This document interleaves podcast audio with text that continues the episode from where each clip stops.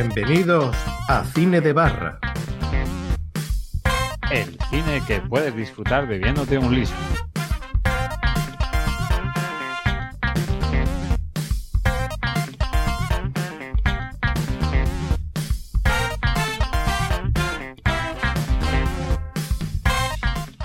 Hola a todos y bienvenidos una vez más a vuestro podcast de cine favorito, Cine de Barra. El único podcast que podrás disfrutar bebiéndote un liso barra leño barra trancazo fresquito. Fresquito y hoy muy bien acompañado. Porque hoy tenemos a una persona que va a probar en esto del podcasting y lo mismo, si no la asustamos, pues seguirá participando. Pero antes de presentarla, vamos a nombrar a, los componentes del equipo que suelen estar aquí, que hoy, con un poquito de suerte, vamos a estar todos o casi todos. Estamos pendientes de que algún que otro vampiro se una a última hora. Pero vamos a empezar con Plisken. Buenas, Plisken, ¿qué tal? Pues muy bien. Eh, buenos días, buenas tardes, buenas noches, según cuando escuchen los dos oyentes. Y, y nada, bien. Aquí eh, a echar un buen rato y a soltar nuestras mierdas mentales, bueno, por lo menos en mi caso. Y, y perfecto, esperando a, a, empezar. Y también tenemos a Orri, desde Murcia con humor. Buenas, Orri, ¿qué tal? Muy buenas a todos. Pues bueno, aquí ha hecho un rato y hablar de las series que vemos y en las que perdemos tanto el tiempo. Eso que vamos a hablar hoy de series. Habla de serie, ¿no? Ha soltado ya el spoiler Orri antes de tiempo. Bueno, sí. pues si quieres luego, eh, de, de, serie y en serio. Serie y en serio. Eso. Y también tenemos al terrorista del humor, al cementerio de los chistes, a la psicofonía de los directos, que no es otro que Luigi Bercotti. Buenas, Luigi, ¿qué tal? Muy buenas, buenos días, buenas tardes, buenas noches, madrugadas, lo que corresponda. Y nada, pues aquí estamos dispuestos a hacer un poquito de un poquito de coloquio, ¿no?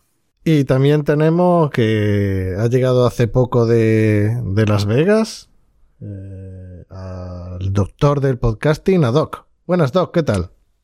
Buenas, buenas a todos. Bueno, pues con muchas ganas de echar un buen ratito como siempre con vosotros, Semper Fidelis al podcasting, sobre todo si es cine de barra. Y, y bueno, con mucha ganita, la verdad. Eh, me perdí las últimas convocatorias, así que vengo con ganas. Estabas como isco, ¿no? Estaba así, comiendo pipa en el banquillo. Ahí, comiendo, comiendo pipa. Y también tenemos por primera vez, como ya hemos comentado al principio, a una oyente que se ha querido pasar al otro lado de, del programa. Y... Oyenta, oyenta, por favor. Oyenta. No, no, no al heteropatriarcado. No, no. Eh, Uf. Que es a es que la señorita. es que estaba esperando. A... ya, ya. Ha tardado, ¿eh? la señorita. ¿Cómo sería? Tchaikovsky. Ah, hostia, perdón. Muy bien, muy bien. Tchaikovsky, ¿no? Yes. Magnífico compositor. Magnífico compositor. Ruso, sí. Muy bueno. Ahí tenemos. Hoy es que para lo- vosotros los, los oyentes no lo sabréis, pero hoy por primera vez estamos grabando con la nueva mesa de mezcla y todos los canales. y Vamos a poder meter efectos sin postproducción, sin la edición. Veremos ver qué mierda sale hoy. Pero bueno. Y, y como Mierda ha dicho. de la buena. Mierda de la buena. Y como ha dicho Orri, vamos a hablar de, series. Primero, en la primera sección, vamos a hablar de las series que estamos viendo actualmente. Eh, después hablaremos un poquito de las series, pero desde el punto de vista de placeres culpables, ya sea que la hemos visto ahora o que la estamos viendo ahora o que la vimos en su momento. Y después terminaremos con un cosas que nos hacen sentir viejos de Luigi Bercotti, que veremos ver si se lo ha preparado o no se lo ha preparado o directamente nos, vas a, nos va a leer Ese los servicio de documentación capitaneado por don Juan María Alfaro. Don Juan María Pablo Alfaro. Bueno, pues vamos a empezar a hablar de la serie. Vamos a empezar con, con Sakowski, ya que es la nueva, pues vamos a empezar por ella. ¿Qué, qué estás Los viendo leones, últimamente? Pues mira, lo último que estoy viendo es Sense8. Eso que la, que la estoy viendo ahora, que he llegado tarde porque la serie ya tiene su tiempo. De hecho, creo que están grabando la tercera temporada o la tiene o ya, o ya la están emitiendo, no sé, no estoy muy segura. Yo he terminado la primera temporada y la verdad es que me está gustando mucho. Estamos hablando de la serie de las hermanas Wachowski, ¿no? Yes. Vale, vale, vale. No, eh, se la cancelaron la segunda temporada, pero debido a las críticas de de Los fans. de, lo- de los fans en Twitter, pues decidieron hacer una película la tercera temporada que una película episodio de dos horas para dejarlo todo más o menos terminado. Yo me he quedado ahí, terminando la película, pero es que ya estaba en plan Ya insoportable. cansa, ¿no? Sí, sí. ¿Vosotros lo estáis viendo? ¿La habéis visto? Yo no. Mm, no. ¿De qué No. va? Pues que te lo cuente Sakoski. Pues mira, son ocho personas repartidas alrededor del mundo que están conectadas. Around the world, Around the world. around the world. La mejor canción del mundo para cantar en karaoke, tío. Creo que me he conectado a, otro, a un programa que hemos emitido ya, porque eso lo he escuchado ya como tres o cuatro veces. va a ser el rato, mi, mi. ¿verdad? ¿Ves, Sakoski? Cuando yo digo vamos a intentar no interrumpirnos uno a otro, eh, para eso está Luigi Bercotti, para que se nos olvide. Vamos, ahora soy yo el único que interrumpe. Tócate los huevos. Pues la verdad es que sí. Marilón. Pues yo, la de Sensei, eh, estáis hablando de Sensei, ¿verdad? Sí. Que es como el, el- el maestro de judo, ¿no? Sensei. Bueno. O sea, hombre, el, el- el- el- el- Joder, ya está Luigi otra Richie, vez. Richie Lawrence, Richie Lawrence ya fue precursor cuando decía, sí, sensei, ¿no? Exacto, exacto, exacto. Bueno, después de este comentario de Luigi que nos ha ilustrado a todos, he decir que ¿Comentario? yo- Co- ¿Que has dicho que es un qué? un comentario De mierda. de Luigi. Ah, bueno, de, bueno, de Luigi. Ujú. No quiero decir que Luigi sea mierda, es un comentario de Luigi y ya está. Bueno, eso es apreciación Aunque para lo ti. piense. Yo soy dueño de lo que digo, no de lo que entiendes. Bueno, Sakoski, venga, a ver si hablamos un poquito de la serie y, no deci- y- y no- y dejamos de decir mierda. Pero yo iba a hablar también de mi serie. He venido a hablar de mi serie. Exactamente. Bueno, Tchaikovsky, perdona. co- Continúa. Tchaikovsky, Tchaikovsky, tío. Tchaikovsky, Tchaikovsky, Tchaikovsky. Bueno, pues no sé qué más, que me, me he terminado ya la primera temporada y a mí la primera me ha gustado. No sé, a ver qué tal la segunda. ¿Puedo hablar ya? Sí, ya puedes. Yo vi la primera temporada y sí, eh, me gustó, pero cuando vi que el primero de la segunda duraba dos horas, Pues ya, me no echó, sabía. Ya me echó un poco para atrás. Entonces no lo, no, lo, no lo llegué a ver. La segunda temporada no la vi. ¿Cuántas temporadas son en total? Dos. Son tres, dos temporadas y la tercera temporada que es una serie, o sea, un capítulo película de dos horas y pico. O dos horas. Vale, vale, vale, vale. Esta es la, esta es la serie que salía el, el actor este español, ¿es Miguel Ángel Sí, Silvestre. Sí. Sí, sí. Vale, vale. Miguel Ángel Silvestre, ¿por qué? O sea, ¿haciendo de qué? No la he visto, no Pues- sé pues- qué No, no, salía. pero le, le, le pregunto a los que, lo- a los que lo han visto. hombre. De Hace de, actor mexicano. hace Ah, actor de de- telenovela o de película mexicana mm, Galler. Bueno, las películas no son Galler, es, es él. Él, él, él es Galler, pero muy Galler. Bueno, es que como eh, la, la serie de, las hermanas barra hermanos Ma- Wachowski, más, Pues- o menos, pues- más o menos que más o menos que Roger Moore. pues la cosa es que están todo el rato con Se ríe solo de sus propios chistes, pero ¿esto qué es, tío? No, no, no. de- me río de- del, del suspiro de Benal Malman de. Es que, es que así no se puede, así no se puede. Continúe, continúe. Bueno, pues que es que ya se me ha olvidado lo que estaba diciendo, Luigi. Galler. Eso que- hermanas, hermanos. Sí, que la serie pues tiene, aparece una actriz que, que es transexual, pero realmente no el personaje, y, y hay varias parejas gay, gay, y hay, hay orgía entre todos los personajes, y a veces son escenas que sobran, porque son ocho minutos a lo mejor con cámara súper lenta, de mm, todos follando con todo, y digo, ¿y esto por qué? Pero Eh, vamos la, a ver, vamos a ver. La ¿Por qué segunda no? temporada empieza con. ¿Desde con- cuándo sobra una orgía? El Eso día del orgullo gay en, en San Francisco. Pero que no me spoilé, que yo no he visto la segunda, hombre. Que muy- Pero a la no me serie de qué va. Pues eso de ocho personas que están alrededor del mundo, pero están conectados, entonces ven las mismas cosas, oyen las mismas cosas. Es un poco, al principio Vale. se piensan todos que están pillados de la cabeza, pero conforme va avanzando la serie, pues te das cuenta de que tiene un porqué. Aunque ha terminado la primera temporada y sigo sin enterarme, pero bueno. No, no, es que no te termina de No enterar te demasiado bien. Bueno, Eh, Es un poco, por ejemplo, eh, Plisken, que por ejemplo, imagínate que un personaje que es muy debilucho, tiene una situación complicada y le están pegando, entonces está conectado con otro que a lo mejor sabe artes marciales, que es un sensei, ¿vale? Entonces se conecta y de pronto sabe artes marciales. Vale, Matrix. No. Mm, No exactamente. Bueno, Pero no, digo pero tiene Matrix sus cosillas. Son las Wachowski y están cone- interconectados y se intercambian información. Es como Neo cuando necesitaba saber karate, ¿no? Bueno, y, sí, y cuando vale. me comentáis que tampoco termina de explicar bien las cosas y tal, posiblemente saquen una especie de parte, episodio, como la tercera de, de Matrix para salir del embolado. Es decir, hacemos la primera que está bien, en la segunda nos metemos nos metemos hasta el cuello de mierda y en la tercera intentamos salir de aquí. como los serranos. Como perdidos. Sí.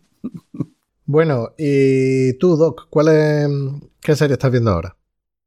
Bueno, eh, hará unas tres semanas más o menos he terminado de ver, mm, que he estado con ella tres o cuatro meses, las siete temporadas del tirón de Hijos de la Anarquía. Toma ya. Había escuchado mucho sobre esta serie y siempre había tenido esa curiosidad y este típico día tonto que empiezo, que comienzo y no intentando dejar, dejándome llevar por todos los hype de Twitter de tienes que ver esto, está acaba de estrenar en Netflix y tal, digo, coño, vamos a ir a los clásicos. Y me acordé de Hijos de la Anarquía, que está en Netflix, y todas las temporadas, y empecé, empecé, me fue enganchando la historia, la verdad que, que me ha gustado bastante. Sobre todo recomiendo al que tenga, bueno, al que tenga todo el mundo, todo- ya todos tenemos Spotify, la, la playlist de la serie, muy chula, ¿eh? la música de la serie. Sí, sí. Y, y bueno, eh, eso la terminará un mes, mes y medio.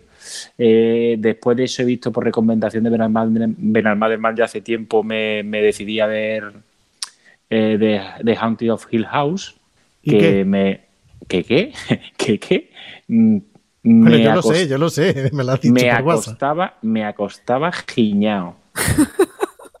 o sea, me acostaba cuando ya estaba en casa todo el mundo acostado, incluidos los niños, que yo iba subiendo para mi cuarto, para mi dormitorio, diciendo, como un niño se le ocurra salir a hacer pipí, me cago vivo. O sea, me ha gustado bastante, ¿eh? Me ha gustado bastante Yo- la serie y no sé, era me esperaba a lo mejor otro tipo de producto, pero, pero me enganchó la serie, me engancharon sobre todo los protagonistas. Y bueno, luego aparte eh, de ver la serie me, me, me chupé el, el lo de en la órbita de Endor de cuatro horitas sobre la serie que, que también mola mucho. Y bueno, y ahora concretamente estoy con Umbrella Academy, que no sé si voy a ir por el quinto o el sexto, que me está gustando, pero no me termina de atrapar, por decirlo así. Y no sé, ahora mismo es con lo que estoy así más, más o menos. Bueno, y, hace tiempo terminé, que en el especial de Navidad no dije nada y me quedé con todas las ganas, porque luego me lo recordó Bernard Maderan, porque la hemos visto los dos, imagino que más de vo- algunos de vosotros también, y muchos de nuestros escuchantes, eh, Jack Ryan, de Amazon Prime, que de hecho es la primera serie teniendo Amazon Prime que he visto de Amazon. Y la verdad que me flipó. Está muy guapa. Está muy guapa y me sorprendió de lo bien hecha que está. La han tenido que meter pasta a, a puerta esa serie, pero es que está muy bien hecha, la verdad. Me gustó bastante. Orri, Bueno, yo pensaba que íbamos a hablar de todas las series que habíamos visto este año. Yo tenía aquí apuntado medio pergamino. Pero bueno, mm, si te refieres a las que estamos viendo últimamente o... sí, la que estás viendo últimamente. Bueno, pues... Ayer, por ejemplo, eh, ayer o anteayer terminé de ver Love, Death and and Robots. No sé si sabéis cuál es, de Netflix. Sí, sí, muy chula. La verdad es que me gustó mucho porque son capítulos diferentes. eh, en plan eh, Black Mirror, por ejemplo, capítulos Sí, independientes diferentes, pero son cortos de animación con, con historias bastante chulas, la verdad. Eh, Ah, ¿qué- qué, de, de animaciones? sí, son Sí. de animación. Ah, vale, vale. Y cada una diferente. Cada una diferente. A mí me recordó Eh, a Animatrix. Sí, un poco, le da un, un aire porque es una temática así como de ciencia ficción. Uy, Deja el WhatsApp. como de ciencia ficción, pero que a mí me ha molado. Eh, otra que terminé también, quizá la semana pasada, fue de Umbrella Academy, como ha dicho Doc, eh, que también al principio un poco lentilla, dije, es un poco un mojón, pero después me moló, me moló. Y, y ahora estoy viendo un poco eh, Future Man, no sé si lo he dicho bien, Luigi. Sí, bastante bien, bastante bien. Vale, pues Future Man, la he visto y poco mierda, pero bueno, es entretenida. Eh, como dice el chiste, es una mierda, pero me gusta, ¿no? Es una mierda, pero es mi mierda. Y, y- sí, exactamente. Y otra mierda que también estoy viendo, que ¿De, qué- de qué va Future Man? Es que no sé Future cuál Man- es. ¿En qué Pues plataforma de un está? hombre del futuro. eh. est- está en, HB está en HBO, aunque también la podéis encontrar en otros sitios. Y no sé, un poco en plan comedia de. mm,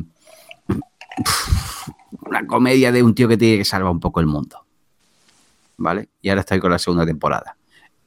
A veces es muy chorra, tiene, tiene humor muy chorra, pero a veces hace gracia. Y también estoy con Elementary, que, que es de Sherlock Holmes, pero es un poco como se ha escrito un crimen. ¡Zas! No sé. O, o, por ejemplo, eh, ¿cómo era esta? ¿El ilusionista? Eh, no, el ilusionista. el men- eh, El mentalista, Mentalista. exactamente, el mentalista. deja la Orri, la de Elementary. Cuando Sí, pueda. sí, se me está pudriendo el cerebro un poco. No, yo, Pero yo- bueno. yo la llevo al día. Estoy esperando que salga la última temporada, que no sé si va a haber última temporada o no, que supuestamente es en Londres, pero Ah, no sé. Pues no lo sé, no lo sé. Y aquí tengo un chorro de series más, pero vamos, esas Sí, son las que estoy viendo actualmente. Va- Vamos a. Tenía pensado eh, las cosas que ocurren durante la grabación del programa, que dice vamos a hablar la serie de una en una y, y luego la soltáis todo del tirón, os pasáis el guion por los huevos. Pero bueno, vamos a intentar hablarla una, una a una y, y así lo hacemos un poquito más, más largo. Vale, lo que no sé es por qué te extraña que nos pasemos el guion por los huevos. Pero vale, continuemos. No, pues tres temporadas intentando domaros y nada. El otro día me, me escribió un, un ¿Un amigo, con lo cual no es oyente, y, pero que sí había escuchado el último programa de The Prodigy. Y dijo, tío, eh, está muy bien, se nota la mesa nueva y tal, que se escucha bien la voz y tal. Lo que pasa es que es un poco caótico. Se nota que tú intentas poner orden y no. Y digo, pues ya ves tú, el de Prodigy solo eran tres personas y una la tenía al lado que podía darle colleja y aún así mm, hicieron lo que le salió de los huevos.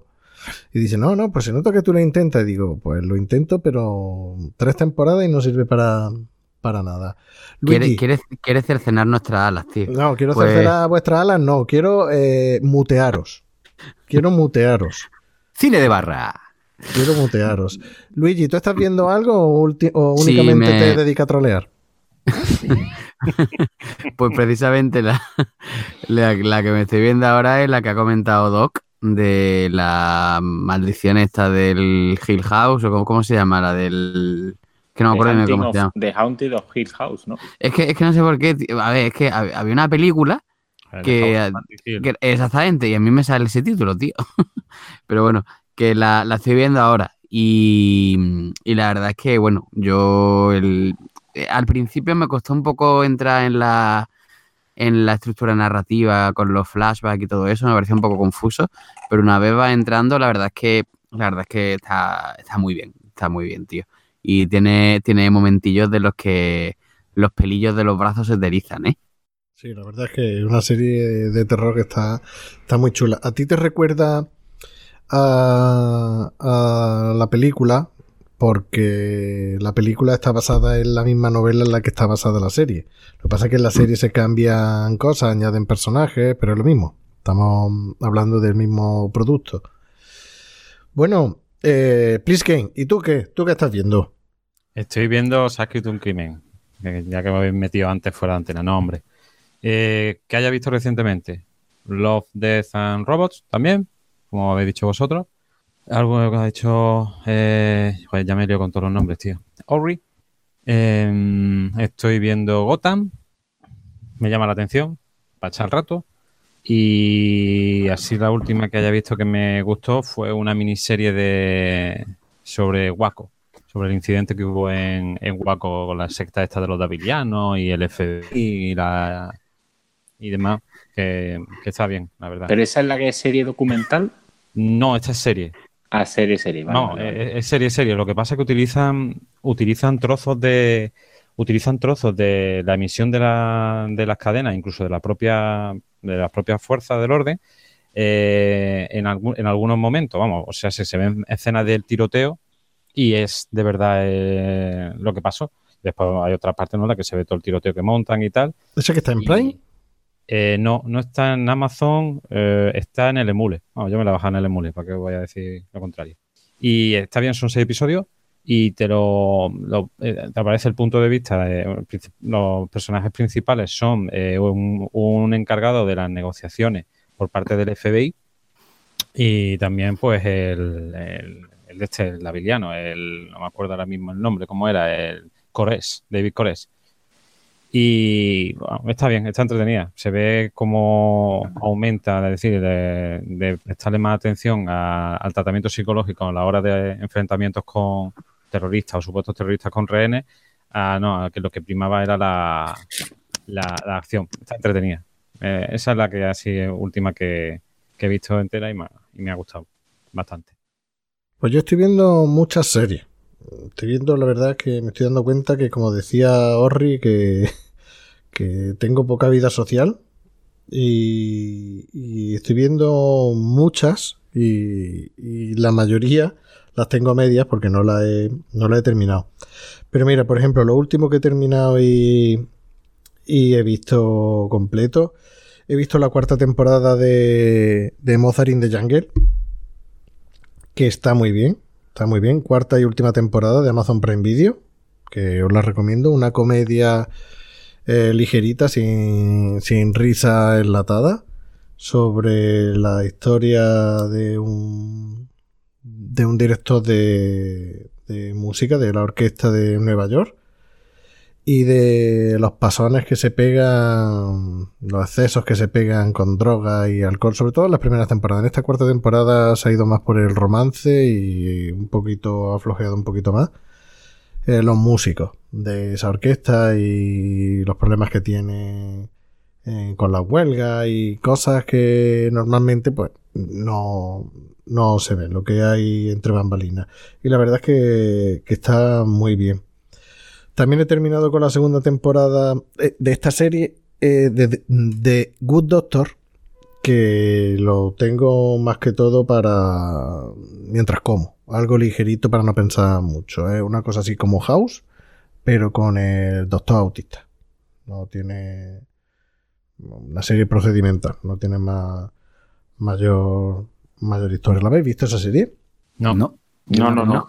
Yo he visto Mm. al- algún capitulillo suelto, pero no, no la he seguido. Sí, sí, es que la puedes ver, la puedes ver suelta, no tiene. Está en Amazon, ¿no? Sí, sí, en Amazon. mm, Está en Amazon y en Movistar.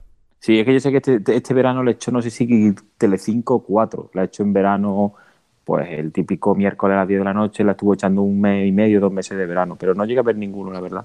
Vamos, Sí. ni en Telecinco ni en plataformas digitales. Ujú, Si, si te gustó House, es del estilillo de House. El estilo de, de House es lo mismo. Lo que pasa es que el protagonista, en vez de ser House que contaba chistes y tenía mala pipa, pues es un autista. Básicamente es lo mismo. Pero bueno. Pero entonces los golpes que tenía House no los va a tener aquí No, no. este, este hombre. Ah, pero, pero tiene otro tipo de golpes. Tiene los golpes de. No sé, de un autista. pues, corramos un tupido. Sí. Conocidos por su sentido del humor. Sí, sí, sí. No, pero tiene cosillas de al decir las cosas sin pensar y, y tal, sin tener en cuenta los sentimientos de los demás, sin tener empatía, pues está curiosa. A mí me lo recomendó un amigo que le, además le pedí, digo, oye, dime una serie de estas para ver, para no pensar. De esta, mm, como ha dicho antes Orri, Elementary o, o de ese estilo, para verla, que si me pierdo un capítulo no, no pasa nada. Sí, como padre forzoso. Sí, una, una- una cosa, una cosa así. De ese estilo también estoy viendo otra de, de Movistar Plus que se llama The Rookie, con el protagonista de, de- de Castle, que es también del mismo estilillo. Del mismo estilillo. No tiene, no tiene otra pinta, vamos. y además ¿Sabéis que el de. protagonista de Castle va a ser el protagonista de la peli de Uncharted, el videojuego? Venga ya. Ha Sí, hecho, sí, sí, ha hecho un corto. ¿De Ha hecho un Drake? De Drake, Drake, Nathan Drake. Joder.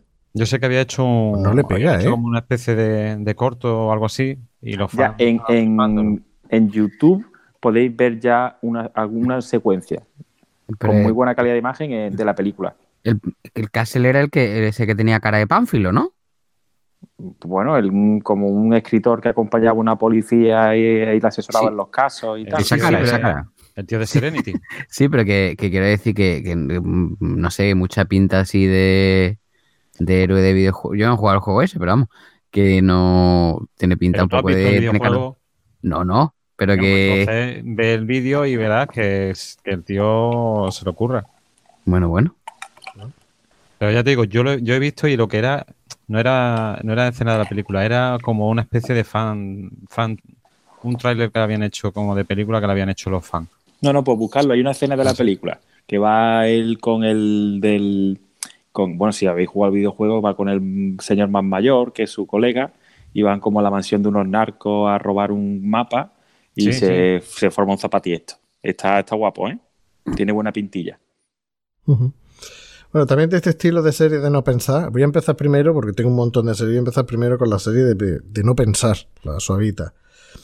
También de este estilo está la de FBI, Mm, pues como de Rookie, como Elementary, lo que pasa que son eh, unos agentes del FBI que van resolviendo casos, pero una serie totalmente procedimental. O sea, tú ves el episodio, termina y se acabó.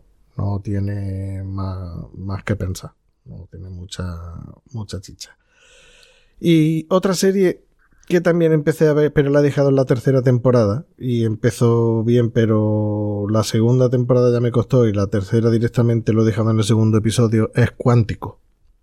No sé si sabéis cuál es. No. No. No. Cuántico tiene cosas buenas y cosas malas. A mí me recuerda un poquito a, a la serie, una de mis series preferidas, que es 24. Cuántico te cuenta una amenaza terrorista y, y una de, de las reclutas del FBI que se preparan en Cuántico, pues se supone que es la sospechosa. Entonces la serie transcurre en poco tiempo, y, pero tiene flashback y te va eh, desvelando los entresijos, no sabes quién es el malo, es un rollito así 24, pero un poquito más más frenético con los con, con la acción en vivo y tirando de los flashbacks. Y la verdad es que la primera temporada estaba muy bien. La segunda ya qui- quisieron rizar el rizo y más flojita y la tercera directamente lo dejé. Y de esa serie lo mejor es la protagonista. La protagonista ¿Por qué? Pues porque es una, una hindú. eh, diríamos que está de buen ver y mejor tocar. Y la verdad es que, que lo hace lo hace bien. La- ¿Pero qué, pero qué dice? ¿Que, que- que está de buen ver, pero cuántico, muy chico? ¿Te parece bien eso? Bueno, que podría hacer dos cosas. Podría, poner, eh, po- podría haber puesto lo del chiste o podría haber puesto Las preguntas de mierda con Luigi Bercotti. Ya tienes tu melodía para las preguntas de mierda. Bueno, a, a modo de comentario de salsa rosa, eh, mm, la protagonista esta hindú de Cuántico eh, se ha casado con uno de los Jonas Brothers, de los cantantes de estos, del grupito este, y otro componente de los Jonas Brothers se ha casado con la eh, protagonista de Juego de Tronos, con Sansa. Pues si no lo sabíais, Con, pues, con la pelirroja. con Sophie Turner, sí, la pelirroja. Más que Sansa es Sosa. También. Ah. Pero. ¿cuánto, ¿Cuántos hermanos de eso hay, tío? Yo creo que los Jonas Brothers no lo sé, pues son teras. Las preguntas de mierda con Luigi Bercotti. No sé cuántos son. ¿Qué te gusta que le diga al botón? Demasiados. Luigi, para mí que cada vez que hablas, tío, Sube el va acercando el dedo a la tablet.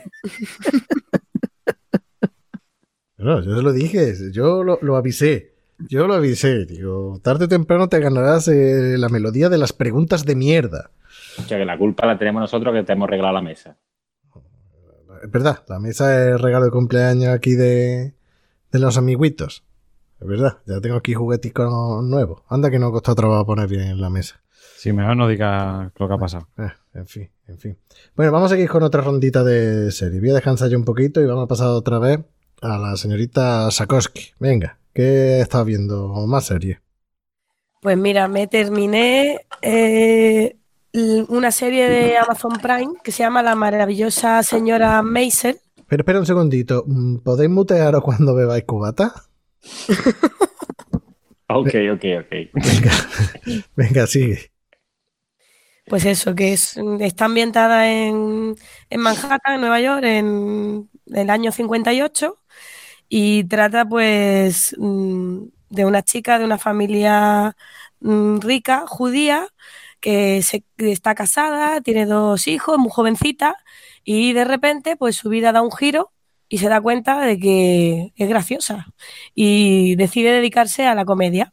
Entonces deja el barrio alto donde vive con sus maravillosos vestidos, abrigos y sombrero todo a juego y se va a los barrios bajos a, a probar suerte en los clubes de comedia. Pero claro, estamos hablando de Estados Unidos, mm, eh, finales de los años 50, que una mujer se dedique a la comedia o tenía que ser fea o, o algún defecto físico tenía que tener y la tía encima es que era guapa. Entonces no lo tiene muy fácil, pero está chula. Pobrecilla, que tiene ¿Está la basado en hechos reales o Joder, qué Pues no lo sé, no he investigado. la igual puede ser... Sí que se basa en hechos reales. No, pues no.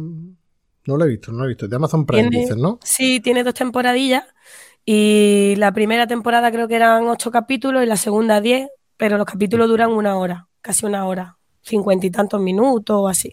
A mí me la han recomendado ya tres personas, pero es que las tres personas que me la han recomendado ya son, son chicas y tú eres la cuarta. Y no sé si es a lo mejor una serie muy enfocada A al ver. público femenino, no lo sé, ¿eh? lo pregunto porque no lo sé, no la he visto. En parte sí, no te, no te voy a decir que no, en parte sí.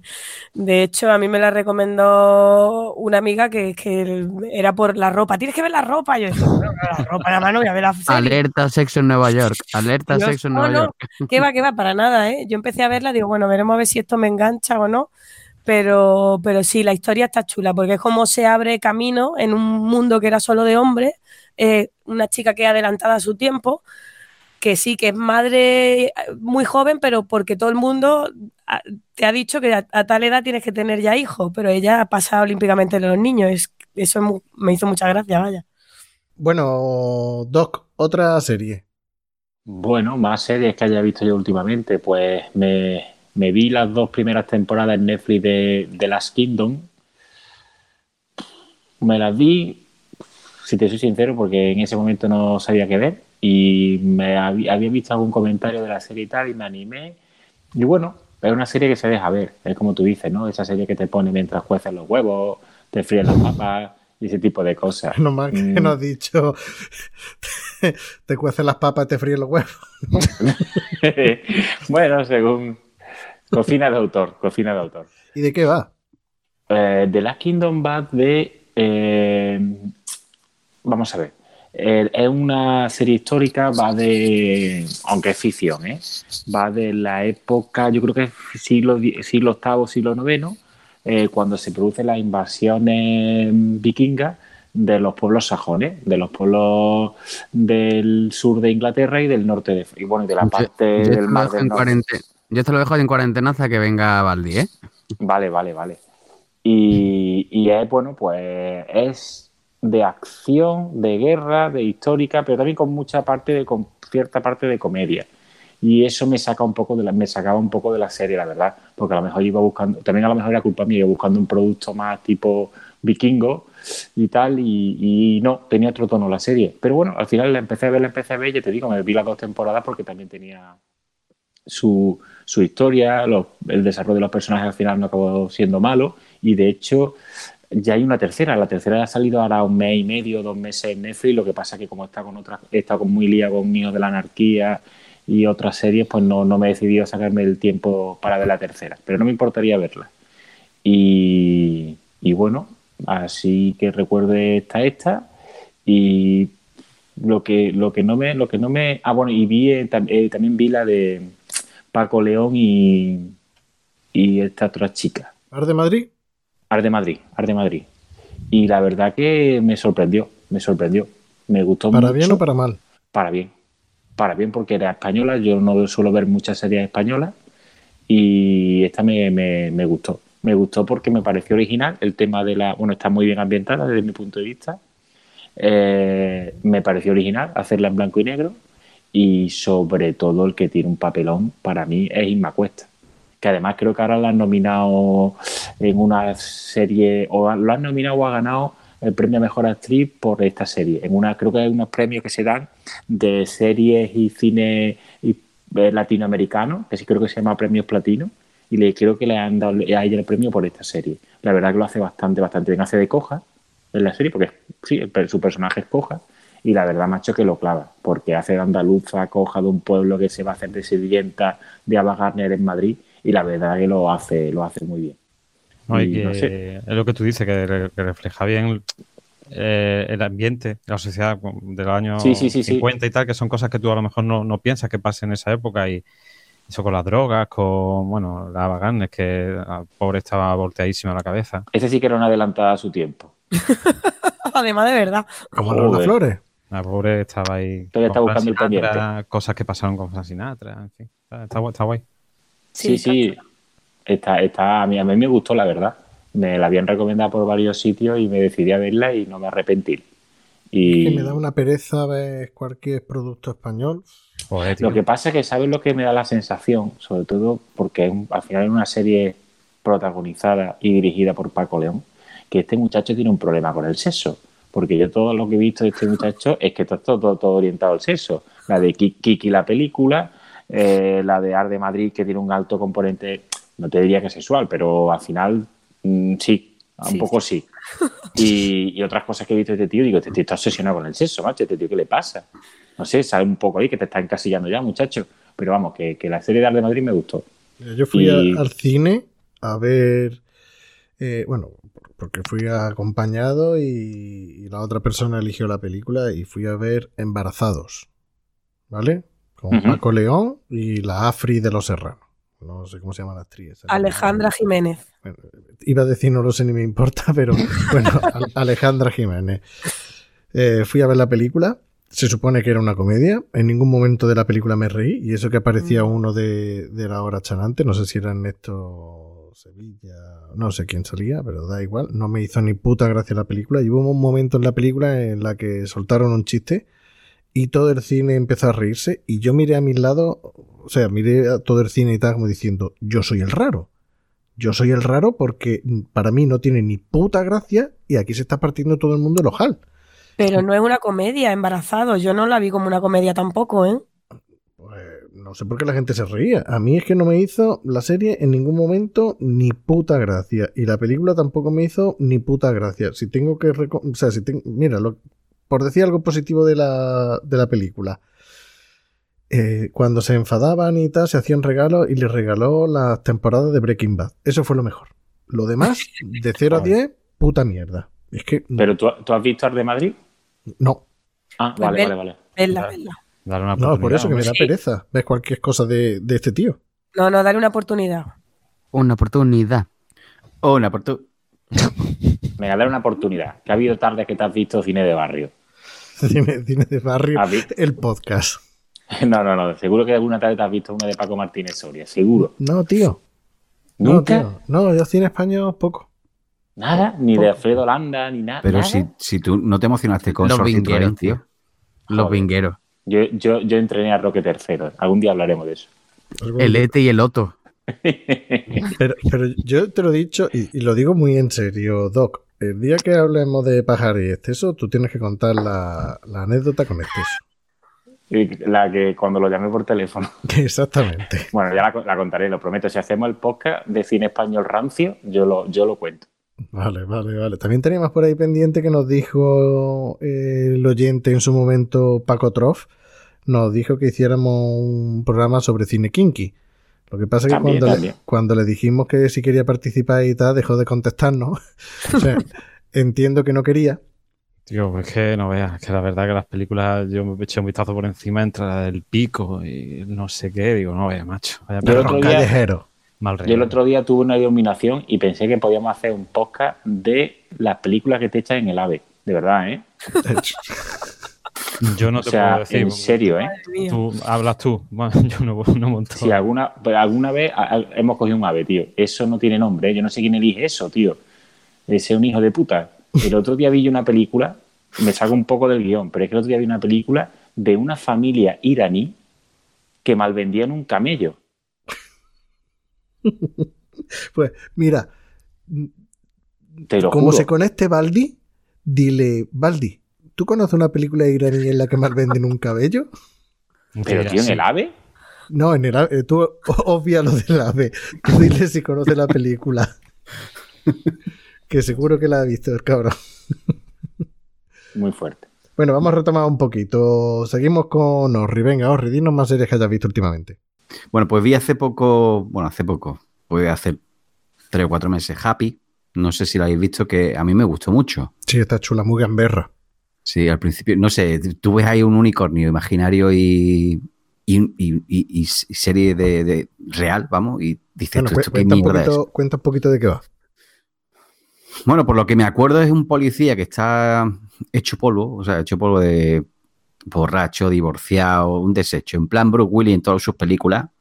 Y no recuerdo muy bien por qué, pero creo que sea un golpe o así, y empieza a ver un- a un unicornio imaginario, que es de dibujo, de animación, y tienen que rescatar a, a una chica, a una niña. Pff, Es que, ¿qué más puedo decir? ¿Que es su hija? También, detalle que no recordaba. Bueno, es que Sí. eso es un pedazo de spoiler que no veas tú, pero bueno. No, ¿sabe el primer episodio? Sí, seguro. Yo diría que sí, si es que desde el primer episodio va buscando a, a, a su hija. Sí, hombre. Si yo solo he visto tres. Tres ¿Tres episodios.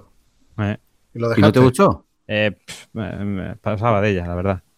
No, no me terminaba de enganchar. No. Pues a mí me gustó mucho. El, el- cuando hay tiroteo y empiezan a salir chorros de sangre, pero son como de arcoíris, y no sé, a mí me mola. Me mola. Es, es una serie que, que me gustó bastante, la de Happy. Sí, muy sangrienta. Yo recuerdo el primer episodio que le revientan a uno la cabeza contra una puerta o algo de eso. Y era como, hostia, como mola. Sí, sí. como mola, Togore. Pero a, a pesar de ser violenta, es que tiene su punto. eh, es Tiene cachonda. sentimiento, ¿no? Sí, mucho. Es muy profundo. Es muy profundo. Si vamos a ir de una en una, me quedo Ah. con Happy. Sigue con otra, dinos otra. Como ya dije en su día, Bojack Horseman es, otra serie que me ha molado mucho, mucho. A pesar de ser de animación, bueno, a pesar no, mm, tiene un encanto. Eh, la profundidad que tienen los personajes es muy redundantemente profunda. Porque, no sé, eh, Bojack Horseman, por ejemplo, el, el el- el protagonista es una estrella de cine ya en decadencia y cuenta sus miserias y sus mierdas. Y cada personaje tiene su, ¿En un podcast? su trasfondo. No, no, no en un podcast, en una serie. Cada personaje tiene su trasfondo y está bien definido y bien identificado. A mí es otra que me ha gustado mucho también. Como todo, siempre me gusta mucho. Otra que también me moló mucho fue Dark, que le da un airecillo así a Stranger Things. A mí me moló un montón, ¿eh, Orri? Sí, Está muy eh, eh, está muy. Creo que es alemana, ¿no? Sí. Es Yo es alemana. que no, no me enteré muy bien del final, un poquito lioso y. Es que no te aclara nada, ¿no? Mm, Te lo deja no. un poco abierto para la siguiente temporada. Exactamente, yo y creo además, que sí. los personajes para mí no.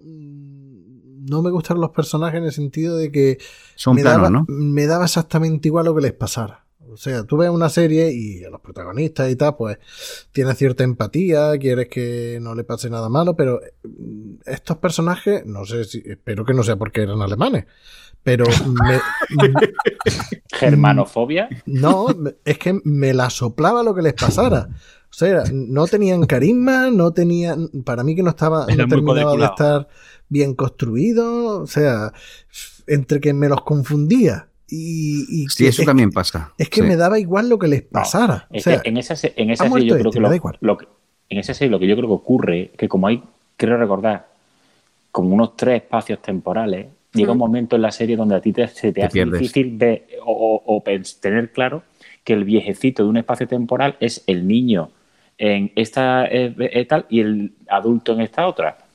Porque llega ya un momento con el rollo de los personajes y además los nombres son nombres alemanes, que es que es verdad, por lo menos yo hablo a lo que me pasaba a mí, que yo tenía muchas veces que pensar, hostia, este viejo que es el niño tal y esta vieja que es la niña de tal, y llega un momento que es que como es tanto salto que es verdad que eso sí me hizo difícil, pero la historia me parece muy original, la verdad.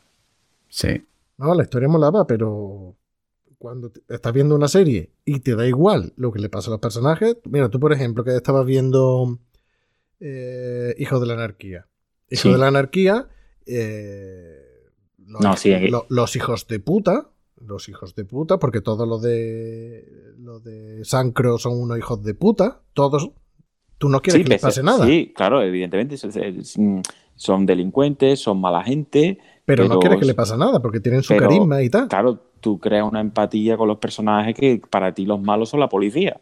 O, su, o los mafiosos contrincantes de ellos, o sea, o los rivales de ellos, no ellos. Claro, en Dark no pasa eso. En Dark los protagonistas se supone que son buenos y te da igual, por lo menos a mí, me daba igual lo que les pasara porque era como, bueno, este, muerto, pues vale. Pero no tengo yo tan claro que en Dark haya personajes buenos y malos, ¿eh? porque en la serie más o menos todos los personajes tienen un taco de miseria.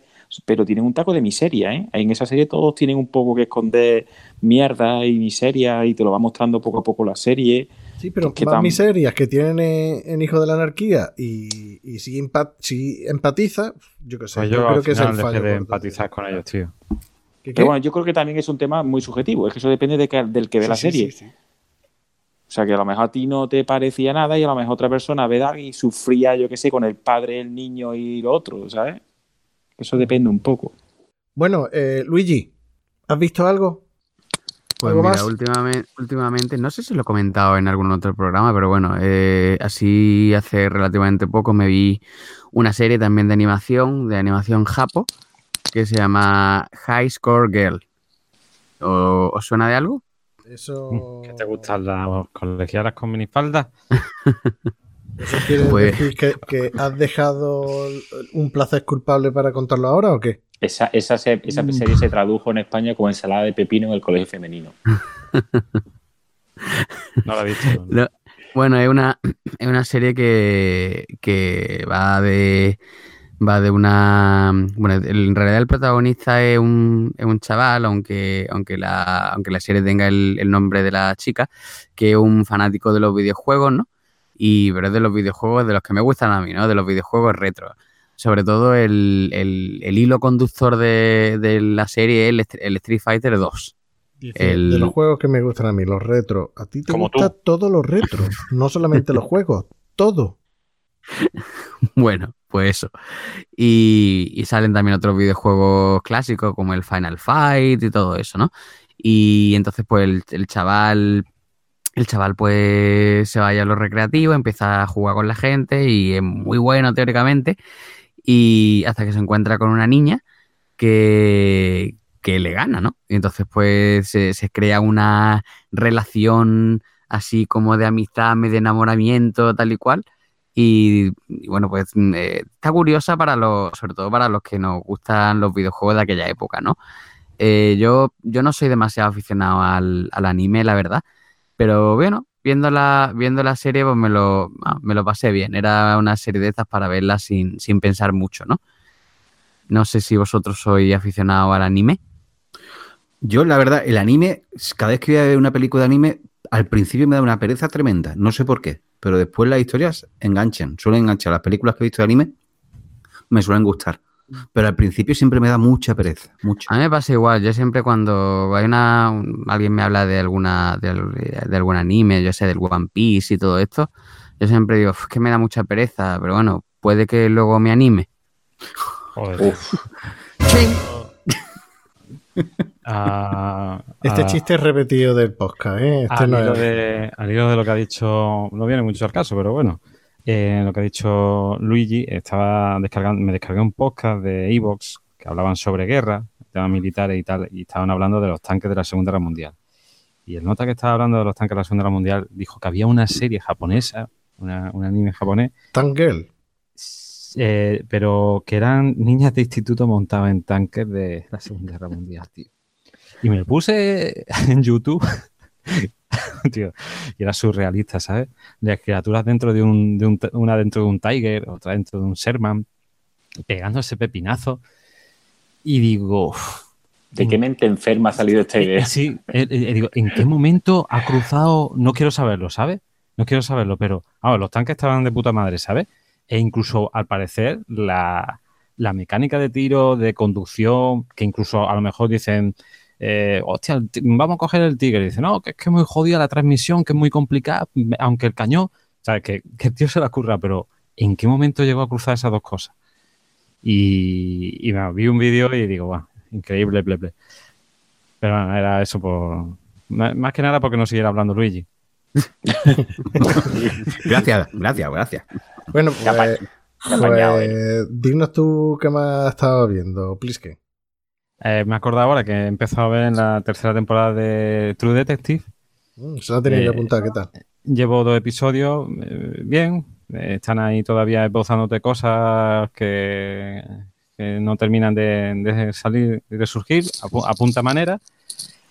Y está bien, está bien. Eh, y después. eh, Está, está muy bien llevada la, porque tiene tres líneas temporales hmm, y, y está muy bien. Y- sí, sí, y no. el actor principal, que es el, que el que se ha llevado el Oscar por Green Book, pues lo hace, lo hace muy bien. Y también sale el Stephen Dorff. Es que no me acuerdo. Sí, el Stephen Dorff de compañero.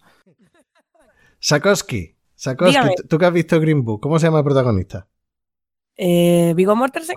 No, el otro. El No me acuerdo secundario. ahora mismo. No me acuerdo ahora mismo. El Mustahab Ali. Espérate que te lo digo right now. Espérate que me venga. Se La- llama Right here. Mar- Marsal- Mar- Mar- Mar- Marsala Ali. Joder, Ese, ese. Marsala Ali. Eso. Sí, sí, sí. Está muy bien True Detective la tercera temporada. Le veo un pequeño fallito. Le veo un pequeño fallito. Más que fallito es una cosa que yo he echado en falta. Y es que eh, tanto en la primera como en la segunda temporada de True, De- de True Detective, bueno, en la primera tienen un plano secuencia o un falso plano secuencia que es la polla. Mm. En la segunda temporada tiene, no en plano secuencia al uso, pero una escena de tiroteo que también, la chica está, entra, ¿no? que también está muy guapa.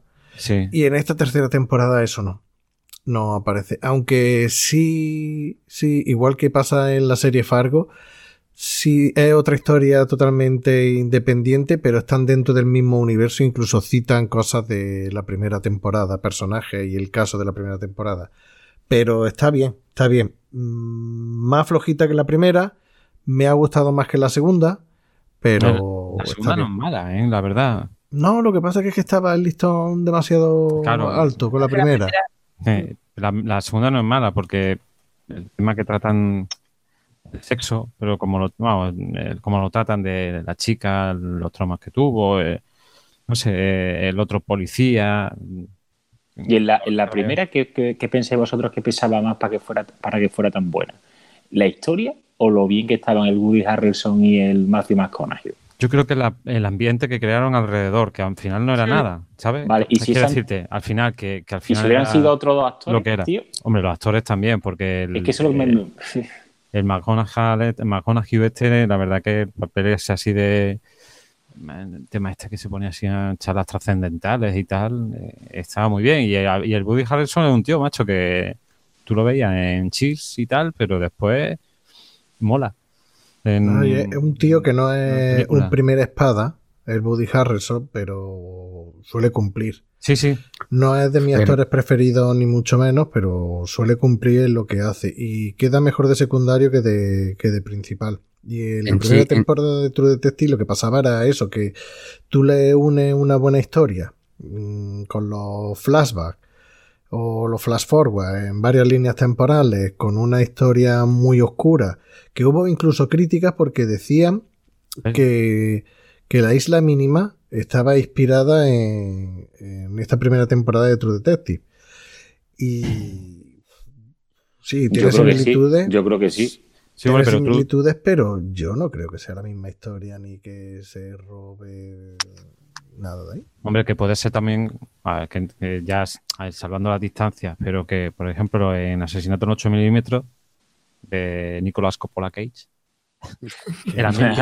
Te estabas tocando esperando para soltarlo, ¿no? Pero que es decir, el tema ese de quiero encontrar a alguien o quiero buscar a alguien y el ambiente sórdido que hay de, del abuso de, de sexo, de mal- sabes que un- lo miraron de otra manera, a lo mejor se inspiró, pues puede ser que sí. Pero bueno, le das el toquecillo ese de, de uno que es de, de la época franquista, el otro que intentará renovar las cosas, lo metes en el ambiente ese, de- está guay. No sé, que si se basa no está mal, la verdad. Pues así también está entretenido. Joder, yo me, me llegué a leer lo de el, el rey, el rey amarillo este y todo. ¿Eh? En ¿El qué? True Detective, en la Rey primera amarillo. temporada, que hablan sobre un el tema del, salía algo del rey amarillo. Sí, era un relato, ¿no? Sí, sí, bueno, yo lo, lo- me lo busqué, lo, lo estuve leyendo y al parecer también influyó en Lovecraft porque era Carcosa también que de otra por otro lado, también salía en True Detective, no sé. Se, se montó una historia que al final pues, no- era lo que era simplemente, pero el ambiente estaba de puta madre. Y otra cosa que estaba viendo y que ya he decidido que no voy a seguir viendo va a ser vi- la serie Vikingo. Y me jode mucho, pero voy a dejar de verla. ¿Por No qué? me- ¿Por? Porque no me. La última temporada no me gusta nada. Ya no, ya no me. No sé. Ya los personajes. Lo que ha dicho antes Benal Madelman de Dark. Es que me da igual, sinceramente. Porque es que no me gusta el, el, el zumbao que hay ahora. El, el Sin hueso. Sí, el sin hueso ese no, no me gusta. Y los hermanos, pues,iden de lo mismo. Supongo que es que pillé con muy fuerte las primeras temporadas con Ragnar, con la Guerza y Rolo. Eh, pero joder, cuando fueron a París, eh, no sé. eh, Pero es que ahora lo veo y no, no me convence y no me, no me, no me gusta. Sobre todo no me gusta el, el gilipollas de A ti lo que no te gusta es que la última han ido a Tarifa. eh, que, que ¿Cómo? la han rodado allí. Sí, en la, ulti- en la, en la cuarta o quinta temporada hacen un desembarco los vikingos en Tarifa, ¿no? Ah, sí. Ah, verdad, sí, que sale por el peñón, es verdad. Sí, sí, salen, Sí. van a desembarcan en Tarifa, en Algeciras y arrasan. Sí, sí, es verdad, verdad. no, no me acordaba de eso. No, lo que pasa es que no me gusta el tío ese. El, El Ragnar. el- el hijo este, el, el zumbao este, el sádico ese no me, no me llama la atención. Entonces, Yo lo dejé a- al principio de la segunda temporada. Y me ha pasado eso con The Walking Dead, que la última temporada la dejé ya por imposible. Y mira que tú me lo dijiste, que decía tú, "Uf, no, yo la- no sé si tú la dejaste en la de segunda, tercera temporada. Sí. eh, me parece a mí que la dejé en la tercera porque ya es que ya es que me suponía demasiado que no hubiera ya zombies. Siempre vale que sí que se, que se pelean entre ellos, pero yo lo que quería era ver zombies. Ah, que no había zombies. No, hay zombies, pero claro, ellos que, que no lo veo mal, es un- otro punto de vista. Es decir, eh, en una sociedad en la que se ha destruido toda la trama que hay, a, a cualquier nivel, tecnológico, social y demás, ¿cómo vivirían eh, lo- lo- los humanos que, que sobreviven? ¿Cuántas temporadas tiene ya Walking que Dead? había un momento que... Walking Dead son, eh, son ocho, están terminando ahora de emitir Espera, la espera, espera, novena. espera, espera. Las preguntas de Sí, tío. mierda. Me ha, cor- me ha cortado con ahí. Luigi Bercotti. Pregunta de mierda. ¿Cuántas temporadas son? Pues no sé si son 8 o 9. Total, que, que eso, eh, que vikingo. Seguía hablando vosotros de Walking Bueno, eh, hablando de vikingo, eh, hace poco vi la película Polar, o Polar, de, de Netflix, que el protagonista es el Mads Mikkelsen, que soy totalmente fan, y aparecía una- una... tía, y digo yo, hostia, ¿quién es esta pava? La ¿Quién es este ¿no? La Gerta. Ajá, lo estuve mirando y sí, es que claro, como no lo había visto en otro lado, que no fuera en Vikingo, yo Vikingo la dejé en la segunda temporada, ya me empezó a aburrir de una manera... Puf, lo dejé, ya no... Y mira que me trago cualquier mierda, como diría Josefina. Pero... Lo dejé. Bueno, voy a seguir yo contando un poquito las series que, que he estado viendo. Mm, estoy siguiendo al día de Orville. Me está gustando mucho esta segunda temporada y está bastante bien. Es que, si os digo la verdad, estoy siguiendo de Orville y la de Star Trek Discovery y son muy parecidas. Vaya, de Orville es como Star Trek antiguo. Es que ¿Eso en, de- en de- plan comedia, Benal? sí y no. Ah, vale. Sí, sí, Sí, sí, sí no. se la he visto, sí la he visto. Sí, no, o sea, es comedia, pero no es una spoof. ¿Sabes? No es parodia. Tienen cositas de humor, pero tiene algunos episodios, algunas tramas que, que se parece a los episodios de Star Trek clásico o cualquier mm, serie de ciencia ficción clásica con, con dilemas morales grandes. Mira, la primera temporada, ahora está en la segunda, no sé si llevan 7 u 8 episodios. ¿Mm? Eh, en la primera temporada había un episodio que, que iba de una especie que eran todos masculinos, o sea, eran todos hombres, y, y se reproducían por huevo. Eran pareja, no sé si decía homosexuales, pero bueno. Y Eh. cada X tiempo, pues uno de los huevos, pues salía y era una niña. Era femenino. Entonces, por ley, lo que tenían que hacer era eh, quitarle, o sea, añadirle genitales con una operación para que fuera un hombre. Y entonces había un juicio y ahí tocaban temas porque, claro, como se supone que era una federación y tal, que, que digamos que no podían eh, meterse, lo que pasa en Star Trek, que no podían meterse en la cultura de cada país y tal, pero hubo allí un juicio dentro del propio país y te tocan temas que, que están bien, o sea, que son es lo que suele hacer la ciencia ficción o lo que hacía la ciencia ficción clásica, que dentro de, de sí, naves espaciales y artefactos y tal, te toman, te tocan temas morales Mm. que te hacen pensar. Sí. Pues esta serie, dentro de que tiene puntito, algunas cosas graciosas, pues te, te van tocando sobre todo temas, temas morales. Y está, está muy chula. Y esta segunda temporada también me está gustando. La primera me gustó más, pero esta segunda temporada también, también mola. Y, ah, y también estoy viendo Star Trek Discovery, que está también en la segunda temporada. Y la primera temporada me pareció más un sin Dios, dentro de que yo no soy un Trekkie, no soy un super fan de Star Trek, ni mucho menos. Pero la primera temporada me gustó, pero no sé, había algo ahí que no me encajaba. Y esta segunda temporada me está gustando un poquito más.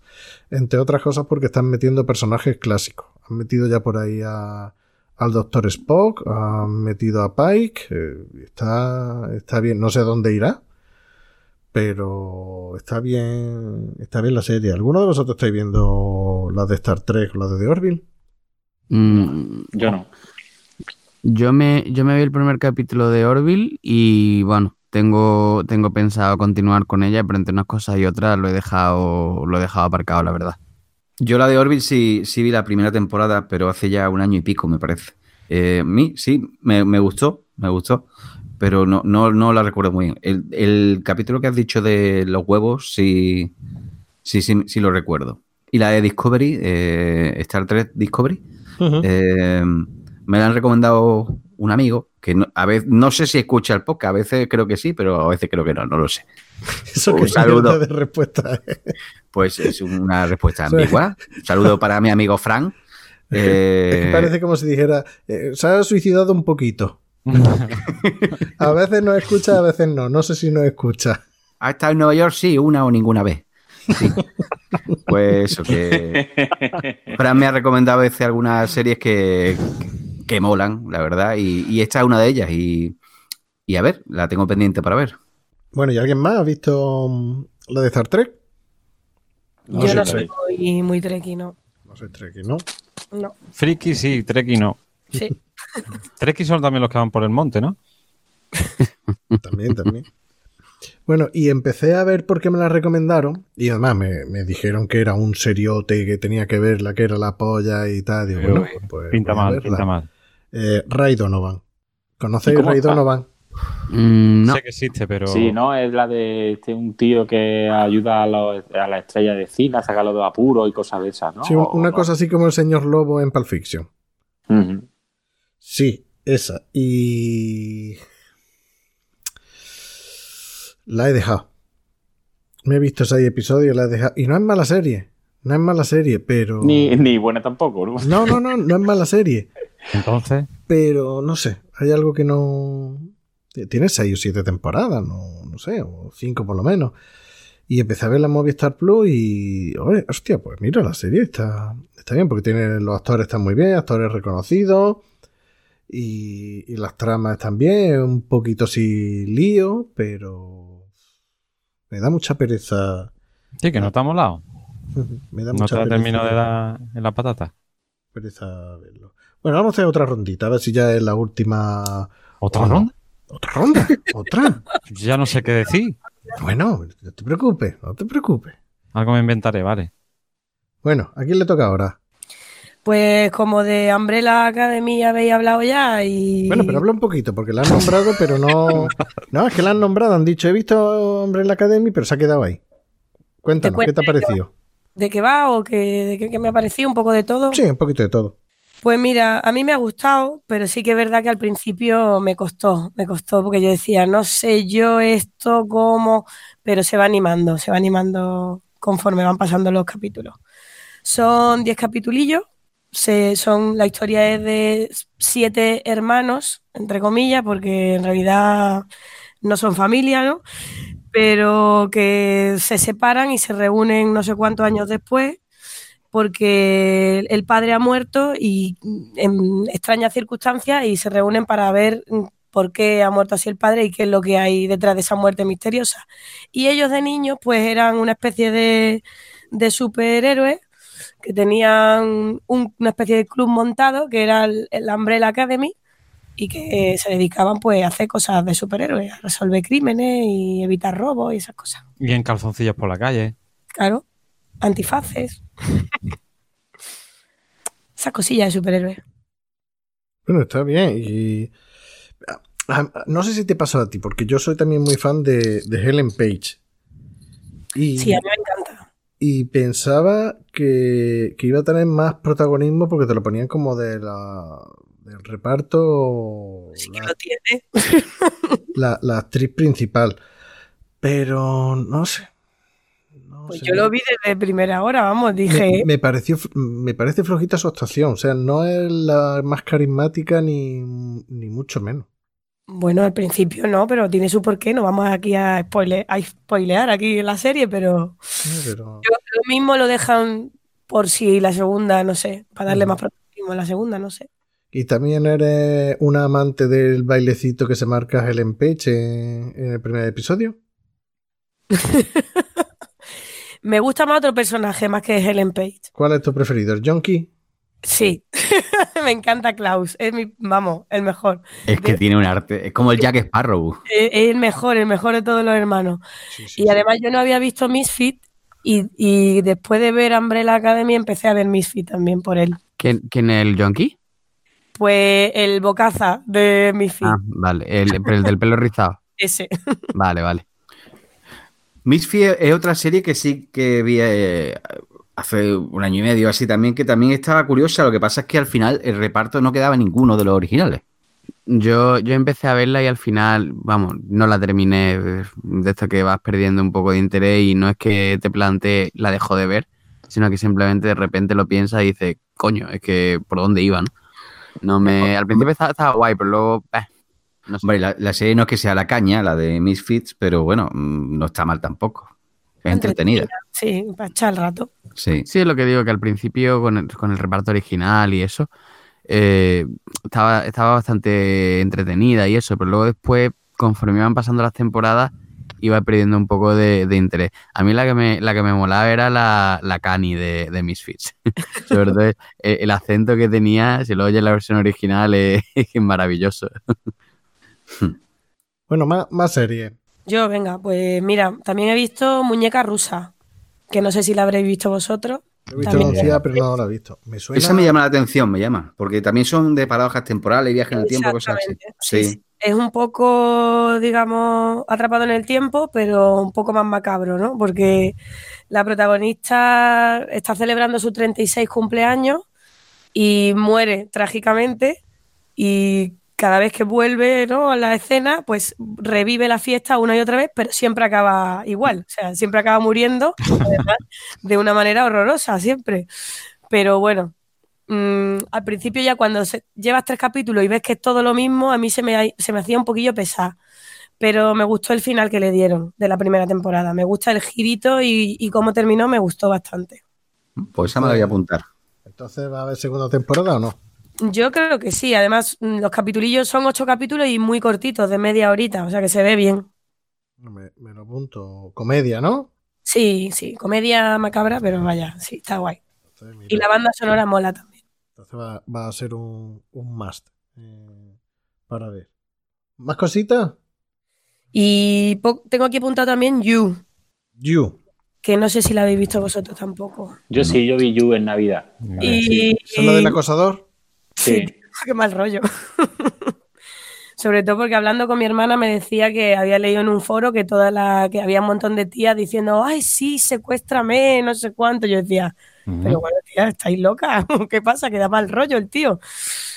Da muy mal rollo. A mí me dejó un poco el cuerpo regular. ¿eh? Es Pero- que esas cosas pero- agobian. Los acosos, eso. uf, agobian Pero vamos a ver que, que- que lo de las tropas de admiradoras de gente que da mal rollo, porque vamos, de criminales confesos y encarcelados, eso es- no es nuevo, vaya. Coño. Te- Ted Bundy tenía una legión de admiradoras, vaya. Incluso el, el carcaño este Charles también Manson. tenía...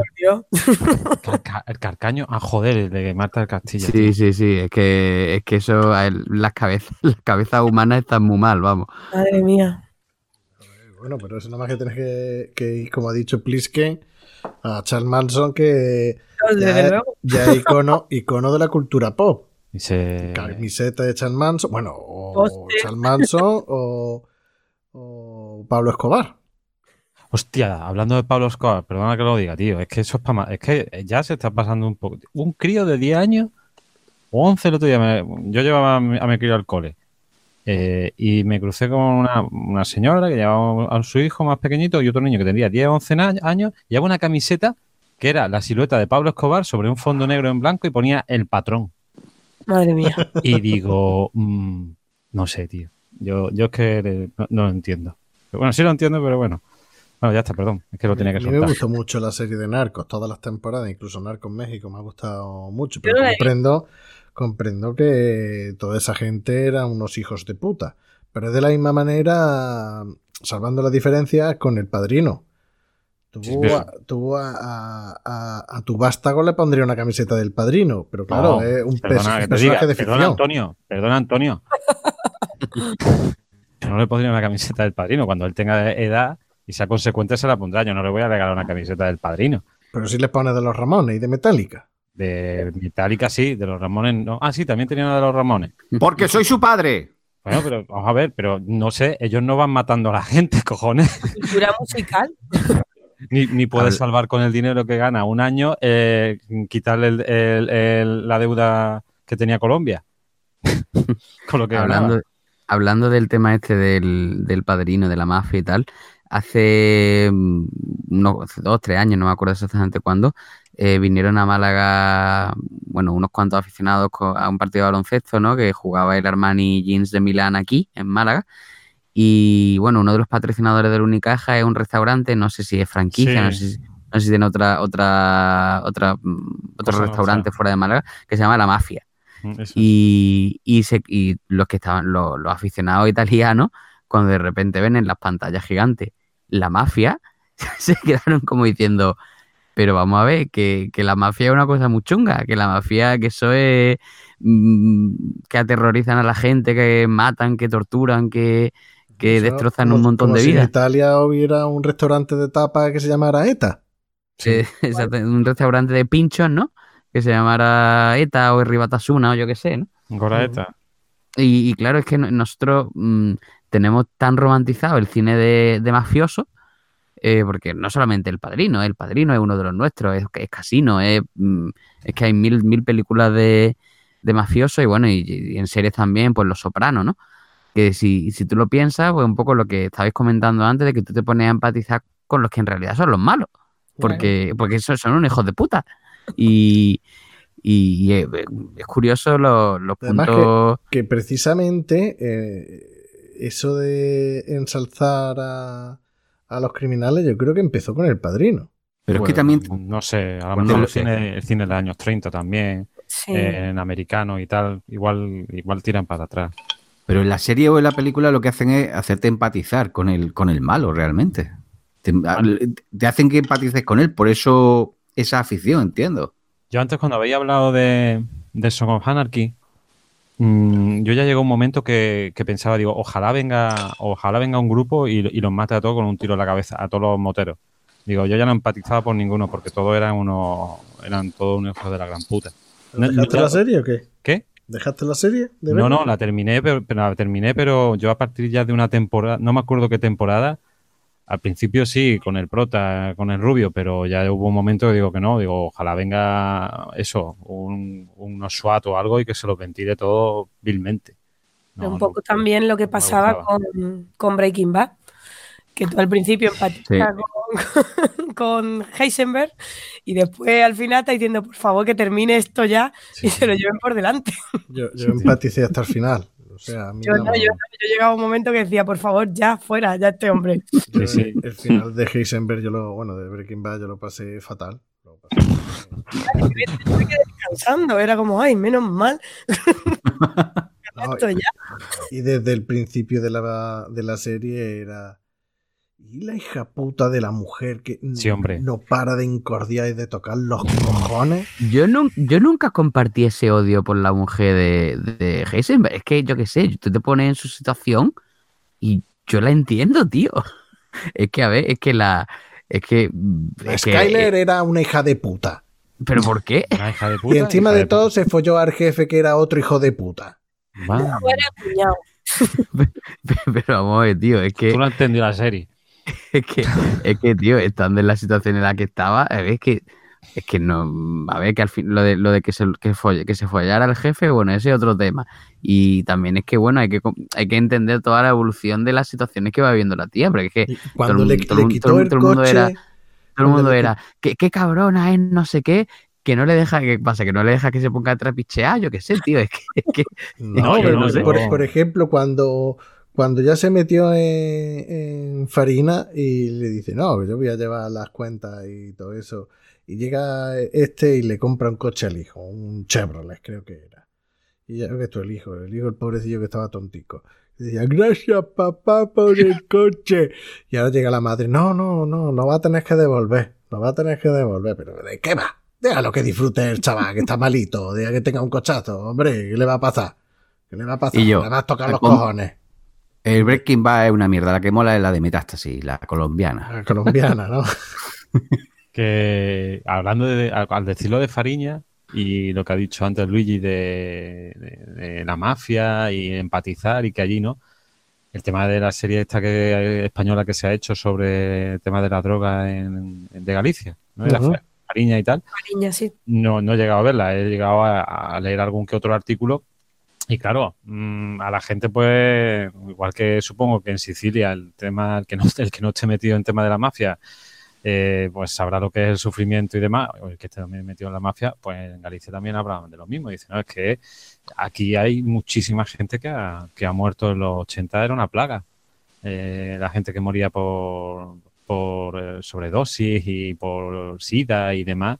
¿Sabes? Como que ahora alguien, no, no, no he visto serie, no puedo opinar, pero bueno, había gente que, que o camisetas o y cosas así, dice, mm, ¿sabes? Que no es una cosa para tomarse la broma, que, que es bastante jodido. Yo he visto cuatro episodios. Cuatro episodios. Y uno de ellos ya mezclaron cosas de Pablo Escobar.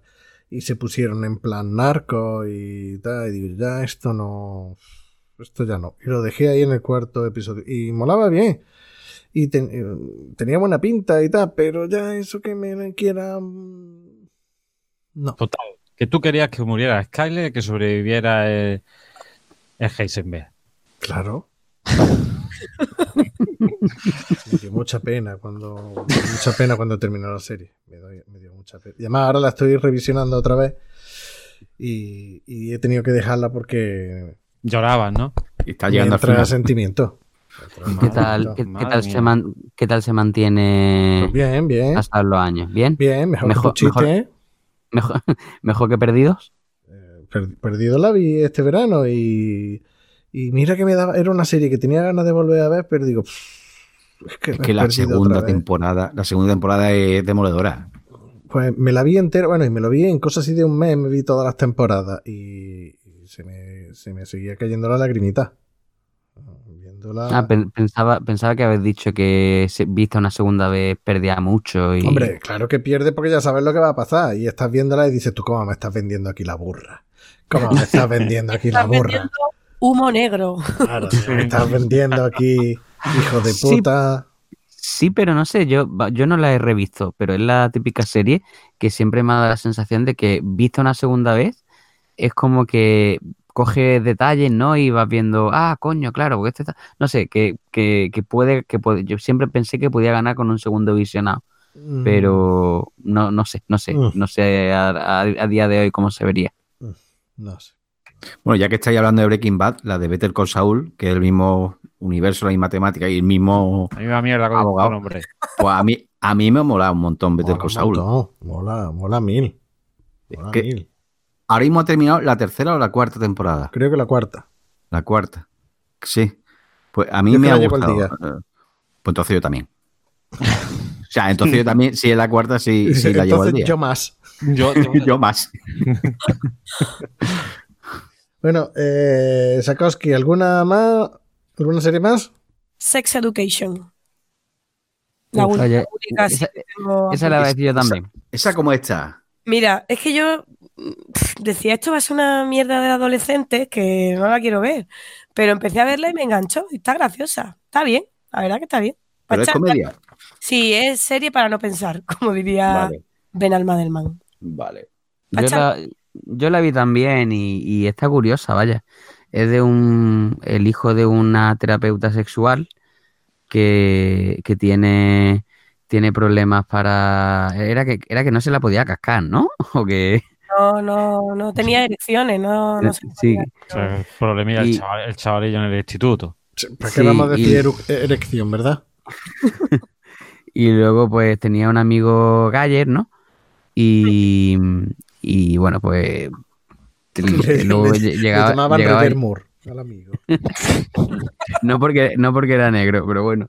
Y, y él, luego llegaba allí al, al instituto y el tío se ponía a hacer de, a hacer de, de terapeuta sexual con los compañeros, ¿no? Mm. Y está, está curiosa, vaya. A ver, no es una, no es una maravilla, pero, pero vamos, se, se deja ver, como, di- como estamos diciendo, ¿no? Para no, para no, no comerte mucho la cabeza y tal, pues la ves y está entretenida, vaya. Bueno, Doc, ¿alguna serie más? Pues mira, así pensando un poco, vi hace unos meses, bueno, hace dos o tres meses, una serie española que se llamaba Gigantes, o se llama Gigantes, de Movistar. Eh, Ahora llega gustó la segunda temporada. Sí, ahora llega la segunda temporada. A mí me gustó, me gustó bastante. No me esperaba que me fuera a gustar y me gustó. Eh, si no recuerdo mal, creo que está dirigida por Enrique Urbizo. Y hay un primer episodio muy icónico con un José Coronado, un- patriarca de un clan en un barrio chungo de Madrid. eh, pero, pero te crees que la serie a lo mejor la va a desarrollar José Coronado, porque en ese primer capítulo el tío lo peta. Para mí es un, person, un personaje impresionante, pero sin lanzar mucho spoiler, solo dura ese episodio. Luego el resto de la serie la van desarrollando los, hijos. Y me gustó bastante. Eh, está muy bien hecha. mm, Persona. Yo ahora mismo los actores no les te puedo decir los nombres porque son actores que hemos visto en varias series españolas, pero no, no les pongo el nombre. No son de los archiconocidos. Y, y me gustó bastante, la verdad. Está bien hecha, está bien, bien desarrollada, me la creí. Y la verdad que cuando terminó con muchas ganas de, de ver la segunda temporada, que creo que la estrenan ahora a finales de marzo o primero de abril la, la siguiente. Yo Así, diría que está ya. Por lo menos la publicidad me sale ya. O puede ser ya. Yo es que no tengo Movistar. Pero La ya te digo, no la estoy viendo. Ya, ya, ya. Y pi, pi, pi, ya está. Es que tampoco he visto he visto más así últimamente. He visto otras de las que ya había hablado, entonces tampoco me, me quiero repetir. Y si hay alguna que he visto y se me olvida comentarla, por lo menos la decís vosotros y ya añado alguna cosilla. Y Orri, ¿tú alguna tienes ahí en el tintero? Bueno, ya que me das esta oportunidad, voy a hablar ahora mismo de series de animación o de dibujitos, ¿vale? Que tengo aquí apuntadas unas cuantas. Y me voy a dejar un montón en el tintero porque me apunta un huevo. Pero bueno, una de las series que he visto de animación es eh, Paradise Police. Jo, Muy fuerte, demasiado fuerte. Creo que no he visto una serie de animación que sea tan, mm, no sé, bruta, burra. ¿Al- ¿Alguien la ha visto? No, ¿pero ¿A qué te refieres? ¿A violencia? ¿A- Violencia por todos lados. 30 Violencia, del primer episodio. Ya, ya, pero bueno, yo como estoy solo, pues la veo. Puedo ver cosas violentas. Sí. Violencia, eh, sexo, un poco, bastante mal gusto, pero, pero en dibujito. No sé, es una serie que a, a mí me pareció cachonda, un poco fuerte, pero bueno. Hay otra que tengo que ¿Viste apuntar. Ricky Morty? Eh, esa también la tengo aquí apuntada. Pero vamos, ya que la comenta, salto a esta. Es una serie que a mí me gusta mucho, Ricky Morty. Eh, Tienes la polla. Sí, sí, es es un poco, eh, no sé, como regreso al futuro, porque está el, el, el, el- Rick, ¿no? Que el, el profesor, el, el abuelo, Rick Sánchez. Rick Sánchez, y, y Morty, que es el sobrino, que que Tiene es un es montón- un poco retarder. Un- sí, un poco, pero eh, tiene puntos muy buenos la, la serie. Eh, viaje en el tiempo, ciencia ficción, a mí me gusta, universos paralelos. Como a mí esas mierdas me gustan, pues esa serie me ha gustado y tiene golpes cachondos. Y también es muy bruta. Sí, pero no tanto como la primera que he dicho. Y la de Para- no, es que la de Paradise Poli es. Es muy bruta, muy bruta, sí. Eh, otra que tengo aquí apuntada es F, F is for Family, Uf, de... ¿Qué? ¿La has visto? yo empecé a verla, empecé a verla. Sí. He visto un par de capitulillos. ¿Y qué? ¿Qué tal? ¿Qué te parece? Bueno, no sé, no me terminó a mí de hacer mucha gracia. Está bien, pero no, no sé, no le cogí yo el punto. Bueno, Ese, ese está bien ha sonado un poco por, por compromiso, ¿eh? sí, sí. eh, Es verdad, soy una bienqueda, qué horror. Dilo, Sakoski, dilo, que es un mojón. Es que no, no, no me gustaba porque te- pensaba que iba a ser divertida y es que el padre me dan ganas de pegarle dos hostias nada más que empieza el capítulo. ¿no? Sí, es un padre que está hasta los cojones de los hijos y, y lo que quiere ir a su puta bola. Y tenía sueños, pero son todos trun- truncados por, porque, por los hijos, porque están dando por culo. Entonces, un padre que pasa de su hijo y, y bueno, y cuenta un poco sus mierdas, su día a día. ¿Algún comentario al respecto? No lo he visto. No la he visto. No, yo tampoco. No, no la he visto yo tampoco. No puedo opinar, pero si quieres puedo hacer opinar sin haberla visto y decir que es una mierda. Vale. Sí. Se acepta tu opinión. Y te lo rebato con Vale. argumentos. Otra que tengo aquí apuntada, que ya hemos comentado en su día, es Archer, que es una serie que a mí me gusta mucho, también de animación, eh, porque mezcla mm, artefactos de, de- anacrónicos para la época, porque en teoría está orientada en los años 60 o así, pero tienen un montón de cosas que no son de esa época Sí, como móviles, eh, armas y tal, y, y es de un agente secreto que está súper cachondo la serie. ¿Alguno lo ha visto? Sí, ¿Es el sí, del parche? No, ¿El que tiene un parche? No, no, no. ¿Archer? ¿Tiene un No, no. parche en el ojo? ¿No? No. Tiene un Parchers. Un parcher. No, no, no. eh, dale, ven, ay, ay. Dale fuerte ahí. Pues, Sakoski, si no la has visto, te la recomendamos, porque esa mola. Lo apunto. Archer mola bastante. Otra que tengo aquí es Desencanto, que como su nombre dice, mm, Pero porque tiene que venir algo más en la segunda temporada. Yo creo que la primera temporada Claro. sido presentación de personajes. pero le cuesta un montón arrancar. El- el- la primera temporada es súper lenta, eh, no tiene mucha gracia, no sé. Al final parece que se empieza a animar un poquillo porque te relacionan todos, Ujú. pero es una, una- Después de Los Simpsons y de Futurama, esta me ha desencantado, desencanto. Es que Futurama lo dejó todo muy alto. Dejó listón muy alto, exactamente. Y, y creo pero, que ya... pero tú te se- pones a ver la primera temporada de Futurama y ahora cuesta verla, es un poquito floja. Pero claro, yo creo que es por lo mismo, por la presentación de personajes, para que te quedes tú con la copla de cómo va ese universo y tal. Y Sí. en desencanto, dentro de que mm, comparto contigo que la primera temporada es muy floja, o me esperaba más, mm, se supone que en la segunda o en sucesiva tiene que despegar. Eh, eso espero, eso espero. Pero Futurama es una pena que la, la cancelasen, si la han cancelado definitivamente, porque esa sí que da un montón de juego, porque podía irte a cualquier, o sea, podía inventarte lo que quisiese en, en, en Futurama. Le pegaba tres Pero- patadas a los Simpsons. Sí. ¿Pero la, cance- la cancelaron con final final o de esto que simplemente dejaron de hacer capítulos y ya está? Las preguntas de mierda. Con Luigi Bercotti. Tío, me parece, me parece una pregunta pertinente. Para ti es pertinente. Se te permite, se te permite. Pues hicieron cuatro películas al final. Mm, Yo y, mm, quiero recordar que también se hizo una, una temporada final. O Yo- nadie lo sabe. Yo creo que la temporada final fueron las cuatro películas. Las cuatro películas, ¿verdad?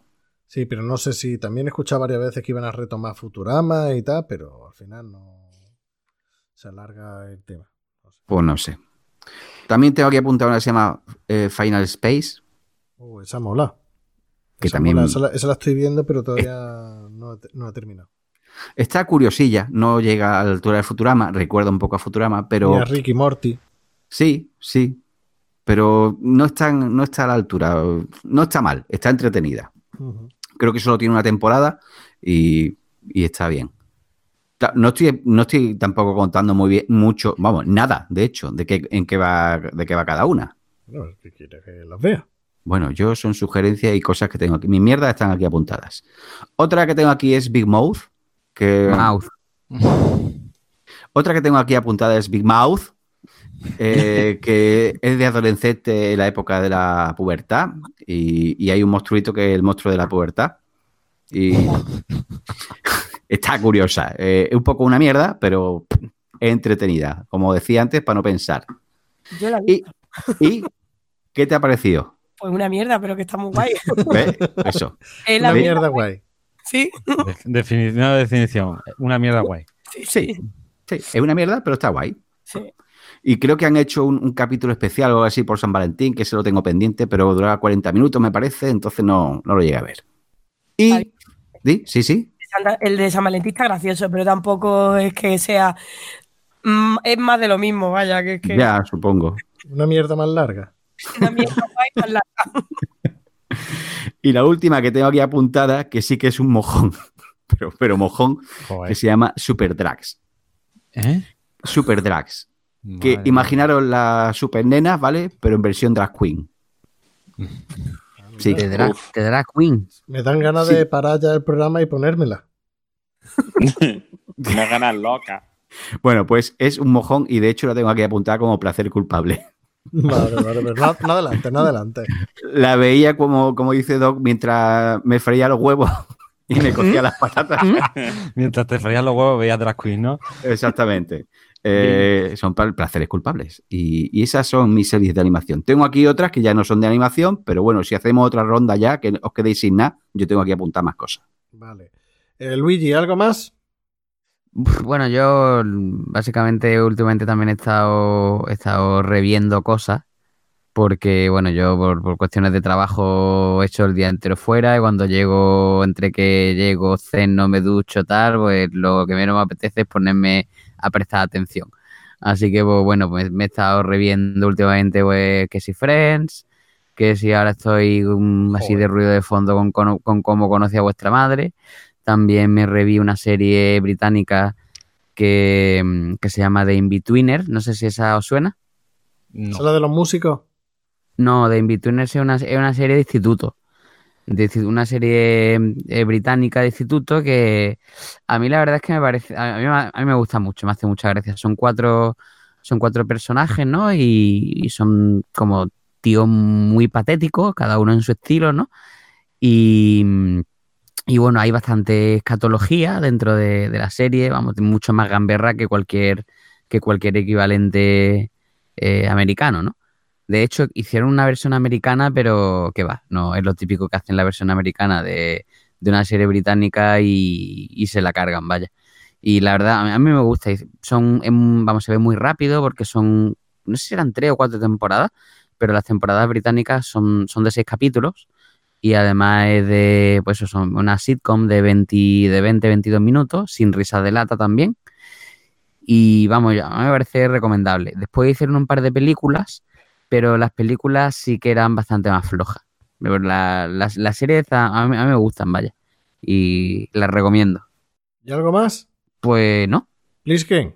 Mm, yo series que ya no, no tengo básicamente más. ¿Puedo decir un par de documentales? Venga. Vale, el primero es de Netflix, eh, que se llama Ma- Masacre en el Estadio.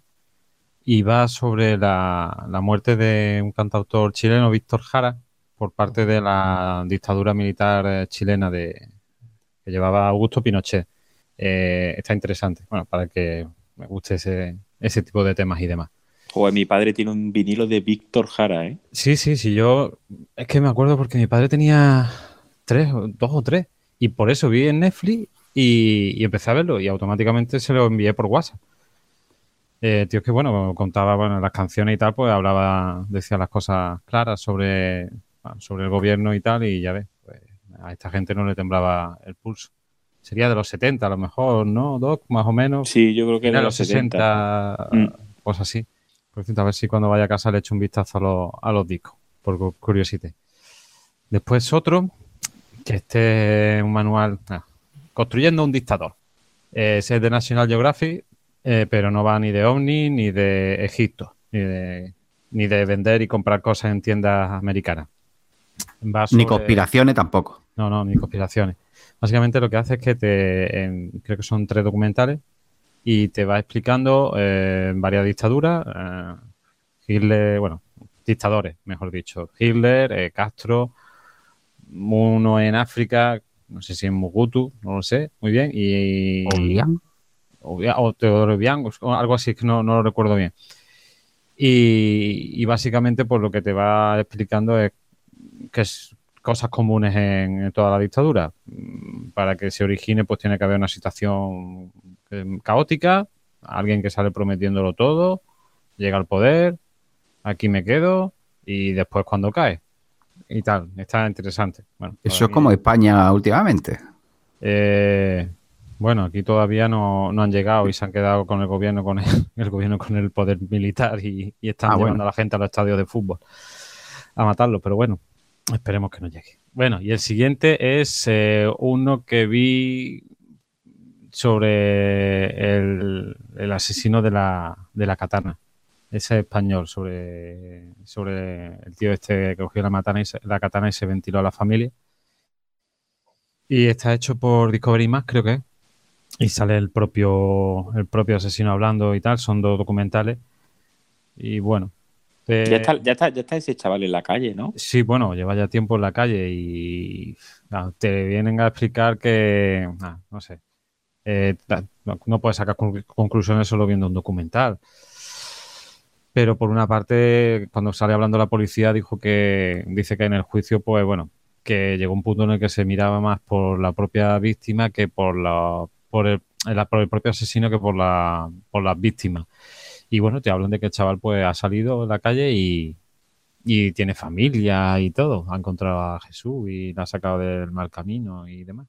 Pero bueno, eh, no sé, es un poco que te deja ahí pensando. Y ya está. Porque después he visto muchísimo de la Segunda Guerra Mundial, pero bueno.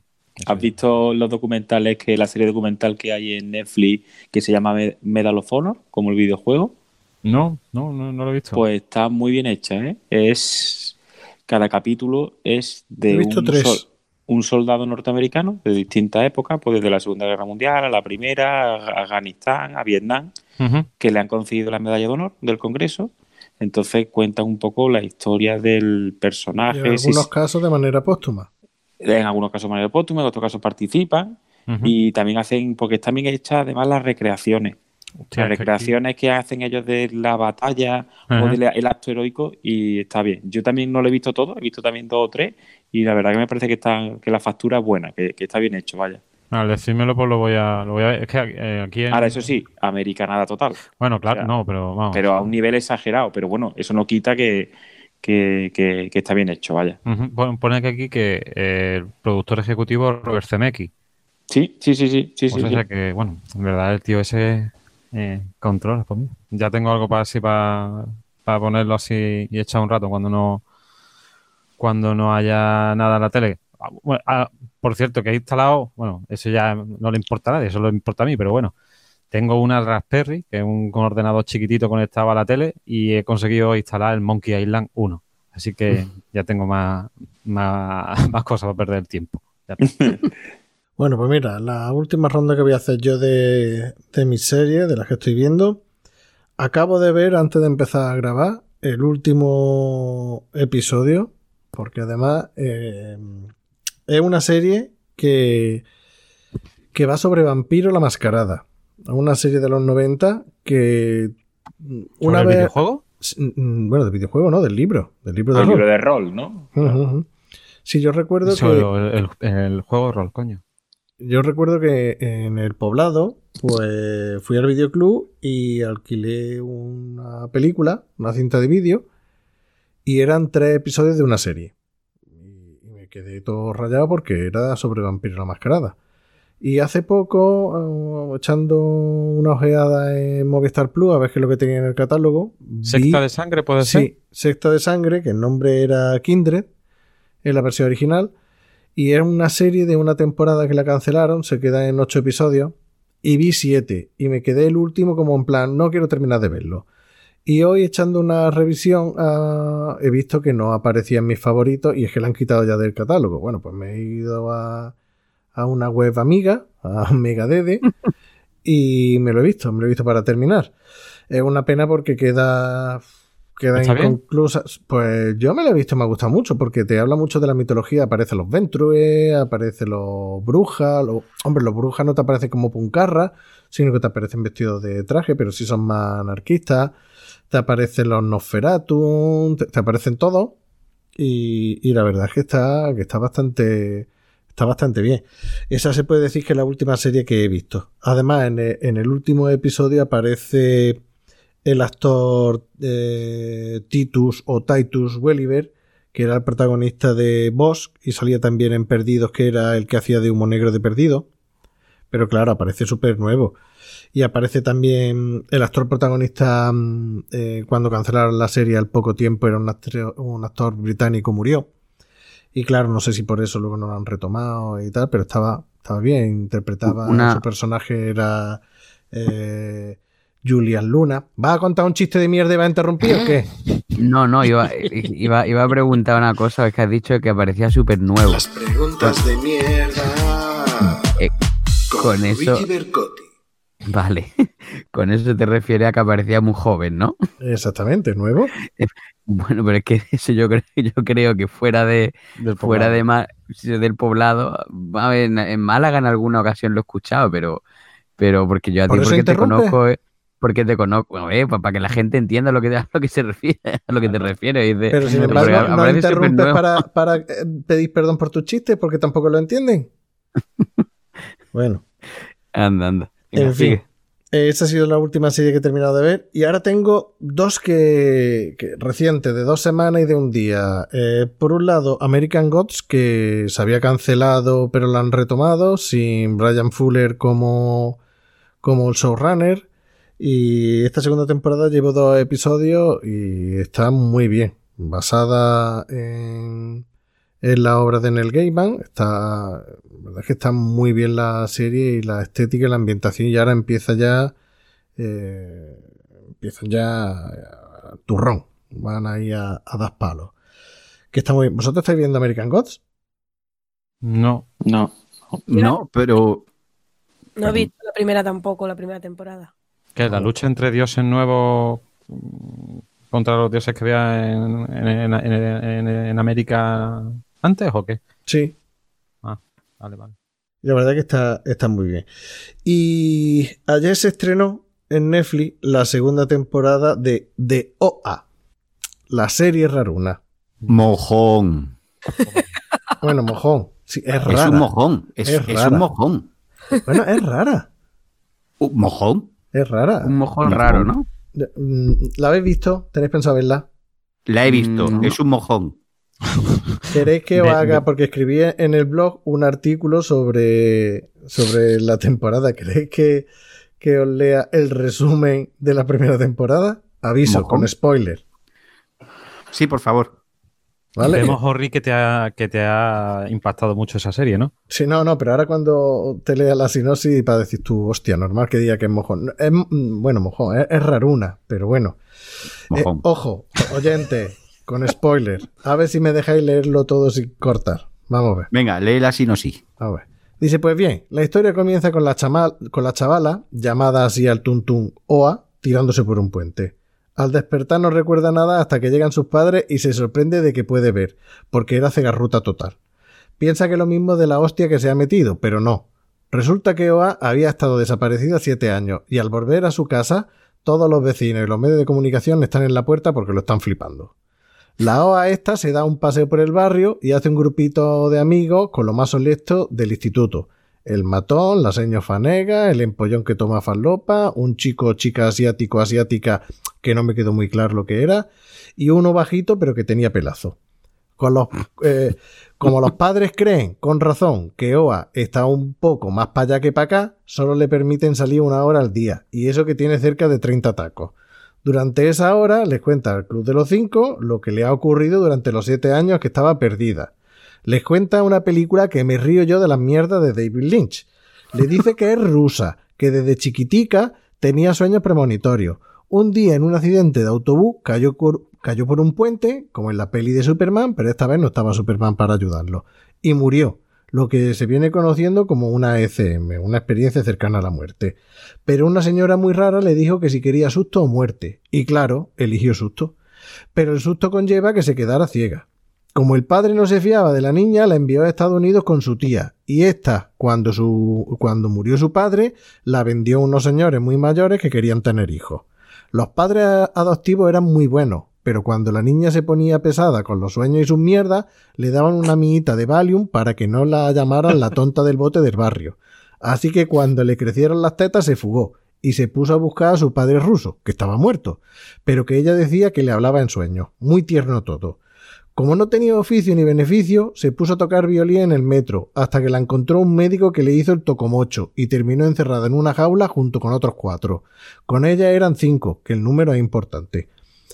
Para ser los conejillos de India del médico, una de las secuestradas, para mi sorpresa, era Paz Vega. Las pruebas consistían en matarlo y revivirlo una y otra vez, para analizar lo que pasaba en la ECM. Así que OA, junto con sus rolletes de los prisioneros, no perdió el tiempo, y eso que estaban en jaulas distintas, llamado Homer, sí señores, los Simpsons lo predijeron, empiezan a preparar un plan para escapar. El primero no sale bien, porque el doctor muerte pilla a OA y le da un viaje tan fuerte en la cabeza que recupera la vista. Así que le dan vuelta al coco que ni en la fuga de Alcatraz. El plan no es otro que, como en la ECM ven bailes parecidos a las fuerzas especiales de Freezer, si los cinco hacen la coreografía perfecta, se abrirá un portal interdimensional y se escaparán. No, no es coña. Total, que el médico está hasta en la polla de la paranoia de OA que la deja libre para que se vaya con su puta madre. Así es como OA aparece en su casa y les cuenta esa paranoia a sus cinco nuevos mejores amigos del Insti. Les pide que se aprendan esa coreografía para poder, para poder ir a salvar a los cuatro que quedaban prisioneros, incluyendo a la profesora Forrondosca. Pero el empollón farlopero se pone a investigar y descubre que todo ha sido una tomadura de pelo de OA, cosa del trastorno de, de estrés postraumático. Normal, eran más listos.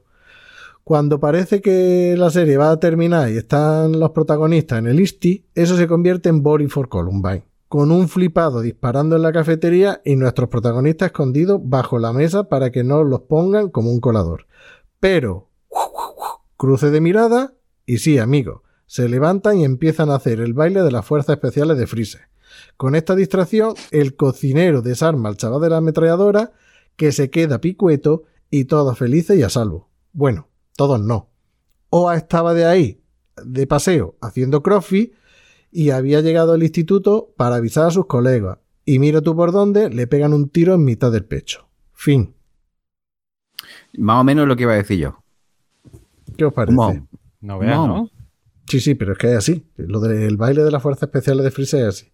Pues la segunda temporada retoma un poquito esto y bueno, está curiosa. Oye, Benal, ¿has visto la segunda de Ozark? Eh, no, me ha dado toda la pereza del mundo. Sí, ¿no? Después de la primera. Sí, la primera me gustó. Vaya, de hecho le hicimos un, Un ci- un- un cine de tapa con, con H. Un saludo a H que está en Colombia. Y la segunda nada. No. Bueno, ¿tenéis alguna serie más o, o damos por terminada la sección de las, de las series actuales que estamos viendo? Yo tengo aquí un chorro apuntado, pero nada, si queréis pasamos a lo siguiente. Si quieres decir alguna en especial.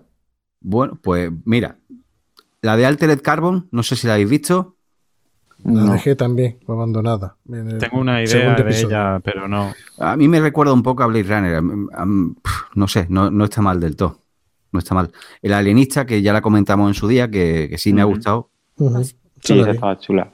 Oye, ¿alguno Mm. habéis visto la, se- la serie esa que sacaron sobre relatos cortos de Philip K. Dick? El tío de, de Blade Runner, Desafío ¿Será la de. Electric Dreams? Dreams. Ah, sí, sí, esa sí la he visto. He visto algún que otro episodio, pero la veo mucho más flojita que, que Black Mirror. Ah, es que es mejor no compararlas, tío. Ya. No, es que son diferentes. No, es por curiosidad. Pero también mola, también mola. Mola, ¿no? Vale, vale. Sí. Y bueno, poco más, poco más. Venal, eh, si quieres seguimos ya con lo siguiente. Bueno, pues entonces, ¿alguien más tiene una serie ahí pendiente? Vale. Pues entonces vamos a hacer una pausita, hacemos pipís, mm, recargamos los lisos y pasamos ahora a hablar de placeres culpables mm, en serie, ¿vale? Y con la llegada de Valdis, que parece que está por ahí escondido en, en su ataúd. Bueno, volvemos ahora.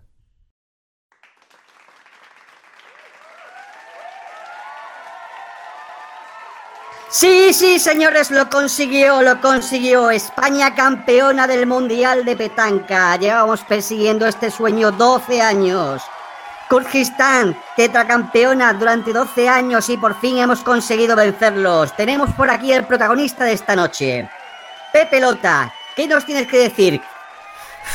Estoy que no me lo creo. Estoy que no me lo creo. Esto es un sueño. Esto es un sueño. Gracias Dios. Gracias, gracias, gracias Dios por estos momentos. Me lo merezco. Me lo merezco. Muy emocionado lo vemos. Sí, ¿y te gustaría dedicarle este, este premio, este triunfo a alguien en concreto? Pues sí, sí, se lo quiero dedicar a mi perro Pipo, a, a- a- mi mujer eh, Antonia, que siempre ha estado ahí a mi lado, dándome eh, esos empujones en la espalda con vigas de metal. Quiero también dedicárselo a, a mi familia, pero sobre todo, sobre todo quiero dedicárselo a las personas más importantes de mi vida que han estado durante todos estos años acompañándome en cada entrenamiento, en cada lanzamiento. Quiero, quiero dedicárselo a todos los componentes de cine de barra. ¿Cine de barra? Sí, el único podcast que puedes disfrutar bebiéndote un liso. Fresquito. Gracias, gracias, gracias. Qué emoción, qué emoción. Y ahora seguimos hablando de series, pero en este caso de series y programas televisivos que podríamos denominar placeres culpables. Doc se, se ha rajado, dice que no, que él todo lo que ve es canela, es bromuro, y entonces ha hecho el cambio y ha dejado su silla para, para Valdis. Buenas Valdis, ¿qué tal? Bien, bien, he estado calentando y ya estoy preparado para empezar. ¿Estás preparado para empezar, no? Sí. Vale, pues venga, pues vamos a empezar por ti. Venga, ¿qué serie o programa de televisión de los que podemos denominar placeres culpables? Bueno, ¿alguien se atreve a dar una definición de placer culpable? Venga, Valdi, tú que estás también. Pues supongo que es algo que eh, mientras lo estás viendo te sientes mal porque sabes que lo que estás viendo es una basura infame, pero al mismo tiempo la disfrutas tanto que, que no puedes dejar de verla. Entonces después te da cosica decirse a los amigos, pues casualmente he estado viendo tal cosa porque eh, sabes que te van a juzgar y que van a pensar que, que cómo se te ocurre ver esa basura. que Sospecho dice- que algo así, ¿no? El que dice basura dice puta mierda, ¿no? Sí, pero ya te digo, puta mierda, que a veces es tan mala, tan mala que, que- que te produce un encanto. goce, que te produce un goce especial. Eh, Como los cerdos que disfrutan, ¿no? Revolcándose en el barro, pues algo así. Bueno, bueno, pues dinos tu, tu primer placer culpable. A ver, yo no tengo demasiados placeres culpables en ese sentido, ¿no? En, en cine. placer culpable. No, no, no, no. En, en- en- en cine sí, lo confieso absolutamente, ¿no? Pero en, en televisión no demasiado. Probablemente porque yo nunca he visto mucha televisión. eh, y lo único así que me da mm, cosica eh, confesar es que me enganché durante un tiempo a, eh, al Operación Triunfo, pero la versión francesa. Eh, a sí, suena, suena muy friki. Se, llamaba, se llama Star Academy y, y me enganché eh, co- concretamente la segunda temporada, pero porque yo estuve haciendo una estancia eh, en una universidad francesa y, y- y- no tenía amigos. Quiero decir que no conocía a nadie allí. Y entonces durante un tiempo, pues mi única vinculación con, eh, con el mundo, eh, más allá del rato que yo pasaba durante la mañana en la universidad, era por las tardes, noches, pues, y me enganché a Operación Triunfo. Y, y eso me permitió, bueno, pues veía cantantes franceses que iban allí, me permitía practicar, aprender mejor el idioma. Y luego ya sí que hice amigos y dejé de, de ver Operación Triunfo. Pero, pero bueno, eh, me sentía mal porque estaba viendo Operación Triunfo y sabía que justo en España no había empezado todavía Operación Triunfo. Es decir, que yo sabía que lo que estaba viendo era malo, pero que no lo podía identificar con la Operación Triunfo española porque no había comenzado. O sea, Pues era yo me voy a pre- ¿no? Eh, sí, sí, sí, eh, absolutamente previsible. Era en la época anterior a todo aquello. Y cuando justo cuando empezó aquí en España, que fue un boom de popularidad y todo eso, yo lo vi y dije, anda, mira, esto es como el Star Academy. Y me pareció, lógicamente, lo que era, ¿no? Que era una, una mierda, pero... Tú veías tú veías Operación Triunfo antes de que fuera mainstream. Bueno, allí lo era, en Francia lo era. ¿Y Eh, había un equivalente eh, a Rosa allí? Eh, que Olente a Rosa, bueno, había, era una movida muy, muy curiosa, porque había un tío que era chungo, que, que sí, que era chungo, pero así como en plan canalla, de estos que amenazaba a los compañeros, y en una de esas casi que él se pega con uno y, y trataba mal a las Joder. chicas, pero con- era muy el- el atractivo. Cal- y, El Carlos Joyas. eh, No sabrá quién es. creo que ese era uno de, de Gran Hermano, ¿no? Hombre, hombre. Sí, que, dejó, que dejó una de, las- de las más grandes frases de la historia de, de la historia de la televisión, que es, te voy a dar dos joyas que te van a, que te van a temblar las orejas placa a placa, ¿no? No, este no solo Y ahora- amenazaba, y- sino y que... ahora está en Ciudadanos, ¿no? de hecho, creo, creo que, que últimamente leí que, que la habían denunciado condenado o algo por malos tratos, cosa que se Estaba- veía venir. política, Estaba en Sí, política. sí, sí, sí, sí, Tú dices que esa es su, frase más célebre, pero yo para mí era la de El colacao, ¿no? era Faina, ve y me hace un colacao, tú que Tú que sabes sabes dónde está. Eso, eso es eso es caviar. Eso es caviar. Yo tengo ganas de tener novia para decirle, ve y me hace un colacao, tú que sabes dónde está. Pues, un colacao, tú Y que yo no bebo colacao. pues te va a quedar sin novia en, en cero coma también. Ah, lo que pasa. Bueno, pues eh, finalmente, vaya que eso, que, que tenía un elenco muy bien seleccionado eh, y, y recuerdo eso, que, que había, estaba el chungo, como digo, luego había una chica que era, que era lesbiana, eh, pero ella no lo sabía. Eh, luego después ya cuando salió, porque le gustaban las chicas, pero no, no lo confesaba, tenía esos problemas así tormentosos de su personalidad que no sabía. Entonces sí lo sabía. Sí, pero no lo quería reconocer, luego sal- Ah. porque además se pegaba mucho a, la- a otras chicas, eh, como estaba enamorada de ella, pero no lo decía, o sea, no, era una cosa... eh, luego había otra que era como oscura, gótica y tenía una personalidad así atormentada, que fue la que ganó. Y estaba, esta- era, ya te digo, me enganché, joder, porque luego después hacían, se veía la pero- vida, la vida en la academia y teníamos un- una profesora de canto, un profesor de teatro que era de origen español, si no me equivoco, otro de baile, eh, que lo, le, le hacía deporte también. Bueno, eh, Pero, tío, Sí. no, no, no, no nos hagas spoilers. Si ahora queremos ir a verla, tío, ya sabemos quién ha ganado, tío.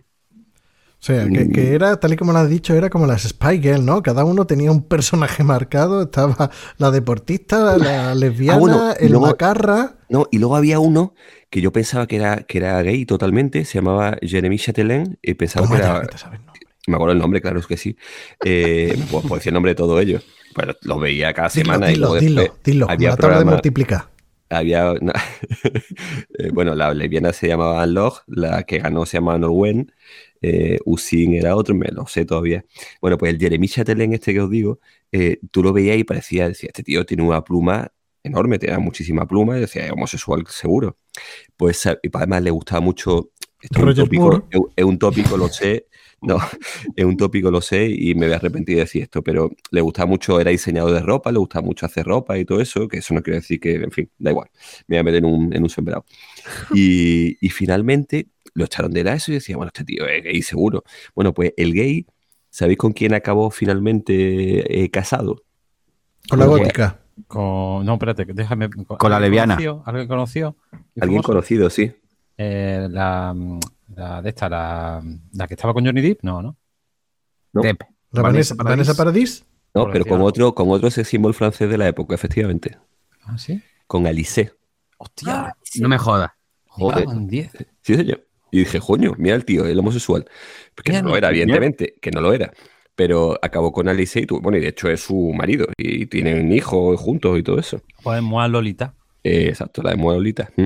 Al, Ali- Alice, joven, eh, ¿cuántos años tenía ya esa criatura? Venga, pónmela, pónmela, pónmela. Las preguntas de mierda. Con Luigi Bercotti. Pues no, no tengo ni idea de qué edad puede tener Alice, pero era muy cría, muy cría en, eh, cuando fue su éxito de Moalolita, que es del año 2000 aproximadamente, de esa misma época. Nació en el 84. Eh, pues ya está, pues tiene 30 y 34, Cuatro 35 años. Mm. Sí, claro, en esa época tenía, pues, pues no lo sé, cuando se casó con este chico tendría como 19 años o 20 años. Se casó en el 2004 con Jeremy Chatelet. Ese, ese, ese Jeremy ¿no? Sí, es el que te decía. Pues nada, 20, 20 años. Bueno, pues esta es mi historia mierda de, de, de series que, eso, que me generan cargo de conciencia por haberme enganchado a ello, que me enganché, ya os digo, durante un tiempo en el que tenía, estaba muy solito, Eh, porque luego después ya sí hice amistad de, de la universidad y, y- y, bueno, gente que conocía allí en Lyon, ¿no? ¿Y le reconocía a, tu a tus amistades universitarias que veía eh, Operación Triunfo Francesa? Mm, no. No. No. No, porque era gente. bueno, Elevada. No, elevada no, pero que un poquito petulante. Y entonces. Bueno, de- después de lo que acaba de decir Baldi, lo vamos a tener complicado, complicado con los placeres culpables. Yo le quería dar paso a Orri, por eso que ha dicho de Baldi de no, estaba solo, no conocía a nadie. Y no sé si en Murcia tenían una operación triunfo versión Murcia. Y para que te- se enganchara, no sé, Orri, cuéntanos. Operación, Operación Hacho Pijo Huevo. Operación Hombre. Yo por lo pronto me ha apuntado aquí el nombre del el- el Star, este que ha dicho Baldi. Está No te lo ha apuntado bien, ¿no? Eso. Es que me he quedado en el Star, ya está. eh. Con eso ya buscaré. Y bueno, lo veré a ver si con eso hago amigos. Eh, bueno, a mí no me No, sirvió ya para eso, ¿eh? no. Ya, ya. No me sirvió. Para matar el tiempo ya. Muy triste todo.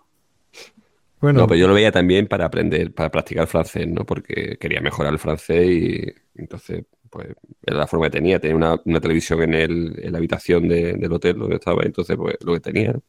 No tenía otra cosa. bueno, Orri, dinos un placer culpable tuyo. Un placer culpable que he visto últimamente. Que me da un poco de vergüenza.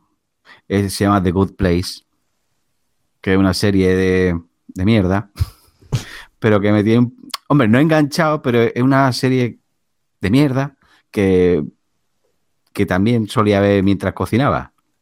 Tampoco le prestaba mucha atención. Bueno, pero esa, por ejemplo, sí me, ¿Pero de me, me gusta.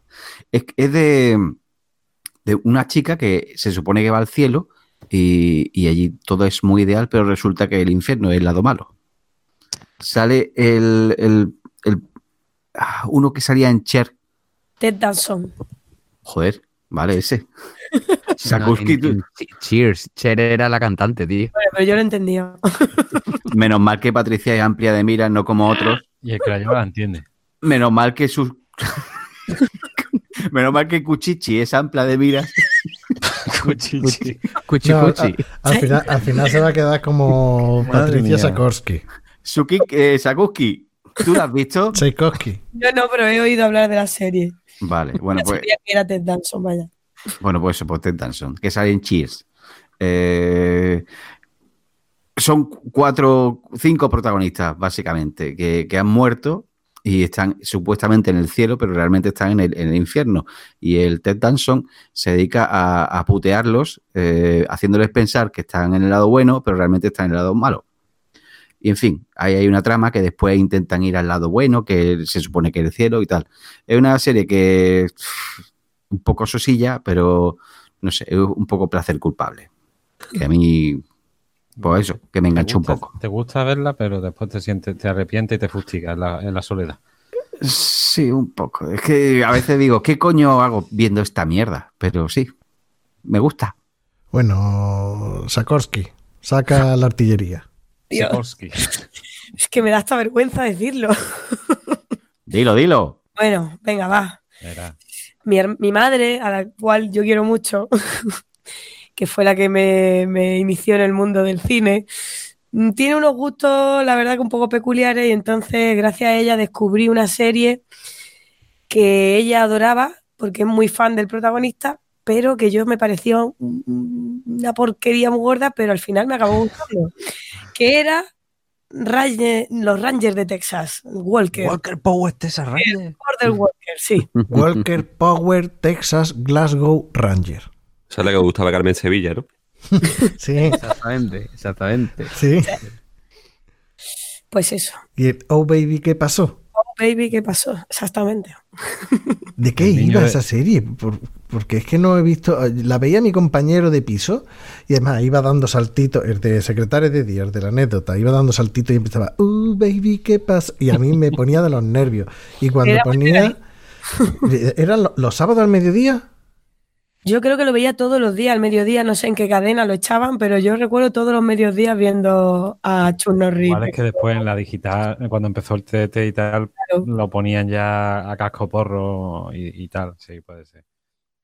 El episodio Recuerdo- bueno de Walker Power Texas Ranger es cuando se reencarnaba en un en un tío del oeste americano y salvaba a los indios y tal. Sí, sí, verdad, En plan, en plan buena ¿Cómo? persona. ¿Cómo? Sí, sí. Sí, que había unos Eh, capítulos un poco extraños, sí. Sí, que había veces que, que había veces que en, en Texas Rangers pues llevaban la misma situación de, de la actualidad que era, de los mitad de los 90, pues la llevaba al salvaje oeste. Y entonces, pues claro, él aparecía de Ranger, obviamente, y el sheriff, colega suyo viejete, este también salía de sheriff, la, la chica a lo mejor pues salía de, trabajaba en el, en el salón, eh, en fin, trasladaban a la situación, pero claro, ayudando a los negros, a los indios, aunque después decían, no, matarlo a todos. Total, no importa una mierda, solo queremos las tierras. Y todo eso. A veces hacían cosas de esas extrañas y curiosas. Yo es que no he visto ni un puto episodio. O sea, no sé, Yo creo que tampoco. me daba tanta grima. Yo, yo tampoco, yo tampoco. Yo tampoco. Yo sé quién es Chuck Norris. ya está. Pues por los memes, ¿no? Chuck Norris que cuando sí. hace flexiones mueve el mundo, ¿no? Y todas esas cosas. Exactamente. Bueno.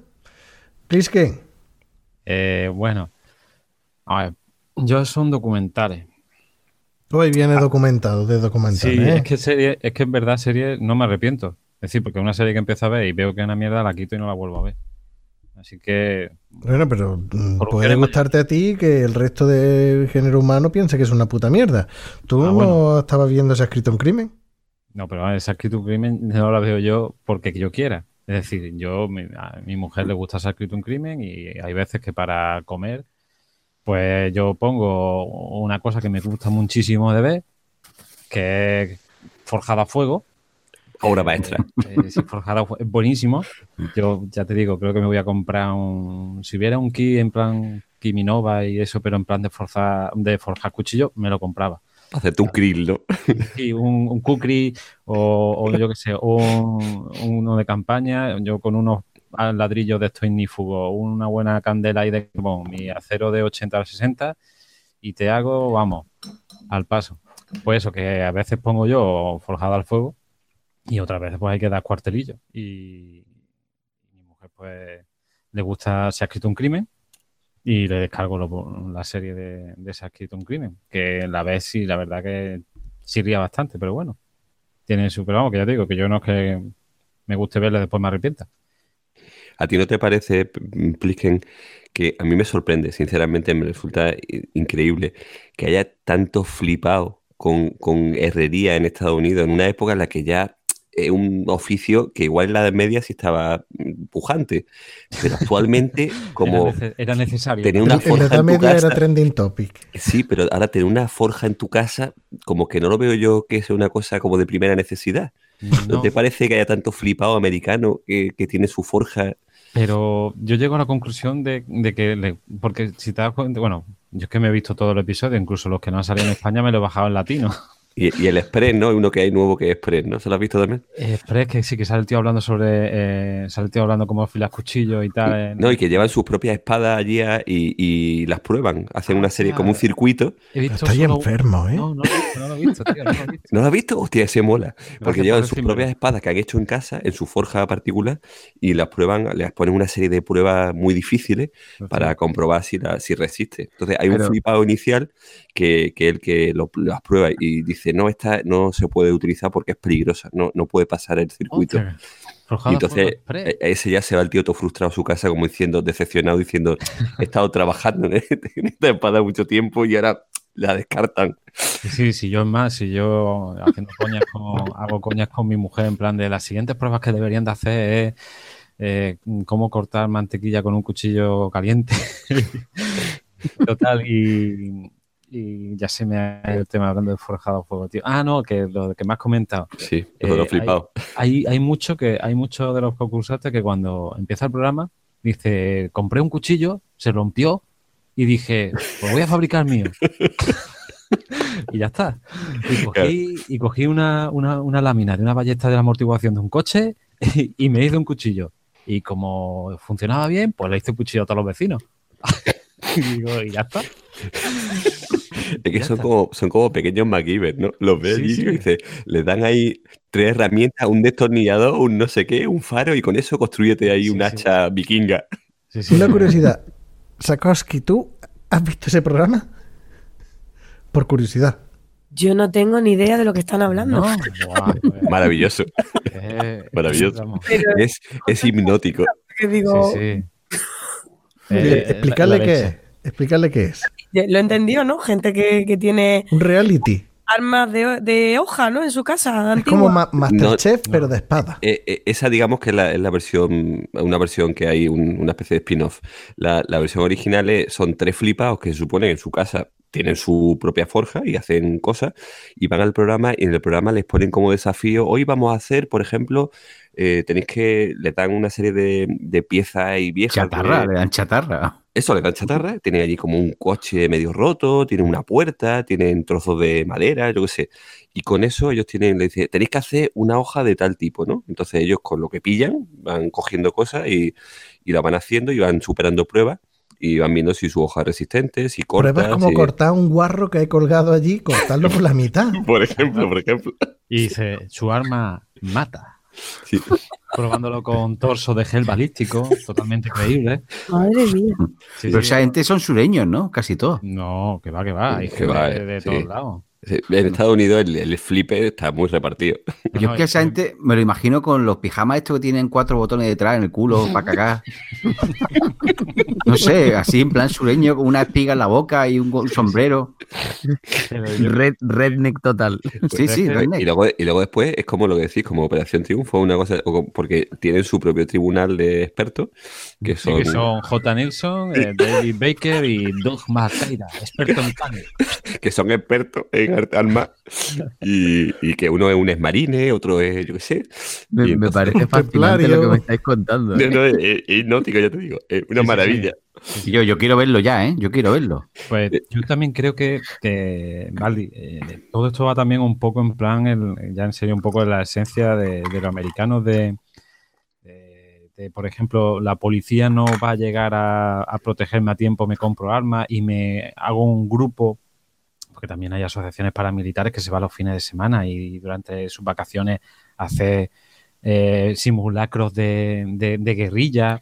Pero ¿sabes? Un poco- sí, sí te entiendo, pero aplique, Sí, sí. si la policía no llega a tiempo, no me da tiempo a forjar mi propia No, arma. No, pero no, ya. ¿La no es tenéis ya forjada? No, me refiero en el sentido ya, de, te entiendo, te entiendo. de yo me hago mis propias herramientas. Sí, el- el- el- me al hago fin y al mis cabo- cuchillos, porque muchos, muchos son lo que hacen son cuchillos y algunos también se dedican a hacer espadas para recreaciones y, y todo eso. Yo creo que un poco va en plan de ese tipo. Sí, eh, y también en cierta forma recoge lo que es el espíritu de lucha de- del el auténtico americano contra la naturaleza, contra los Hay otro, elementos. programa, hay otro programa de esos en, en Mega antes también. De eso no voy a hablar. La del superviviente, ¿no? No, no, no, el superviviente no. Cogen a tres notas en Alaska, en los bosques y tienen que sobrevivir. Y voy a cazar un búfalo y voy a cazar un no sé qué. Y me voy a hacer mi propia arma. ¿Son los que van en pelota?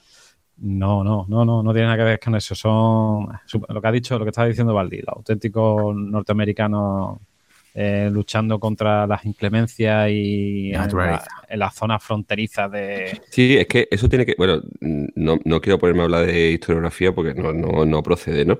Pero hay un historiador americano que se llama Frederick Jackson Turner que escribe una obra que se llama La, la historia de la frontera y realmente dice que el espíritu americano se forja luchando hacia el oeste, luchando contra los indios, luchando contra el medio. Y, y la historia de la nación americana es independiente, es diferente al resto de naciones del mundo. Por el resto de naciones del mundo lucha contra otras cosas, sus fronteras están delimitadas por otros países. En cambio, la nación americana no es así. La nación americana se construye contra el medio. Y porque los indios al fin y al cabo están ahí, pero sobran, ¿no? Y, y es muy interesante porque cuando se le acaba el territorio de la expansión de la conquista del oeste, ahora dicen, ¿y ahora qué? Y claro, ahora qué, ¿no? Ahora están las islas de, está Hawái, está no sé qué, y luego después el resto del mundo, lógicamente, ¿no?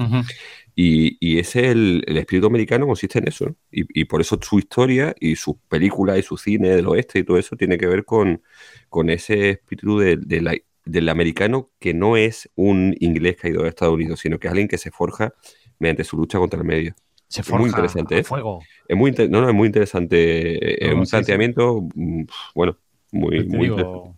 Ellos llevan eso también ahí, el tema de me lo hago yo y, y todas esas cosas. Una cosa que también me resulta peculiar es que muchos de ellos siguen a los dioses de noruegos, a Thor, por el Sí, bueno, del martillo y el yunque y todo eso. Es muy, es muy de los flipados también. Sí, claro. sí, llega y dice, este, eh, bueno, si, si, si los dioses me lo permiten. Sí. Quieren forjar a Mjolnir, que es el martillo de Thor. Eh, y hay un episodio que está gracioso porque eh, fabrican, bueno, ya es lo último que digo, porque parece que esto es una especial de forjada a fuego. Sí, es verdad, hombre, es verdad. Bueno, yo, hace- yo he visto tres o cuatro episodios, no he visto más, ¿eh? No, yo me No, lo he no, visto no. todo. Yo lo reconozco, lo he visto todo. Y hay uno que fabrica la navaja española, pero la de siete muelles. De Albacete. La navaja está grande y, Auténtica navaja llavero de, de hierro de Albacete. y no, y- ¡Hostia! ¡Qué meme más antiguo, colega! ¿qué, qué pasa? Que ese era un meme de los principios de internet, tío. Pues sales haciendo la. Bueno, esta navaja era típica. Era- la El tempranillo, ¿no? utilizaban- Lo utilizaban los españoles cuando, para, para afrontar sus discusiones. y se ve una navaja ahí de siete muelles y, y está, está cachondo. Bueno, pues eso es lo que a mí me gusta, forjada a fuego. Y se ha escrito un crimen, bueno, si lo quieras asumir como un placer culpable, vale. Yo iba a decir, por ejemplo, los, los documentales estos de mi vida con 300 kilos que alguna vez he visto y he terminado de verlo, digo, ¿y para qué? Pero bueno, Bueno, Luigi, cuéntanos tus mierdas. Mi mierda. Bueno, pues yo, por muchas. ejemplo, son muchas y variadas. Pero bueno, a mí, por ejemplo, un, un placer culpable, que no es, un, no es una serie, sino que es un programa de televisión, es, eh, bueno, ¿quién quiere casarse con mi hijo? yo era... yo debo reconocer Yo he Que- visto en el grupo de WhatsApp a Luigi y, el y a- auténtico placer culpable ese, ¿eh? Yo he visto en un grupo de WhatsApp a Luigi y, a otra amiga nuestra que nos envió una vez un mensaje, Patricia, escribiendo mm, en tiempo real mientras que estaba el programa. Diciendo, ¿has visto esto? Sí, es lo mejor, es lo más. Y yo, ¿pero de qué estáis hablando? Pues del programa, ¿pero de qué programa? ¿De quién quiere casarse con.? Hijos de puta. Además, que lo echaban los lunes. No recuerdo el día, pero, pero, pero sí, es un programa y yo soy siendo plenamente consciente de lo que es, pues a mí me parecía muy divertido. El, vamos, la, la selección de personajes me parecía, sobre, hombre, sobre todo la primera o dos primeras ediciones, después ya perdía mucho interés. pero, Perdí pero la tercera, ¿no? eh, sí, sí, sí. Eh, luego lo, lo- los personajes, vamos, los que- Luján es Dios. Luja- Luján, es, Luján es maravillosa. eso Luján lo ponían Argüelles es maravillosa. grupo. Luján es Dios. Y lo es, lo es. y luego también el moraban mucho lo- los, vamos, los que hacían los montadores, ¿no? Los que le metían los efectillos de, de visuales y de sonido y tal.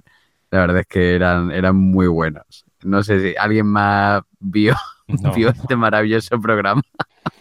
No. Planta rodadora. Planta rodadora. No. Este picursor. Este precursor, efectivamente. Este picursor. Pero una mierda parecida a esa, ya que estáis hablando de reality, es First Date. Hombre. O Uf, ven a cenar uf. conmigo, ese el de antes. No, no, no puedo. Eso tío. sí que es un placer culpable, ¿Cuál, tío. cuál- es que- cuál- cuál es el de antes, dice? Ven a cenar conmigo o ven a cenar a mi casa. Ah, vale, vale, vale, sí, sí, sí, sé cuál es, sé cuál es. Yo el otro día, eh, haciendo zapping, lo dejó mi mujer 30 segundos y le dije, o quita eso o me voy. Me divorcio. No, no, tío, es que no, es que no puede ser. Yo a toda esa gente las la- metía con la gente forjada a fuego y de maniquí, ¿no? Así, así se, así se hace nombre, de verdad. sí, sí. Yo, yo, si hablamos de reality, reconozco que alguna vez he visto y me he quedado enganchado Aventura en Pelotas. No sé si la habéis ¿Eh? visto vosotros. Sí, el que, estaba- el que ha dicho antes Luigi, ¿no? Dos en pelotas, ¿no? No, Aventura, Aventura en Pelotas. sí. Ah, no sé ah, si... no sé lo que es. Aventura en pelota es una cosa de- del canal National Geographic que, que también eh, han puesto aquí en alguna cadena, me parece que en, en- en Energy o no, no sé, en una, en una cadena de, de estas de la TDT, que sueltan a dos personas que no se conocen de nada en bola en un sitio súper chungo. Y súper chungo me refiero a lo mejor en las estribaciones del Himalaya. Es decir, en una zona... En pelota, de buen sí, sí rollo. en pelota. Y les permiten llevarse una cosa solamente, un instrumento. Entonces hay algún flipado que se lleva un cuchillo de estos multiuso que pueden hacer cosas, puede coser y puede hacer cosas. Otros se llevan un mechero para hacer fuego. Otros se llevan una cacerola para poder mm, preparar, cocinar o coger, hacer agua, o sea, hervir agua y tal. Y, y otros los dejan a lo mejor en una playa súper chunga donde no hay nada. eh, y, y tienen que vivir 21 días, eh, aguantarse el uno al otro colaborar y sobrevivir durante 21 días en pelotas, aguantando temperaturas extremas, mucho calor durante el día, mucho frío por la noche y, y la verdad es que, O sea que no, solo, no solo es que los suelten en pelota, sino es que se tienen que mantener en pelota. no, no es que se tenga que mantener en pelota, hay algunos que se hacen sus trajecitos. Ah, vale, vale, cosas, vale, ¿no? vale. Vale, Eh, vale. Pero quiero decir que se llama aventura en pelotas porque los sueltan allí sin, sin nada, no tienen ni siquiera para taparse y para, para co- gu- resguardarse el frío, ¿no? O sea, algunos hacen cabañas, algunos suele ser gente también súper flipada, ¿no? A lo mejor un, un escomando, un, un boina verde, eh, que son los que más aguantan muchas veces. ¿no? Como el de Vox. Eh, no, pero serio, ¿no? Me refiero a gente no flipados que se ponen a correr por una carretera y se hacen una foto, sino gente que sí realmente son supervivientes, ¿no? Y, o son, deportistas de élite que, eh, y la verdad es que a veces aguantan en unas condiciones infrahumanas. Otras veces viene un colgado que se cree que es máquina y se coge agua del charco porque tiene sed y le dan unas escaleras malignas y lógicamente los tienen que evacuar porque está a punto de morirse. Pero otras veces hay algunos que son muy graciosos. Yo vi uno que era un, un tío también, que era un es boina verde o una cosa de este tipo, que, que se resguardó, en- se hizo una especie como de medio covacha ahí al lado de la playa y el tío por la noche tenía como una especie de... se había llevado una linternilla y, con la- y encendía la linternilla y con la linternilla se acercaban las ratas. Y el tío cazaba las ratas y se las comía bocado. y, la, y la compañera, porque son un tío y una ¿Pero tía, la, ¿no? la cocinaba o algo? o- No, no, no. A bocado las comía, sí, crúa. a bocado. Y la reviviendo ahí su entrenamiento de los y la- SEALs y cosas y de la- esas. exacto, exacto, era de ese tipo. Y la compañera que, porque siempre son un tío y una tía siempre, ¿no? La compañera decía, yo he pasado toda la noche escuchando a la rata chillando de los bocados que le pegaba el tío. Joder. Eso es una cosa muy, muy heavy. Y alguna vez reconozco que también le he visto lo de aventura en pelota. Eso como lo, lo que decía la, la célebre frase del coronel Truman, ¿no? Rambo come cosas que harían vomitar a una cabra. Sí, algo así. En, en, en inglés la versión original se llama Naked and Afraid o algo así, como, algo así como en, en, en D-Max lo ponen en España. En, en D-Max, y es del, es del Discovery Channel, me parece. No, yo, yo había visto alguna de, de, no sé cómo se llama, esta que soltaban a dos en pelota en, en una isla desierta y luego ven- metían a un tercero, a una tercera No, para se que... llamaba Adán y Eva o algo así, ¿no? ¿No Eso sí, algo así? algo así. sí. Y eso es infame, eso es como lo de primera cita y todo esto. A sí, ti sí. que te gustan esas cosillas, Luigi. Bueno, voy a soltar la primera bomba a la línea de flotación. Venga. Y viene con historia. conocéis, bueno, porque si lo digo el nombre seguro que no lo conocéis, pero una serie eh, mexicana, creo que era mexicana, que se llamaba Cuando seas mía. No. ¿Os suena? No. No, no, no. Mm, No. Cuando seas mía, que también conocida como El Cafetalero. Tampoco. Un culebrón. Un culebrón. Un culebrón, pero de los malos.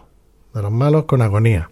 ¿Lo Pero tiene bueno? historia. Tiene, no, no, no. Pero es que hay algunos más buenos que otros. Hay unos que son malos y otros que son. Pues este era malo con agonía.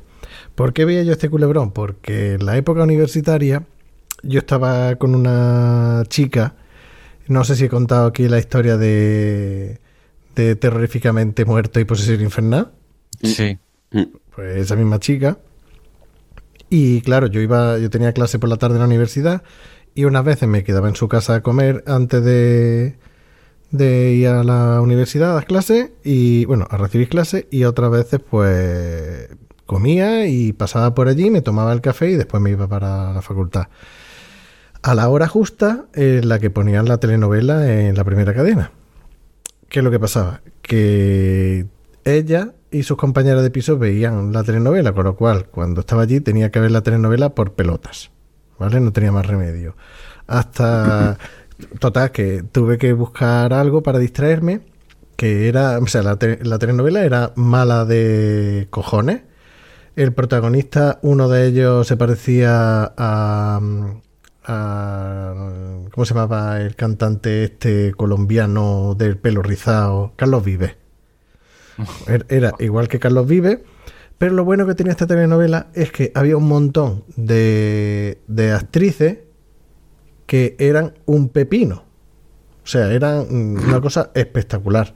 Había una mala que, que se llamaba Bárbara, que, que era una cosa... Era, era Una brutal. Haci- Hacía honor a su nombre. bueno, no, pero es que era una cosa brutal porque era morena con el pelo lacio, unos ojos azules, celestes, bueno, y, y- y más cosas. Más cosas. No quiero ser. Pero vaya, tenía unos globos que flipaba. O sea, una- tía. Y, y tenían dos o tres hermanas y muy bien, no sé qué. Total, que yo me, me entretenía pues viendo a, a las pavas, porque la serie era mala de cojones. ¿Qué pasó? Que cuando llegó el último episodio, yo estaba malo en mi casa, con fiebre, muy chungo, y le dije a la chica esta, digo, oye, que hoy es el último episodio. digo, yo estoy malo con fiebre. No, no, pero yo me voy a tu casa y la vemos juntos. Digo, vale, pues entonces yo me echo la siesta y cuando tú vengas, llámame por teléfono, porque si no, no te voy a escuchar porque estoy bastante mal. Y me despierto y vamos y, y vemos los dos episodios. Sí, sí, sí, sí, sí. Y vemos el final del cafetalero y lo vemos. Venga, Venga, pues vale. Echaban dos o tres episodios seguidos, o sea que empezaba a las tres y media, una cosa así, hasta las seis duraba, o sea que te ponían dos episodios por, por día, dos o tres. Eh, total, que yo con mi fiebre, a las dos como, me acuesto, malísimo, me despierto entre sudores y son las seis de la tarde. Me voy corriendo a la televisión, lo pongo, el cafetalero, la telenovela ha terminado. Y la, y la llamo por teléfono, oye, que, que no me has llamado y todo. Ah, no, es que se me ha olvidado. Es que verás tú, me he liado con María del Mar y me he ido de tienda. Yo, ¿qué? Que, que me ha enganchado una puta telenovela y en el último episodio Casquean venir no me llama y me quedo. No, pero. Pero mi otra compañera de piso, Julita, lo ha visto. Bueno, cuéntame. No, pegaban tiros, no sé qué ha muerto. Ah, digo, pero ¿qué me estás contando? ¿Tú estás tonta o qué? ¿Qué, qué ha pasado? Es que no lo sé, jajaja, ja, ja, qué risa. Pero, pero, pero cuéntame, ¿qué ha pasado? que me he tirado seis meses viendo la puta telenovela y, y, y, y además que era súper lenta, no, no pasaba nada. Y, ahora no me voy a enterar del último episodio. No, sí, se iban a casar, salía a pegar tiros. Y yo, pero, cuéntame, no, ja, ja, ja. Pero no me lo vas a contar, ja, ja, ja, ja. Total, que me que con la gana de ver la puta telenovela. ¿Qué pasó? A los 5 o 6 años, en Localia, los que viven lo recordarán, lo de Localia. Pues Localia a las 7. Sí, pues los, los que, los que no viven difícilmente. Yo pienso lo mismo, como que los que viven, los fallecidos. Bueno, pues a los, a los 5 o 6 años, ¿Qué quería decir con los que viven? Ven al... los que viven lo recordarán, o sea, los que todavía viven de aquella edad recordarán lo que era Localia. Se está muriendo gente que no se ha muerto nunca. Pues resulta que a, la- a las siete y media de la mañana por ahí, como yo ese año estaba estudiando otra carrera y me estaba preparando la oposición a la vez, pues me levantaba temprano para que me diera tiempo de hacer todo y puse una vez la tele y en Localia, pues a las siete y media de la mañana, pues estaban poniendo el cafetalero. Y, Y tú, digo, pues, abierto. Y digo, pues voy a ver final de la puta telenovela. ¿Qué es lo que pasaba? Que yo veía y digo, uff, esto le queda todavía una semana. Me quedaba una semana sin verlo y además era de, sie- de siete y media a nueve de la mañana. Y ya se iba acercando el día, se iba acercando el día para ver final. Yo para ver el último episodio solo, que no me enteré de lo que había pasado. Y total, que en la última semana, cuando ya iba a solucionarse todo, pues me llamó por teléfono un profesor de la universidad que quería que fuera becario y tal, para que echara los papeles, para ver cómo iba la media y preparar un proyecto y tal, para y me perdí el final. Y a día de hoy, no, quiero ver la telenovela. a día de hoy no sé cómo termina la puta telenovela. ¿Pero no has mirado en YouTube? No, no, es que ya me niego. Ya, o sea, es cosa del destino. Si el destino por dos veces te dice que, que no lo puedes ver final, por lo que sea, digo, pues, pues no lo veré. No, no. seas mía. Cuando ¿Y ahí te sea. ha quedado jodido perdido? ¿Te ha quedado jodido? Trailer de la serie El Cafetalero. Eh, es que le llamaban el, cafetalero. Final, que- mira, aparece aquí. Sí, sí. Pues bueno, las protagonistas son un pepino. Las O sea, protagonistas son un final. pepino. No voy a verlo. Cojones, Benal, si está en YouTube, tío. Me niego, no voy a verlo. Voy a ver yo, tío. No voy a verlo. Y se lo cuenta. Y te lo voy a destripar. ¿Sabes? Por- Y, al- y al final van a hacer un kukri.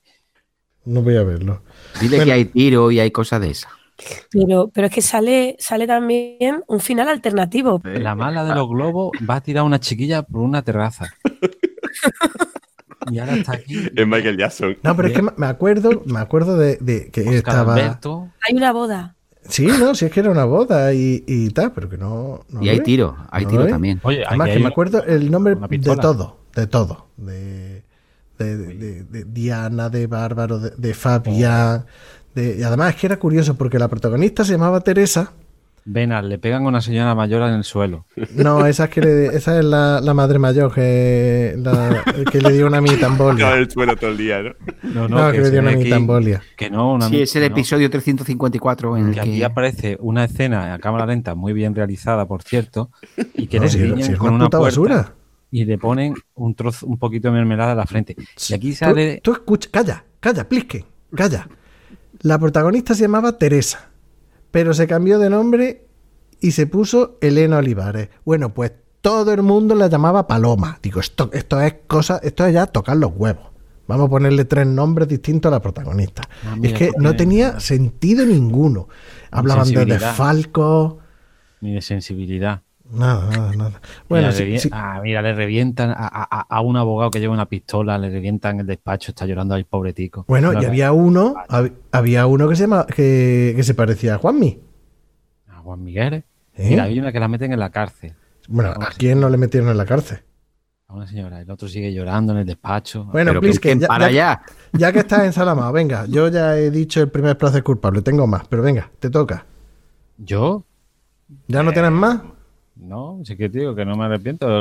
A veces he visto lo de mi vida con 300 kilos y cuando termina digo, ¿para qué? O a lo mejor un programa que echan eh, alguna noche, a veces que con el insomnio y tal, no me quedo, no me quedo dormido y, y, bueno, voy a ver qué hay en la tele. Y algún programa, no sé si en Dikis o no sé qué historias salen. Una, salió una, una, una doctora china que quitaba bultos de, de grasa de la gente. Pero es que, tío, le quita el bulto- le quita el bulto de grasa y después se lo enseña. Sea, Aquí, aquí no hay, Hay un, no sé si el programa que tú dices, hay un programa que es de eh. Cuerpo Extraño o algo así, ¿se llama? Sí, ¿puede ese, ese. Ese es el que tú dices, ¿no? extraño. Cuerpo una china y empieza a palpar, a palpar allí y, y dice, Y, y no sé si has este visto otro. bulto, este bulto no es malo, no es maligno. Y, y le hace una raja, lo saca y después se lo enseña. Mira, mira lo que tenía ahí. Mira, y lo ahí delante de la cara. Míralo, míralo. No sé si has visto otro que es de dos cirujanos plásticos de Estados Unidos.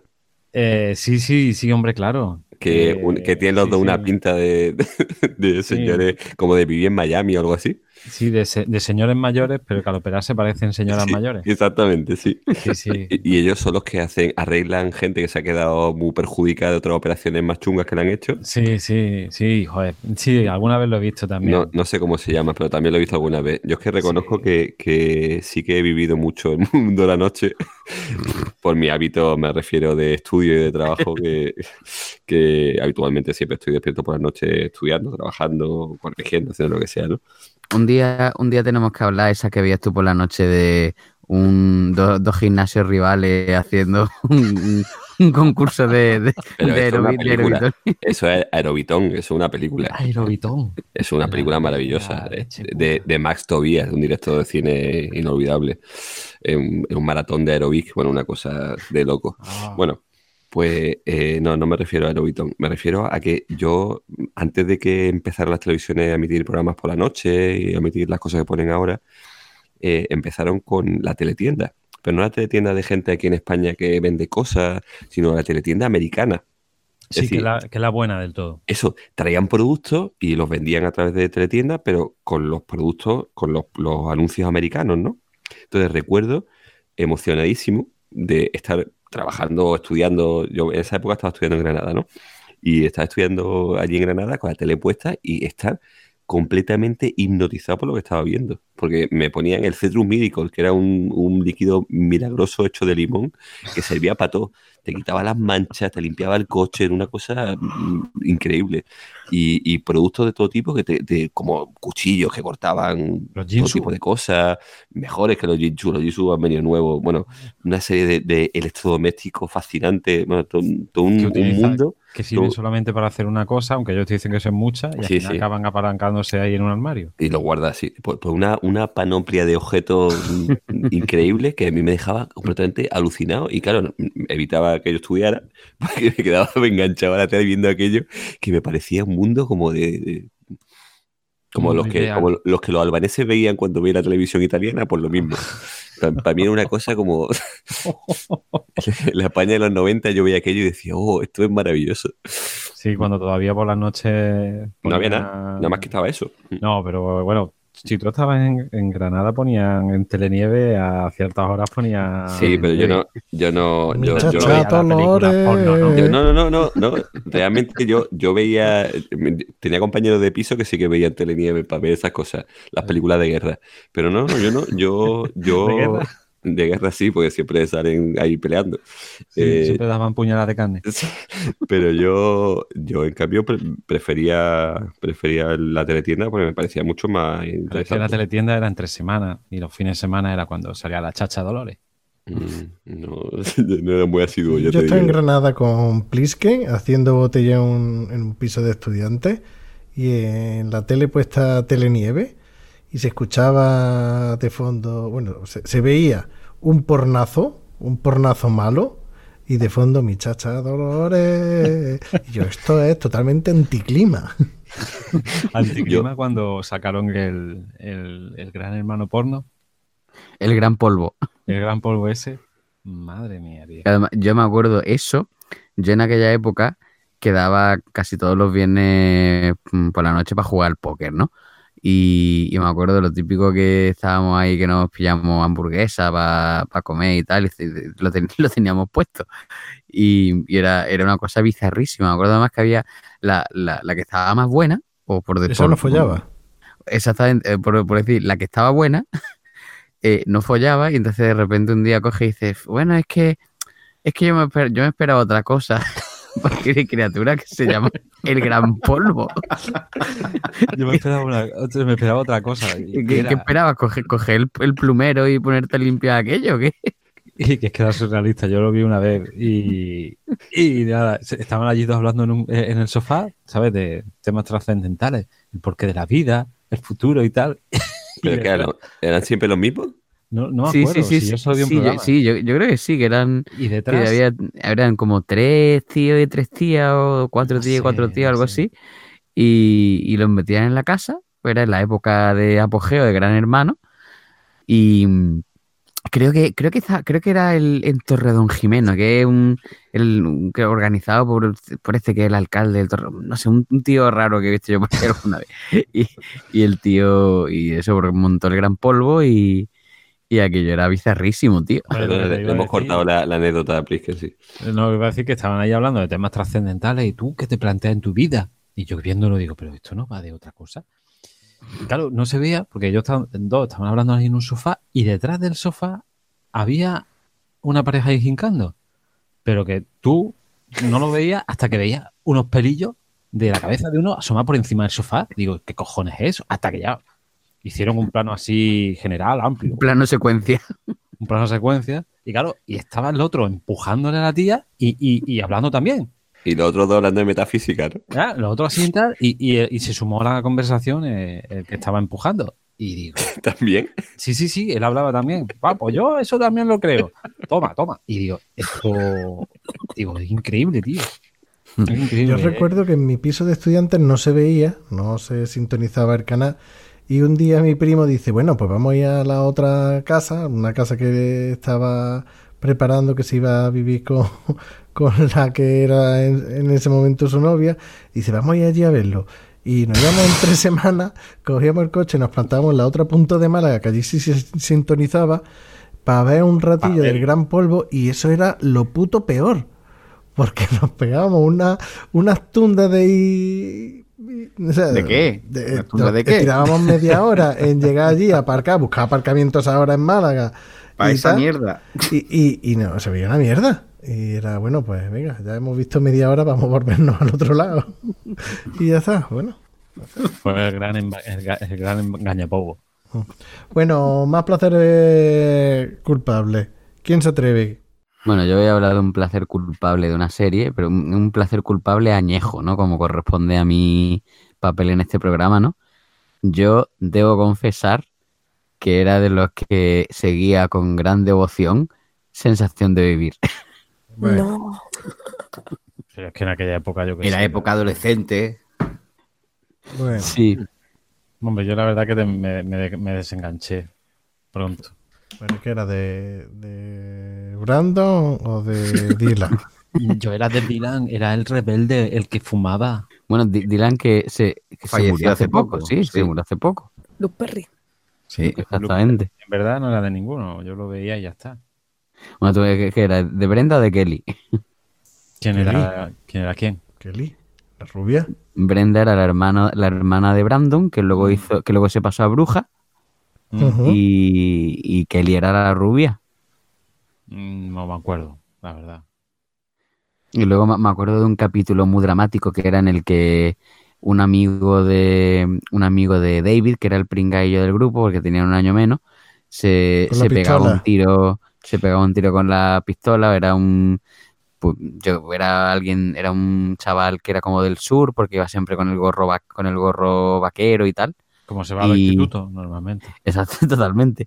Y, y el tío coge, se pegó un tiro y ese, ese, ese capítulo era de, era muy dramático, tío. Era, uff, Perdona, ¿el pringueillo es el que luego se casó con Megan Fox? Ujú. efectivamente. Y sigue casado. Ah, vale. Y sigue El pringaillo, ¿no? El El personaje, el personaje. vale, vale. Y sigue, sigue con ella. Ahí, Sí. la, ahí la que era una pringada que estaba metida con calzador era la, la Spelling, la Tori Spelling. Sí, porque era la sobrina, la hija del, del productor, De- ¿no? Claro, del Aaron, Aaron. Spelling y estaba ahí metida con calzador. Aaron, Y después el que triunfó. el que triunfó de ahí era el, el Rubiales. Bueno, triunfó, vamos a ver. Ha hecho después Sar- Sarnado. eh, Sí. y su, y su ser Peliculón. parte. Es- Steve, eh, Steve creo que se llamaba, ¿no? No, no me- no- Hizo Sharknado, ¿no? no me No. acuerdo, pero vamos, que yo ya te digo, a mí Sarnado, ese día en que vi que la sexta ponía Sarnado, no sé qué parte, el día de Nochebuena, dije, ole tus cojones. Digo, en las otras televisiones, pero además lo anunciaron en plan Nochebuena. Estreno. Sarnado. Y digo, es súper guay. Está hasta la polla del día de Nochebuena que va a ver. Pues voy a ver tiburones volando y comiéndose a la gente. Solo faltan nazis y dinosaurios. Y ya es la película del futuro. Había una que era de los surferos nazis o algo así, ¿no? Sí, de Sí, morir. De- exacto, de la troma. Sufrieron nazi de morir de la troma, sí. Sí, del Vengador Tóxico y tal. Me acuerdo que Mm. la vi una vez en, Yo esa la he visto, ¿eh? La de los surferos nazis, la de los surferos nazis la he visto, sí. Sí, sí. ¿Y Eh, Zombie Nazi? También. Muy buena también. Y luego está la de los elfos que os dije la otra vez también. ¿Cómo se llama? Valdis, tío. ¿Cómo...? ¿Cuál, ¿La película esa? Sí. Es Se que- llama Elves. Se llama Elfos en... Elves, ¿no era? Sí. Sí. Se llama Elfos en plural. en- se escribe Elves en... Ah, Eso. Vale, ¿En? Elves. Vale, me aparece ya aquí en Fila Affinity. La voy a... Sí, es una película, bueno, eh, eh, es gloriosa. No, Es de Mm. de ese tipo de películas. Está la de con Fury, que también sale en Nazi, Iron Sky. Y Ben Almadelman creo que comentó algo el otro día en Twitter de Heidi, una versión de Heidi, pero matando matando nazis. ¿Era? No, no, no, te has confundido. Yo no he puesto, no sé a qué te refieres. No, no. Ah, disculpa, disculpa. Vale, vale. no, no, no. Bueno, Tchaikovsky, un, un placer culpable. Bueno, este es un placer también un poco añejo, más añejo que el de Luigi, que es eh, la tribu de los Brady, The Brady Bunch, La tribu de los Brady. que era una serie americana del finales de los 60, pero que aquí la repuso en los 90 Antena 3, cuando empezó. Antena 3. La que sale los críos al principio. en- Eso, eso, que se veían así las caritas ahí formando como un... En cuadrícula. Sí. Que-. Era el sueño, era el sueño húmedo de los nazis, tío. Eran todos súper rubísimos, tío. Sueño húmedo de los nazis. ya sabemos cómo se va a titular el programa. Nazi forjada a fuego. La tribu de los Brady. Me suena de haberlo visto eso en, en Antena 3. En Antena 3, de, sí. de pasada, sí, sí. que creo que era un viudo que tenía tres hijos y ella tenía tres hijas y se juntaron todos. Los Serrano. Claro, como los serranos, una cosa igual, pero Sí, sí, americanada. Y el punto gracioso era que tenían una sirvienta de la casa que, era, Ah. que era la graciosa, que era la que siempre hacía... La los- Juani. Sí, era Juani de la época. El Jeffrey. Sí. La Juan y el Jeffrey. Te cagas. Bueno, a mí me gustaba. Lo No, no, no. Aquí, aquí estamos soltando mierda y desde el principio hemos empezado con un nivel alto. Así que. ¿Eh? Ven al di, ven al di tu siguiente mierda, venga. Mi siguiente mierda. Pues, Sí. ¿os acordáis de los caballeros del zodiaco? Sí, Caballeros del Zodiaco. Bueno, Sí. molaban a todos los caballeros del zodiaco, que eran la polla. Sí, Pues hubo, no sé, no sé cómo, ni cuándo, ni por qué, lo echaban en Telecinco los Caballeros del Zodíaco y tendría alguna denuncia por, por de alguna agrupación de madre o algo por porque eran violentos y dejaron de poner en Telecinco y lo pusieron en Canal Sur, ¿no? sí. Pues en Telecinco pusieron una serie que se llamaba Verás. Johnny y sus amigos. Un, un anime. Y entonces, ¿qué, qué hago yo? Yo ya, ya por, por aquella época yo apuntaba, ¿no? Porque tenía la opción de pasarme a Canal Sur y seguir viendo Los Caballeros del Zodíaco o quedarme en Telecinco y ver, pues, Johnny y sus amigos. Y digo, bueno, pues voy a ver Johnny y sus amigos, que al principio apuntaba bien, porque era Johnny el protagonista y la, la familia tenía, eran tres hermanos y tenían poderes, o sea, tenían teleportación, tenían telequinesis, era un rollo así raro. Pero en el colegio había dos, chicas que estaban, mm, que se le caía la baba con él. Una se llamaba Sabrina y otra Rosa. De Sabrina era, ya sabéis, lo- el problema que tengo yo con las dibujitas animadas. Pues Sabrina era morena con los ojos azules, era un pepino de tía, pero era más cortadita. Y, y la rosa, que le decían Rosita, pues era mm, más hecha para adelante y, y tal. Pues eso era, al final era un culebrón. O sea, al final ni telepoder, ni telequinesis, ni nada. Era un culebrón eh, en anime. Y dejé de ver Los Caballeros del Zodíaco por la puta serie de Johnny y su amigo. Bueno, eh, si te sirve de algo, los caballeros zodiacos también era un culebrón. Pero estoy viendo ahora en Fila Affinity lo de Johnny y su amigo. No me acuerdo absolutamente. Sí, molaba. Yo no la conozco, la verdad. Ni- ni- ni idea. Y mira que me he visto series de anime de- de japonesa después con, de esa época, pero la he visto a lo mejor más. Yo no iba, yo siempre buscaba cosas de tiro y de sangre y de destrucción y apocalipsis. No, no, aquí ni había tiros, ni sangre, ni nada. Esto era un puto culebrón. No pasaba nada. Con la cosa de que tenía superpoderes, te enganchan al principio y luego era culebrón. Y después era café. La café, cafetalero, ¿no? Cafetalero. Era el cafetalero en, en anime. Y claro, y yo tenía que estarme callado porque nadie lo veía. O sea, yo llegaba al colegio y todo el mundo, ¿habéis visto los caballeros de Zodiaco? Y yo, ¿cómo mola? Tú con la cabeza gacha. Yo es que ya había visto bastante. A mí me molaba un montón Caballero del Zodiaco, pero eso de verlo en Canal Sur, es que yo siempre he tenido, desde chiquitillo, Fobia. odio Canal por, por Canal Sur. Se quedó, se quedó ahí. La nuestra. Eso a decirte, mira La que nuestra, nuestra. entre comillas. Horri, ¿Y? Ah, vale. Otro placer culpable. ¡Juja! Bueno, había una serie que seguramente conoceréis todos o no, que en verdad es una mierda, pero, pero que a mí me enganchó, que se llama Entre Fantasmas. Sí, claro. Yo la...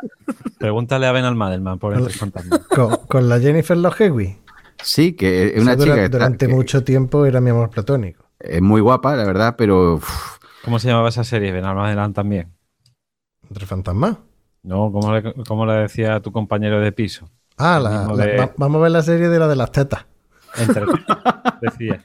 No, sí, por- porque la Jennifer Lohewi empezó haciendo películas de estas de Chupipandi, que para mí es otro placer culpable y tal, como alguien como tú, o salía también en Sé lo que hiciste y el último verano y tal.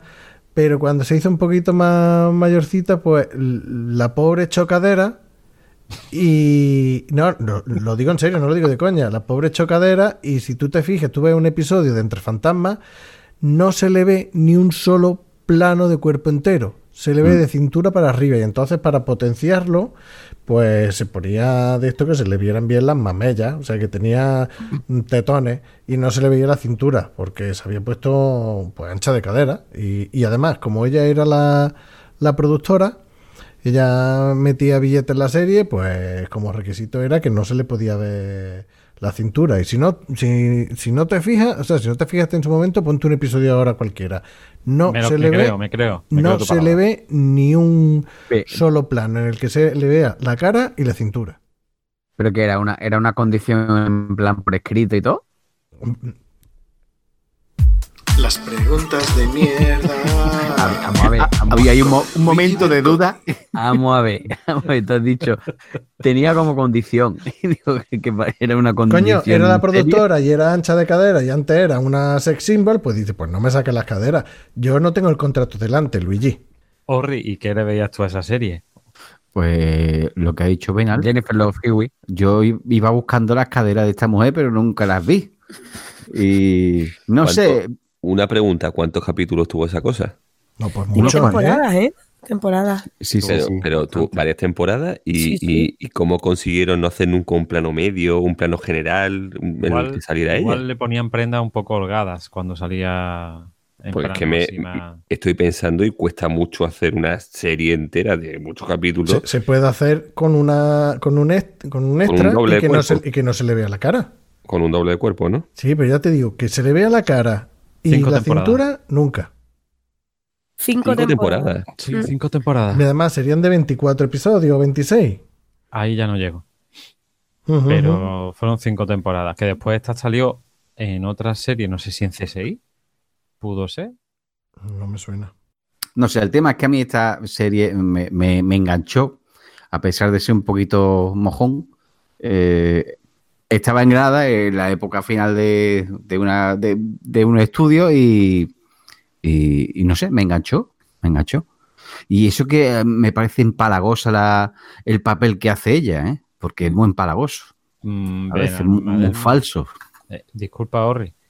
Bueno, el daño Eh, está hecho. Ya, ya, y bien hecho que está. Eh, después tiene una serie, Jennifer Love Hewitt, que se llama The Client List, que va sobre prostitución y sale ella en lencería y tal.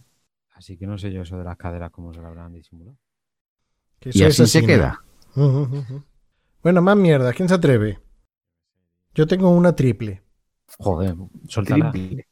Yo tengo una triple.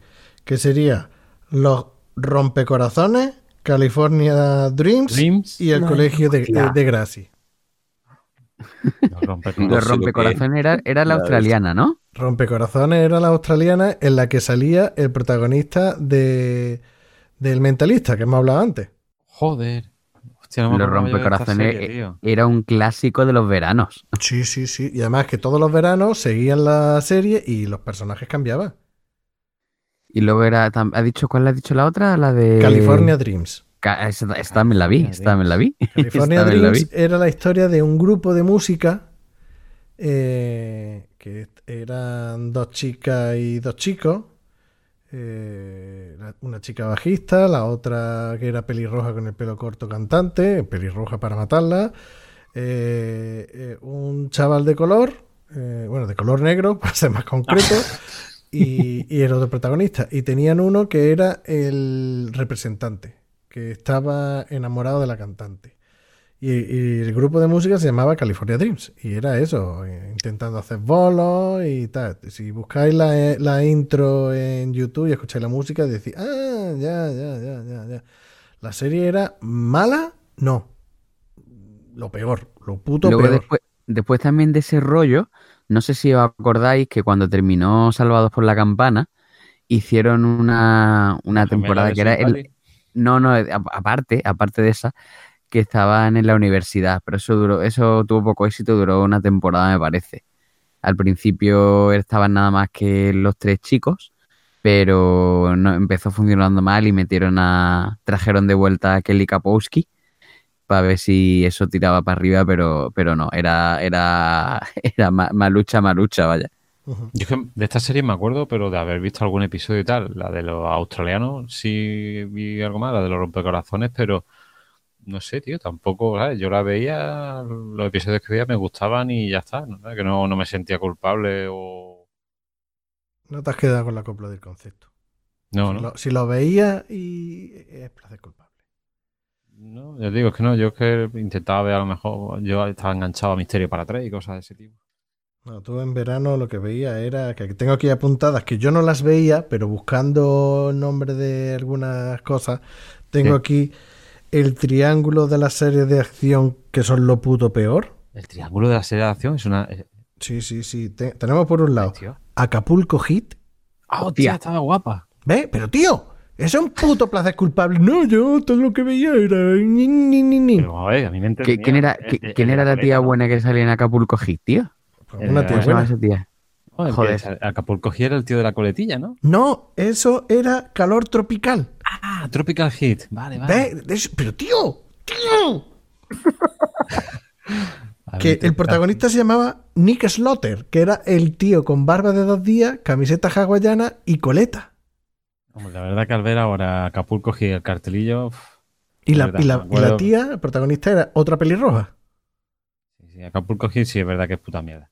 Eh, ¿ves? Teníamos, tenemos Acapulco Hit, calor tropical y luego, mm, bueno, no voy a decir eh, Renegado, ¿eh? con Lorenzo Lama, no voy a decir No esa. ¿no? Voy a decir Martial Law, que era ¿Mm? con el chino gordo Viejales, que era una serie policíaca en la que había un chino Sí, gordo, gordo Viejales, Viejales. Sí, que, sí, sí. que daba patá. Pero yo es que esa tampoco la veía. Bueno, pero veía Acapulco Hit y calor tropical. ¿Y os acordáis de una que hizo también este, mm, coño, el de eh, Bud Spencer? Que también era de un, un detective privado, no sé qué. ¿Pero de qué siglo me habla? No, de, de, de rollo los no- por los 90 o cosas así. Espérate. Me suena, pero no. No le pongo nombre, ni le pongo cara a la cosa. Esa- Esas eran todas de la jornada de, la misma de Walker Power Texas Ranger. Esa principio de los 90, mitad de los 90, la de Acapulco Heat, la de Calor Tropical, la del el gordo pilo este que tú dices que hacía artes marciales. Esas eran todas de esa época. No sé, tío, pues yo la verdad que es que si veía una serie más o menos, pues me, enganchaba y ya está. La, la Acapulco Heat, de verdad que es puta mierda. Oh, vigilante de la playa, tío. Tú dices... De la playa, como, como decían en Friends, viva la cámara lenta. No, Vigilante de la Playa era absurda, bueno, vale, pero que es lo que había, tío. Estaba guay. Bueno, ¿alguien más con placeres culpables que no haya soltado? No, no especialmente. Yo es que ya digo de tele, to- todas las series de las que estáis hablando, es que ni las conozco. Ni idea, Julio. No. No lo he No, tampoco hace falta que la. que No, la- aparte, aparte que seamos de siglos diferentes, tampoco, tampoco las conozco. Bueno, pues vamos a hacer una pausita y terminamos el programa con el cosas que nos hacen sentir viejos. F, a ver si le da una pata al olivo y nos pone aquí una aceitunita y nos pone lo mismo que estábamos bebiendo, anda. Pues a ver si vosotros me pagáis alguna copa algún día, hostia. Aquí va marchando. Venga, déjate de rollo y ponnos dos lisos, barra leño fresquito. Ah, cachondeito de estofa. Bueno, Rafi, que me han dicho que estuviste el otro día en el cine. ¿Qué estuviste viendo? Pues la verdad es que ni me acuerdo. Lo que sí me acuerdo, tío, es la, las palomitas ya de puta la que no cobran por las palomitas, ¿eh? El cine tiene un negocio montado con las palomitas que es que esto no puede seguir así, macho. Esto ya mismo me veo haciendo huelga y cobrando el doble y robando el triple para comprar las palomitas dichosas, por no decir el refresquito de Coca-Cola que te meten en el menú por 11 euros. Orsuquillo, pero vamos, pero cosa mala, tío. Yo es que me estoy yendo a la iglesia a pedir solo para ir a, a por las palomitas, cojones. Uh, hablando de iglesia, vaya ahí montar con las películas religiosas, que no, que si ahora no puedes ver una película tranquilo sin que te pongan un exorcismo, un demonio, una monja o una muñequita de estas que tenía mi abuela en la hamaca puesta. O Susu, la, la mía, muñequita me dan un susto que te caga, tío. Eso, eso yo no puedo con eso, macho. Oye, Rafi, ¿y por qué no nos ganamos unas pelillas haciendo un programa de esto de radio? Que tenemos la idiosincrasia suficiente como para tener nuestro propio programa. Yo que yo, pues la verdad que ahora que lo dice, eh, pues podríamos hacer un programa de eso que hay por internet, que no sé, como estamos ahora aquí los dos hablando de, de cine, pues en una barra un bar. Pues mira, ¿y qué nombre le pondríamos, Rafi? Cojones, por cine, de barra, ¿no? Estamos en la barra y hablando de cine. Me parece que se está cogido. Hostia, no me jodas. Vaya mierda. Escucha Cine de Barra, el podcast que puedes disfrutar bebiéndote un liso barra leño fresquito.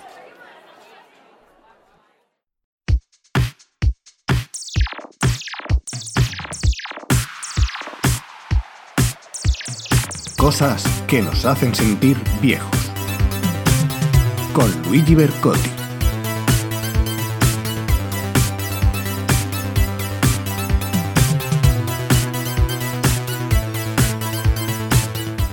Y aquí estamos una vez más en Cosas que nos hacen sentir viejos, la sección que te arruinará el día, así que si lleva un día regulero casi mejor, lo escucha en otro momento.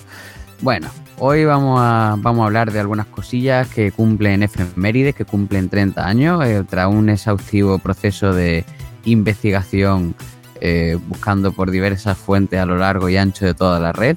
Ya, hemos ya. conseguido Mentira. hemos, con- hemos, con- eh, eh. Hemos conseguido un documento en una página desconocida como BuzzFeed que, bueno, que en la que se recuerdan varias cosillas que cumplen nada más y nada menos que 30 años, como hemos dicho antes. Eh, son temas diversos y variados, así que vamos a hablar de cosas, de cosas muy dispares. Eh, bueno, ahora hablando en serio, este, este enlace viene por cortesía de nuestro contertulio Val- Valdi, que, lo, Sí, que nos lo ha claro. propuesto. He estado No, años pues- años buscándolo. Bueno, Y no es de Cosmopolitan. no es de como es de BuzzFeed, que no sé yo qué es peor, pero bueno. Vamos a ver. El... Empezamos hablando de cine. La... En el número uno tenemos, en el año 89, hay tres películas palomiteras clave, clave, clave. Una de ellas es Batman. De Otra es, exactamente, otra es Indiana Jones y la última cruzada. Y por último, Arma Letal 2. Oh. ¿Qué, qué opináis de, de esta, de esta trilogía de, de películas? ¿La habéis visto, ¿La habéis visto todas? Mm, ¿Os falta alguna? Peliculote. Fueron, Peliculote. fueron buenas películas. La verdad que sí. A mí, Lethal 2 es la caña. La de veces que, que la he visto y seguramente que Plisken la ha visto conmigo en, en mi casa. La de. mm, O sea, la del, cuart- la del váter. La de Ah. Metal 2 sí, en la que el tío con la furgoneta arranca el pilar de una casa, ¿no? Eh, exacto. Ah, esa es buenísima. Que salía la, Patsy Kenzie. ahí, la de Eight Wonder.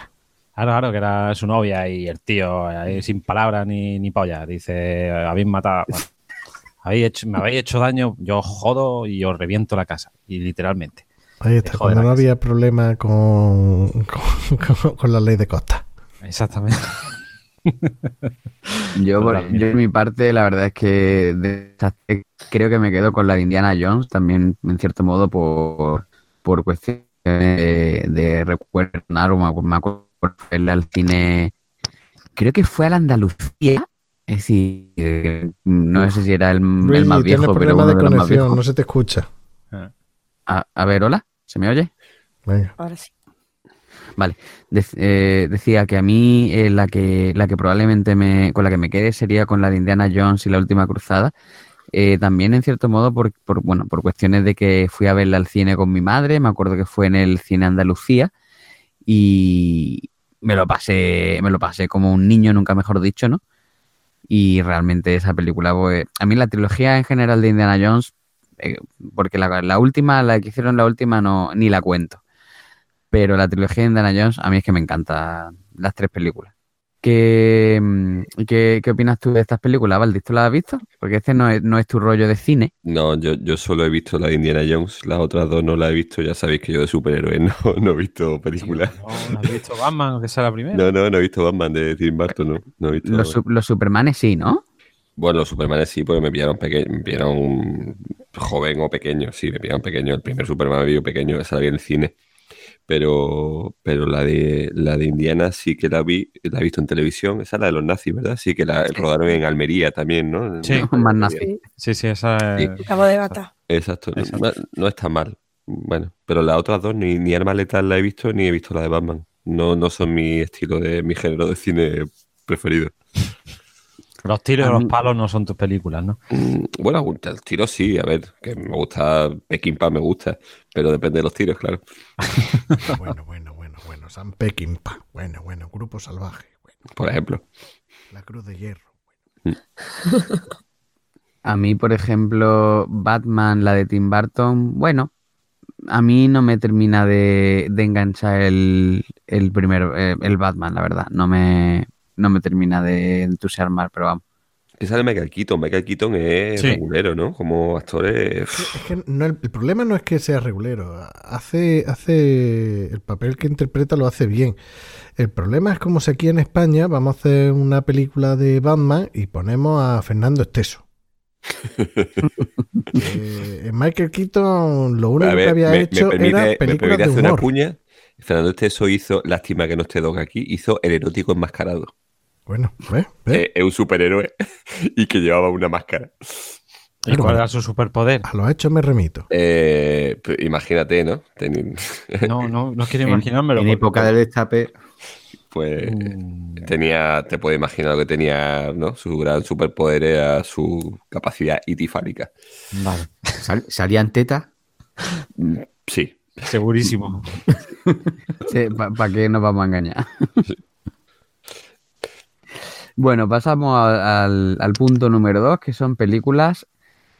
Las películas adoradas por los niños, es decir, las películas que más gustaron a los niños. Una de ellas fue Cariño he encogido a los niños con, con Rick John Moranis. Capello. No, que eso, con Rick Moranis, no Capello, no, eh, con Rick Moranis. Rick Moranis que lo, que lo dejó todo, lo dejó todo para cuidar a su hijo. Cuando Sí. estaba en la cima de... La cresta de la ola. Sí, sí. Teniendo en cuenta que estaba encasillado, que hacía de, de pusilánime así de tontico, pues lo dejó todo para cuidar a los hijos. Y ahí sigue. Sí, porque este hombre hizo eh, esta conocía, película, ¿no? hizo la de los cazafantasmas, ¿no? ¿Y qué, qué más qué más películas hizo con ese papel? ¿Hizo alguna más o ya con eso se, se encasilló? Las preguntas de mierda con Luigi Bercotti. Y Bueno. también La tienda de los horrores, La loca sí. historia de las galaxias. Sí. Que, Soy muy fan.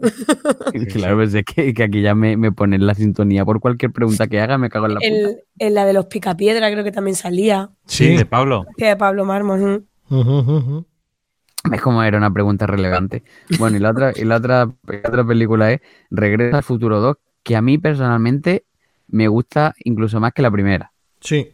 A mí Regreso al Futuro 2 me, me encanta. Bueno, de la saga me gustan las dos primeras. La tercera es más floja, pero la segunda de Regreso al Futuro me parece, me parece una pasada. No sé si compartí opinión. Yo sí. Sí, Yo sí, por, sí, por una vez sí. todas. Y sin que sirva de precedente. Mm, bueno. Yo tengo el, corta- el corazón partido, me gusta mucho la primera también. No, no sé, a mí también, pero que, que es, es que incluso, incluso la segunda me parece mejor que la primera. Y mira que la primera me, me encanta, vaya. Pero la segunda es un poco más oscura, pero mm, hilan muy bien la primera con la tercera. O sea, sí, está, está muy bien. A mí me gustó. Sí, tiene, tiene, es cierto, tiene un punto más oscuro cuando ya empiezan a ver el, el futuro distópico alternativo, ¿no? Y Sí. Valdi, ¿tú has visto Regreso al. Futuro? He visto, he visto y además he hecho proselitismo, se le ha puesto a mi hija mayor y, y- y le, ha, la ha enganchado, le, le ha gustado las películas. Así que, O sea que entonces digamos que te gusta, ¿no? No las toleras, bueno, ¿no? a ver, sí, está- no está mal, están entretenidas, están bien. O sea, mm, ponerle a tu hija Regreso al Futuro una o dos, sí. Ponerle cualquier película de Marvel, no. Eh, no, no, pero vaya, no porque la censure sistemáticamente, sino porque las películas de Marvel van a tener ocasión de verla en cualquier momento sin problema. Claro, ¿para qué verla en su En cambio, el momento? En séptimo su sello, por ejemplo, no la van a ver en la tele. Qué bueno, ese tío. Claro. Ni Noferatu. Entonces habrá que ponerle esas películas para que las conozcan. ¿Nosferatu las pu- se las has puesto ya? No, todavía no le he puesto Noferatu. Le he puesto películas mudas, pero Noferatu todavía no. No, Ferato Bueno, igual puede muda, ser muda no. No mudas sí le he puesto, sí. ¿eh? Silerte. Eh, silente o muda, sí, es lo mismo. Sí. Sí, sí, sí le, sí le he puesto, sí le he puesto, pero le he puesto de Harold Lloyd, de Charles Chaplin, le he puesto cosas todavía... Es que- Pero a Chaplin no te gustaba, ¿no? No, Chaplin no me gusta. No, Pero no se me lo gusta. pone, Marvel no. Me Son tus hijos y hace lo que quiere. No, hombre, tampoco eso, que tiene su madre también. Pero, a ver, que las de Marvel las pueden ver en cualquier momento, sí, pues tienen... Pero ¿para qué problema. verla en el momento de juventud cuando todos sus amigos digan, oh, esta, hemos estado viendo Vengadores Endgame y es la caña? Y ella, cuando tenga 18 lo veré. No, hombre, 18 no, pero igual, igual cuando tengan 16 lo pueden ver. O 17 y medio. también, también, también. No, Bueno, Porque soy su padre. claro, Coño. yo, yo, yo selecciono lo que puede ver. Y en cuanto a la otra, en cuanto a cariño eh, encogido a los niños, No, ¿la, no- ¿la no he visteis? visto. No, no se la he visto. ¿A vosotros os gusta? Yo me acuerdo que la vi de niño. Yo vi las tres. Tú dices, ah, que había tres. Uf, no, Había tres. yo sé que Era- había dos, pero la hecho- tercera me pierdo. Yo era cariño sabía. he Era- encogido, he agrandado, ¿no? Y nos hemos encogido nosotros mismos. Ah, sí, es verdad. Qué brillante de lo Dios mío, qué friki. cabeza No. pensante. Del 97. Esa del 97. Esa ya es más- ¿Cuál, la- ¿Del 97 ya? La tercera parte, sí. Lo mira en Sí. Film Affinity, vaya. Uf. No, no pensaba yo que estuviera, que hubiera llegado hasta tan, hasta tan reciente, vamos. No, recién. Bueno, reciente, entre comillas. sí, porque esta coña que estas películas eran de, del, pues eso, de los 80. Del 89, y- la primera. Joder, tío. Sí, pero bueno. 30 años. Bueno, macho. 30 años nada más y nada menos. Ya lo- lo- los niños, los niños que se encogían ya mm, tienen la edad del, del Claro. padre cuando, cuando lo encogía, ¿sabes? Ya tiene los huevos negros. Hablando Bueno. mal y pronto. Bueno, continuando con el cine, en el punto 3 vienen películas más serias, que son la- las películas de llorar. ¿Titanic? Magno- Magnolia de Acero No lo he Oh, visto. qué peliculón. y, Cam- y Campo de Sueños. Wow, con- Yo no- el yo no he visto de Jesús. Yo no he visto ninguna de las dos, la verdad. Campo de Vosotros- sueño es la de construyelo y vendrán. Sí, era un, idea. un juego de béisbol ¿De que está muerto. Kevin Conner? Sí. Sí. Vale. He Sí, visto Magnolia sí. de acero, pero la de Campo de Sueños no. Que Kevin Conner yo nunca lo he soportado, pero recuerdo haber visto esa película en televisión a cachos. Kevin Conner ha hecho maravillas, como, como la de Wa- Waterworld. Maravillosa. A mí me Y la, de, y la del cartero del futuro también es Bueno, sublime. Oh, Cartero del futuro. Ya el Sí, nombre, vosotros Maravillosa. meterse, Vosotros meterse. el nombre ya, el cartero del futuro. O sea, Ama- Amazon se inspiró ¿Quién? ¿eh? Eh, para repartir su, o sea, los productos en la película. ¿Pero quién conseguiría venderle esa idea a un productor? Es un cartero en el futuro que va a caballo. En el futuro. O sea, una cosa. Pues anda que. Y el productor que diga, hostia, hostia, lo veo, lo veo. él fue. A ver, que yo no he visto Mensajero en Futuro, pero me parece a mí que él estuvo metido en la producción y se pegó un bar para los soberbios. Normal. En Waterworld, ¿eh?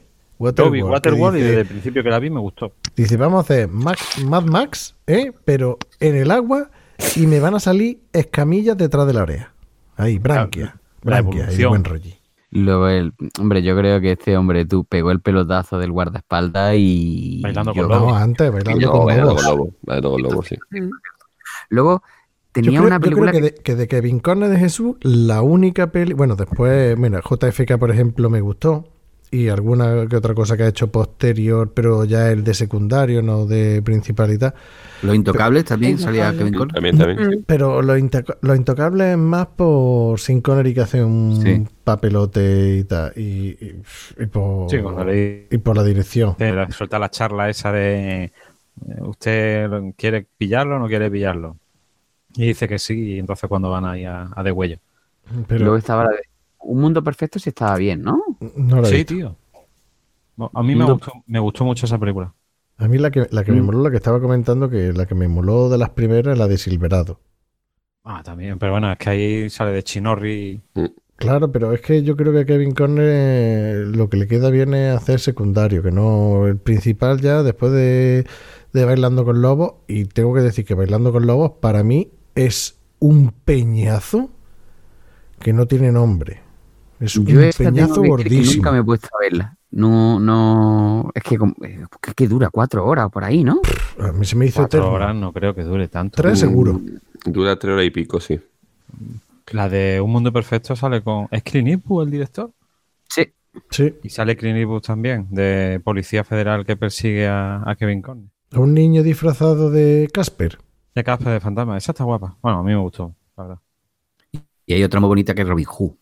Guau. Oh, Hostia, qué mala tío. Príncipe de los ladrones. Hostia, es, es mala de maldad. Hasta la banda sonora Pero, con a ver, Ryan Adams. Pero Valdi, si, si reconstruye fielmente la época medieval en, en- en Inglaterra, Eh, Hombre, macho, claro, por supuesto. Con ese, Bueno, antes, antes hemos tenido una pregunta de. Lo que pasa es que se ha ido Doc, pero antes, en la primera parte del programa, hemos dicho: pregúntale a ver si sabe qué, qué película es. Es, ¿cómo era? Era una película iraní que Que de. vendían un camello, ¿no? Que vendían mal un la, camello. la historia del camello que llora. ¿Cuál? Te La cagas. historia del camello que llora, puede ser. Puede ser. Pues puede ser, no lo sabemos. Era para hacerte la pregunta.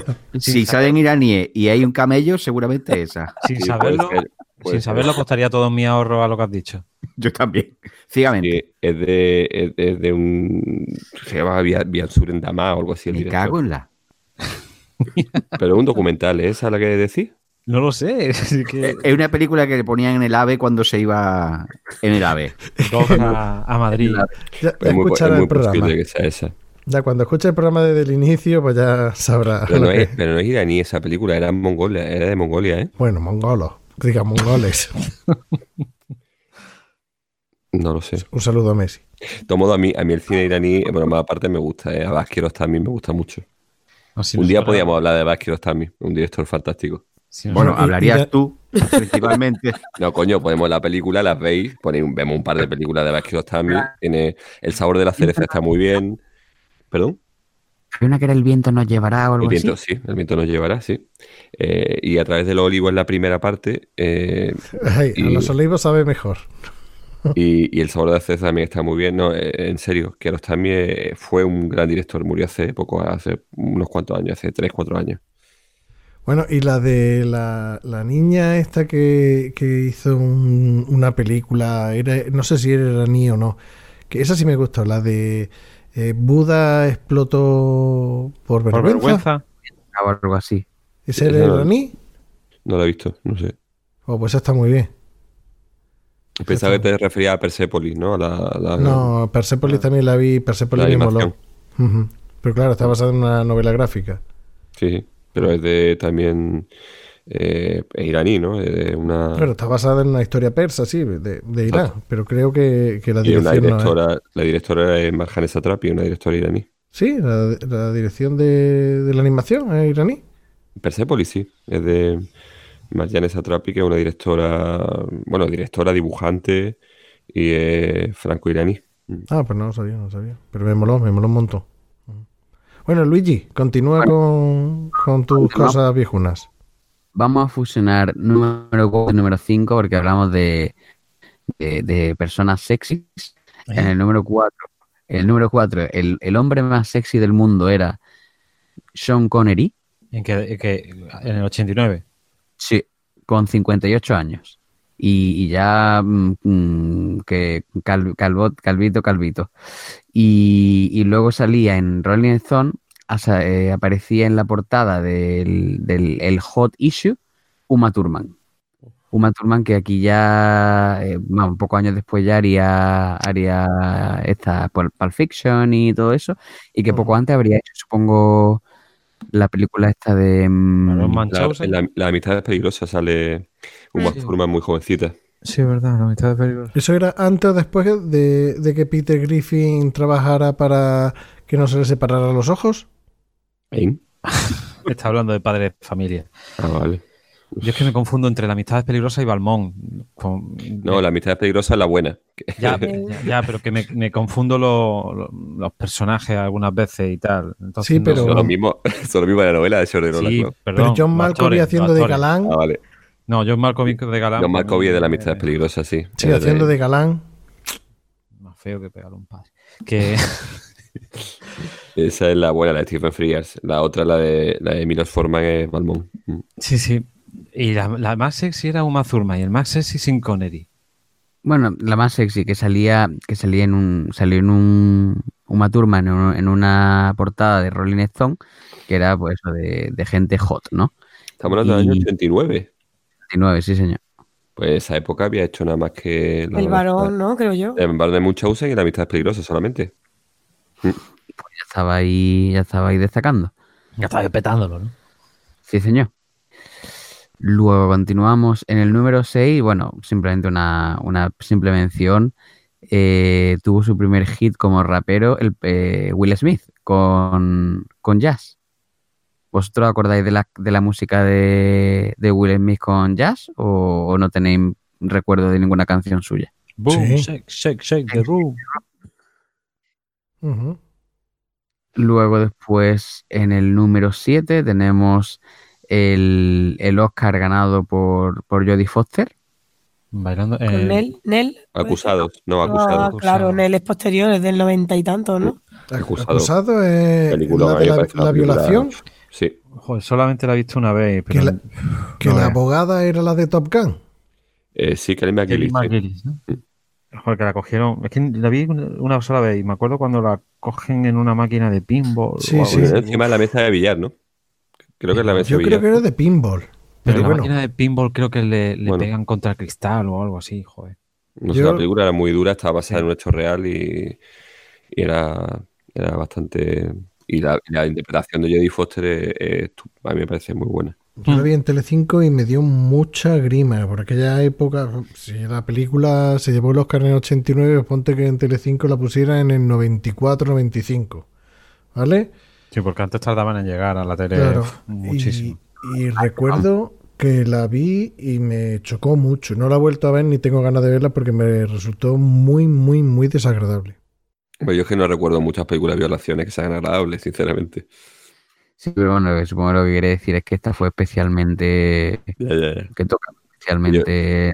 Yo no sé si, si he contado esto, pero es probablemente la película que más me haya desasosegado en el cine, en una sala de cine, fue The Baby of Macon, que es una película de Greenaway, creo que igual ya lo he contado, donde hay una, una escena de una violación y donde cientos de soldados violan a una chica. Y la, la escena es de verdad de tenerte en tensión en la silla y no saber en la butaca y no saber cómo moverte.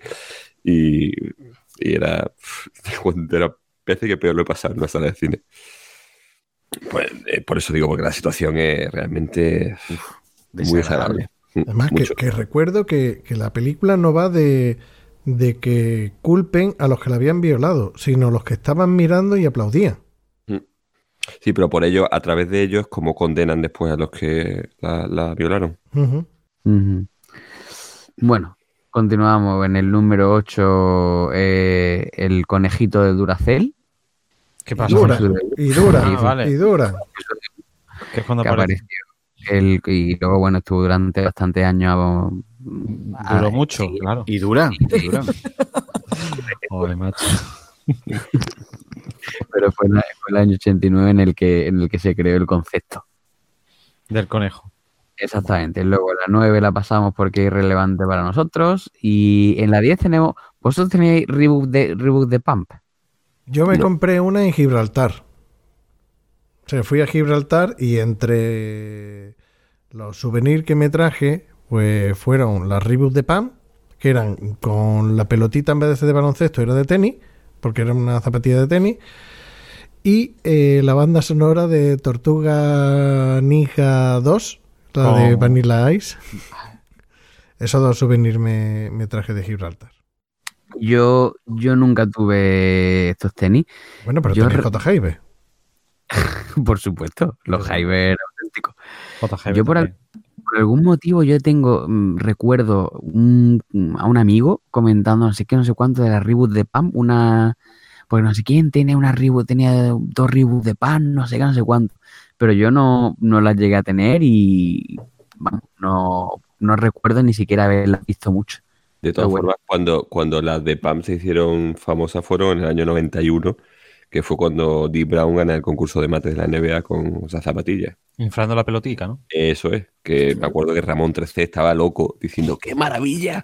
¡Qué tío! ¡Qué, qué visión de, de- de comercial! Porque antes de los mates se inflaba las zapatillas Eh. como si eso hiciera algo, claro. Me, me acuerdo La de cámara eso. de aire. Me acuerdo del tío ese inflándolo en, la- en zapatillas. Pero eso fue, sí, En jugaban los. Celtics, eh, Dee Brown, sí. Pero eso fue en el año 91, el concurso de mate del año 91, si no me equivoco. Es decir, que eh, saldrían al mercado este año, pero la gente no las conoce y el pelotazo no lo pega hasta después, ¿no? Pues sí. Luego continuamos con el, el número 11. Bueno, este, el Polipocket, hemos estado hablando fuera de antena, que, que tú, tú le regalaste una a tu hija, ¿me has comentado, Valdi? No, lo que pasa es que eh, eso, eran unas muñequitas, las Polly Pocket, que mi, mi hija sí que han durado el tiempo, porque mi hija tenían, no la pequeña, pero la mayor sí que tenía Polly Pocket, que eran una muñequita que tenían ropita, que eran pequeñitas y venían hasta, se pueden comprar hasta en sobre. En sobre. las pinipón. En sobre sí, como las eran, pero no eran tan duras como las pinipón, eran más blanditas, eran más como de goma flexible. Más pequeñita. Sí. Mm. Luego, en el, en el número 12 teníamos los juguetes de las tortugas ninja. Esto a Valde sí que no le pillo. No, pero mm, ¿et- ¿esto qué, qué- qué relevancia tiene que eran muy populares ese año? Nuestros oyentes que les gustan las tortugas ninja. Era el, el- que era el, el juguete más popular de, para los niños, ¿no? Y luego también bueno, yo... y las sí, niñas, y las niñas. Que mi hermana, mi hermana tenía de todo de las tortugas ninjas, de todo. Lo que sacaron lo tenía. Era súper fan.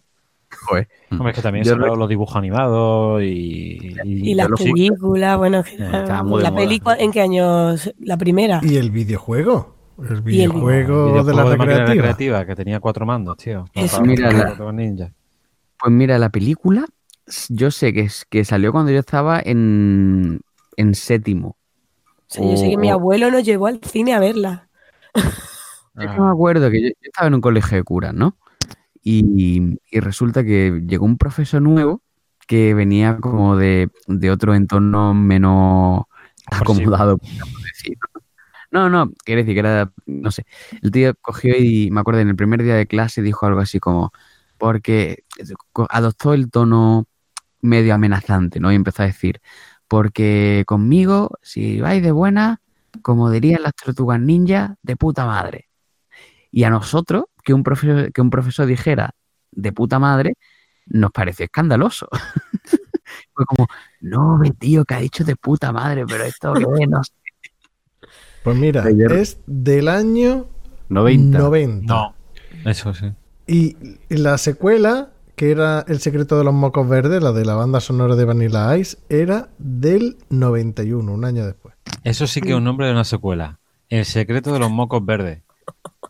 Que era Yo- el líquido que hacía que se mutaran. Radiactivo. El secreto de los mocos verdes. Yo hay una cosa que nunca he entendido de las tortugas ninja y es que cómo puede haber tres tortugas ninja que tienen nombres de pintores como Leonardo, Rafael y, Donat- y, y- y Michelangelo y hay otro que es un escultor. Es que, ¿pero qué pinta Donatello con tres pintores? Bueno, Aquí, se nota, aquí, se nota lo que, aquí se nota lo que piensa cada uno. Es decir, Baldi, que, que de historia del arte y tal, pues se pregunta eso. Y hay otros que piensan, Coño, que lo hubieran ¿cómo puesto Caravaggio, ¿no? ¿cómo evoluciona desde comerse un producto radiactivo y una rata? Bueno, pero, pero lo que ha dicho. Pero es verdad, está, está muy bien pensado, Baldi. Coño, tenía que llamarse Caravaggio o o otra cosa, ¿no? Pero no Donatello, que era un escultor, joder, que no pega nada, que es que está, está malformando a los niños desde el principio. Pues ahora los niños piensan que Donatello es un pintor y no, no lo es. Sonaba No, pero- bien, ya está. Por lo que ha dicho Luigi, que yo la vi en el cine, la primera. Y cuando, sal- cuando salimos del cine, había un, un padre que había ido con sus dos hijos al cine. Y sale del cine y dice el niño, ¡de puta madre! Y dice el padre, no, eso no se dice. Se le cambió la cara al niño diciendo, ah, Claro, yo recuerdo que en la serie de dibujo animado lo que te decían era Cobabunga. Cobabunga. En la serie de dibujo animado que la echaban los domingos a mediodía o los sábados a mediodía. A las 3, 3 y media por ahí. Sí, sí, cuando había dibujo los fines de semana, que era eso, a las 3, 3 y media, que no había a otra hora. Y los chicles con las pegatinas y todo eso. Del escultor, del pintor Donatello. Yo, en el videojuego siempre me intentaba pegar a Donatello. Porque era el, era el que tenía, el que tenía más alcance con el arma y tal. ¿Que Y llevaba el palo? ¿Que tenían armas? Claro, tío, las ¿Las tortugas ninja ninja. tenían armas? Vamos a ver, Baldi, tortuga y ninja. En, en verdad Donatello, eran Los, ninjas son máquinas de matar con sus propias manos, no necesitan estrellas de esas que lanzan ni nada de eso. Mira, Pero esto es aparte, porque Leonardo, como tenían las manos con solo tres dedos, Y que son tortugas, coño. mira, Leonardo ¿eh? tenía katana, eh, Michelangelo los nunchaku, eh, Donatello eh, el palo, el palustre, ahí para dar. Y- Rafael, ¿cómo se llamaba lo de Rafael, tío? Los ¿Eh? puñales estos. Los cuchillos, Sí. vaya. Y Sí, cantaba mi gran noche. cuchillos pero de punta redonda, que no es que no son afilados. era para desarmar y golpear. Exactamente. Eh, eso, si, si los llevan a forjado A fuego. a fuego, pues, pues ya. Qué bien hilado. Digo. Bueno, es que en verdad en, en- en- en inglés era teenage, era la tortuga mutante adolescente. Adolescentes. Era Teenage Mutant Ninja Turtles. Teenage Mutant- Y los in action. Bibi Bizarre. Bueno, pasamos al siguiente punto que es la Game Boy. La Game Boy. ¿Vosotros, ¿Vosotros tuvisteis Game Boy o no? No. No. Yo tuve Nintendo, pero la NES. Yo no, la- tuve, no tuve Game Boy, pero un amigo, Una Mega Drive. Uno- un amigo. un, un amigo tenía una Game Boy y la madre se, lo, se la quitó para jugar al Tetris, eso ya lo hemos contado en un programa, y, y en una de estas rachas me lo prestó y jugaba al Kirby, que era, era un vicio el Kirby, y a otro juego que era de hockey. Pero tú sabes la historia de la, de la Game Boy, que no era de uno solo, ¿no? Mm, no Que era compraron- comprar entre tres. la compraron entre tres se- se lo quedó la madre de uno, ¿no? A jugar al Tetris. Fue comprar entre dos o tres, cada semana o cosas así se la iban pasando a, a la casa de cada uno. Y creo que en, en un principio era como lo que tú hiciste con la Mega Drive. Menos mal que no la pilló el padre de la madre más, ¿no? Si no lo hubiera que- vendido para comprar bocadillo de mortadela. Claro, lo que pasa es que, claro, la Mega Drive, es que claro, la, la Game Boy, pero creo que en un principio alguno de los, alguno de los que la compró, alguno de los tres, no, no dijo nada. Y la compraron entre tres porque no la alcanzaba a comprarla uno. Y, y se le iban dando, y se le iban pasando semana cada uno de ellos. Lo que pasa que al final acabó Consuelo con ella y, y con ella y con el Tetris, que aquello era un vicio. El Tetris, vamos, el Tetris para, para, para mí ha sido un gran vídeo, efectivamente. Estaba en la tienda Consuelo y entraba la gente y le decía, espérate una milla, que, que me pase un poquillo la pantalla. como diría Pocho, espérate una milla que me haga unas rayas, unas líneas. Bueno, vamos a pasar unos cuantos porque aquí ya hay varias cosillas que son un poco morrayas. Y nos vamos a ir directamente hasta el punto. Bueno, en el 18, bueno, sí, habla de la serie Dinastía. Vale, ¿tú veías Dinastía? Que eso te pilló a ti en tu época. No, no, yo no veía Dinastía. Así que mm, en mi casa veían Dinastía. Cree, Eso en mi casa veían, veían Dinastía, veían Falcon Cree, veían Dallas, veían todas esas cosas, pero a mí nunca me, nunca me Dinastía enganchó ni me era la gustó. Así que continuación de he Dallas, comido. ¿no? Falcon Crest la ponían a mediodía, mientras Dinastía y Dallas las ponían por la noche. Eh, yo a esa hora estaba leyendo, estaba haciendo otras cosas, pero la a mediodía a veces sí me había pillado, me pilló comiendo. Entonces algunas veces he visto Falcon Crest comiendo y me conocía la familia de los Gioberti, de los Sí, de Gioberti. los Channing, de los Channing también, sí. Richard Channing y Angela Channing. Qué mala era. Eso. mm. Sí, alguna vez he visto algún capítulo de eso, pero ¿Cómo se llamaba el mayordomo? ¿Cómo? El mayordomo de, el mayordomo Chulín, de... Chulín se llamaba. Chulín. Claro, Channing, Chulín. Más chulo que un 8. Bueno, se escribía Chaolí, si no me equivoco, y le decía, se decía Chulí o algo así. ¿Alguno más veía, veía Falcon Cree o similares? O... No. Yo sí, Yo- antes de irme a la piscina. Yo sí veía, yo sí recuerdo haber visto de vez en cuando Falcon Creo, me acuerdo de eso de los Gioberti, Channing, Ángela Channing, qué mala era, qué mala era, eh. Pero en Dallas y Dinastía era, era el JR, ¿no? JR era el de Dallas. Que sí, era pero el es más que malo de Dinastía ¿no? era la continuación de Dallas. No, no, no. no. Eso es el nombre de una película porno, ¿no? Falcon Cree era una cosa y Dallas era otra. Un spin-off. No, no, pero yo no estoy hablando de Falcon Crest, estoy hablando de Dallas y Dinastía. Ah, sí, sí, sí. Dallas y Dinastía tenían algún tipo de hilo argumental, sí, si no me equivoco, que Ah, pues, pues eso no sabía yo, la verdad. yo creo que sí, vaya. Puede ser, vaya. Bueno, continuamos. Las, el 19 y 20 son una, unas- un- tres series que, que debutan en el año 89. Seinfeld, Cosas de Casa y Los Simpsons. Oh, No. Simpson, tío. 30 Los años. Simpson- Los, los Simpsons- pero todavía se siguen haciendo Los Simpsons, ¿no? Sí, sí. Sí, sí. Claro, y tú ahora aquí cuando te pones a pensar en que, en que Bart pues tendría su casi 40 38. años, Sí.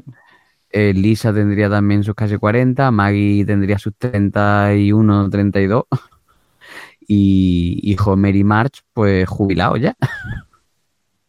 Del 89, tío. No, vaya. ¿Vosotros sois de los Simpsons? A mí, bueno, a mí, bueno, yo he visto muchos capítulos de los Simpsons como todo el mundo, pero a mí no me termina de... Yo casi todo mi humor en mi vida se ha basado en los Simpsons. Y tienen explicación para todo, básicamente. Los Simpsons. Segundo a Orri. Sí, es que es así, es así. Eh, yo Además, sí te- lo que no haya tratado los Simpsons no existe. Hombre, con la cantidad de capítulos que lleva, Pues por eso. ya, puede, ya pueden haberlo tratado todo. ¿Y Seinfeld la veíais? No. Yo nunca me he puesto a verla, la verdad. Es- mm, la gente dice que está muy bien, pero los ratos que he visto no me han enganchado. ¿Qué quieres que te diga? Yo creo que hace mucho, no lo he visto, ¿eh? Eh, eh, algún podcast que, que he escuchado, el, el escucharla en inglés y los Es chistes posible, y tal, de que lo que te suelten. Aún así, yo de Seinfeld no, por ejemplo, si era de eh, Frasier, ¿puede ser? Sí, Frasier. Eh, sí, Frasier que también era un spin-off, sí, de Cheers. exactamente. De Frasier Ya. sí era, sí, sí lo, cuando podía lo veía al lado, me, me gustaba mucho. Que era eh, el actor secundario Bob.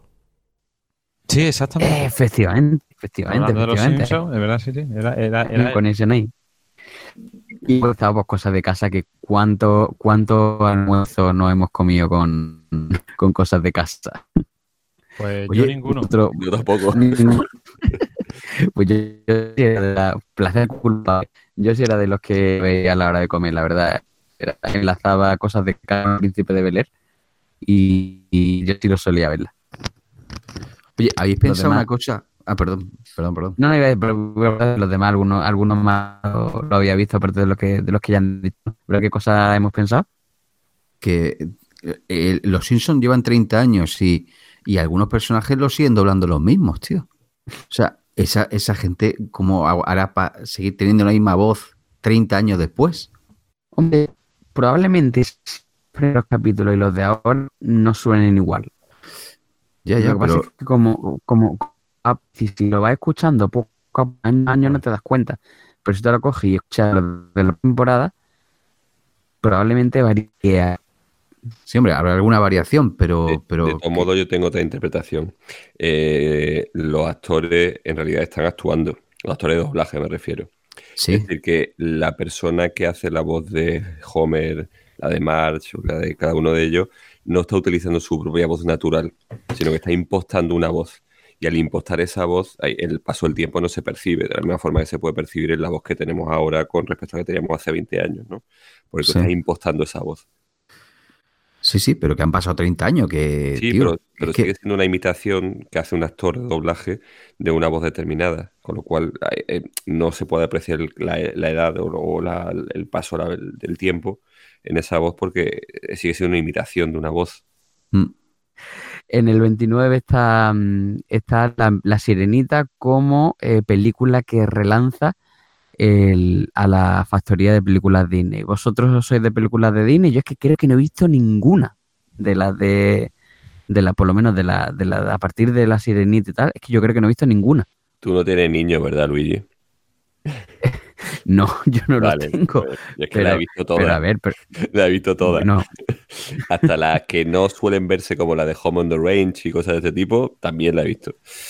Entonces, pues, claro. ¿y los Yo, demás qué? yo no voy a decir nada. Mejor te Yo las he visto todas y no me arrepiento. Lo digo. No, y hay, además, Anita la vi en el cine también. hay algunas que están muy bien hechas, ¿eh?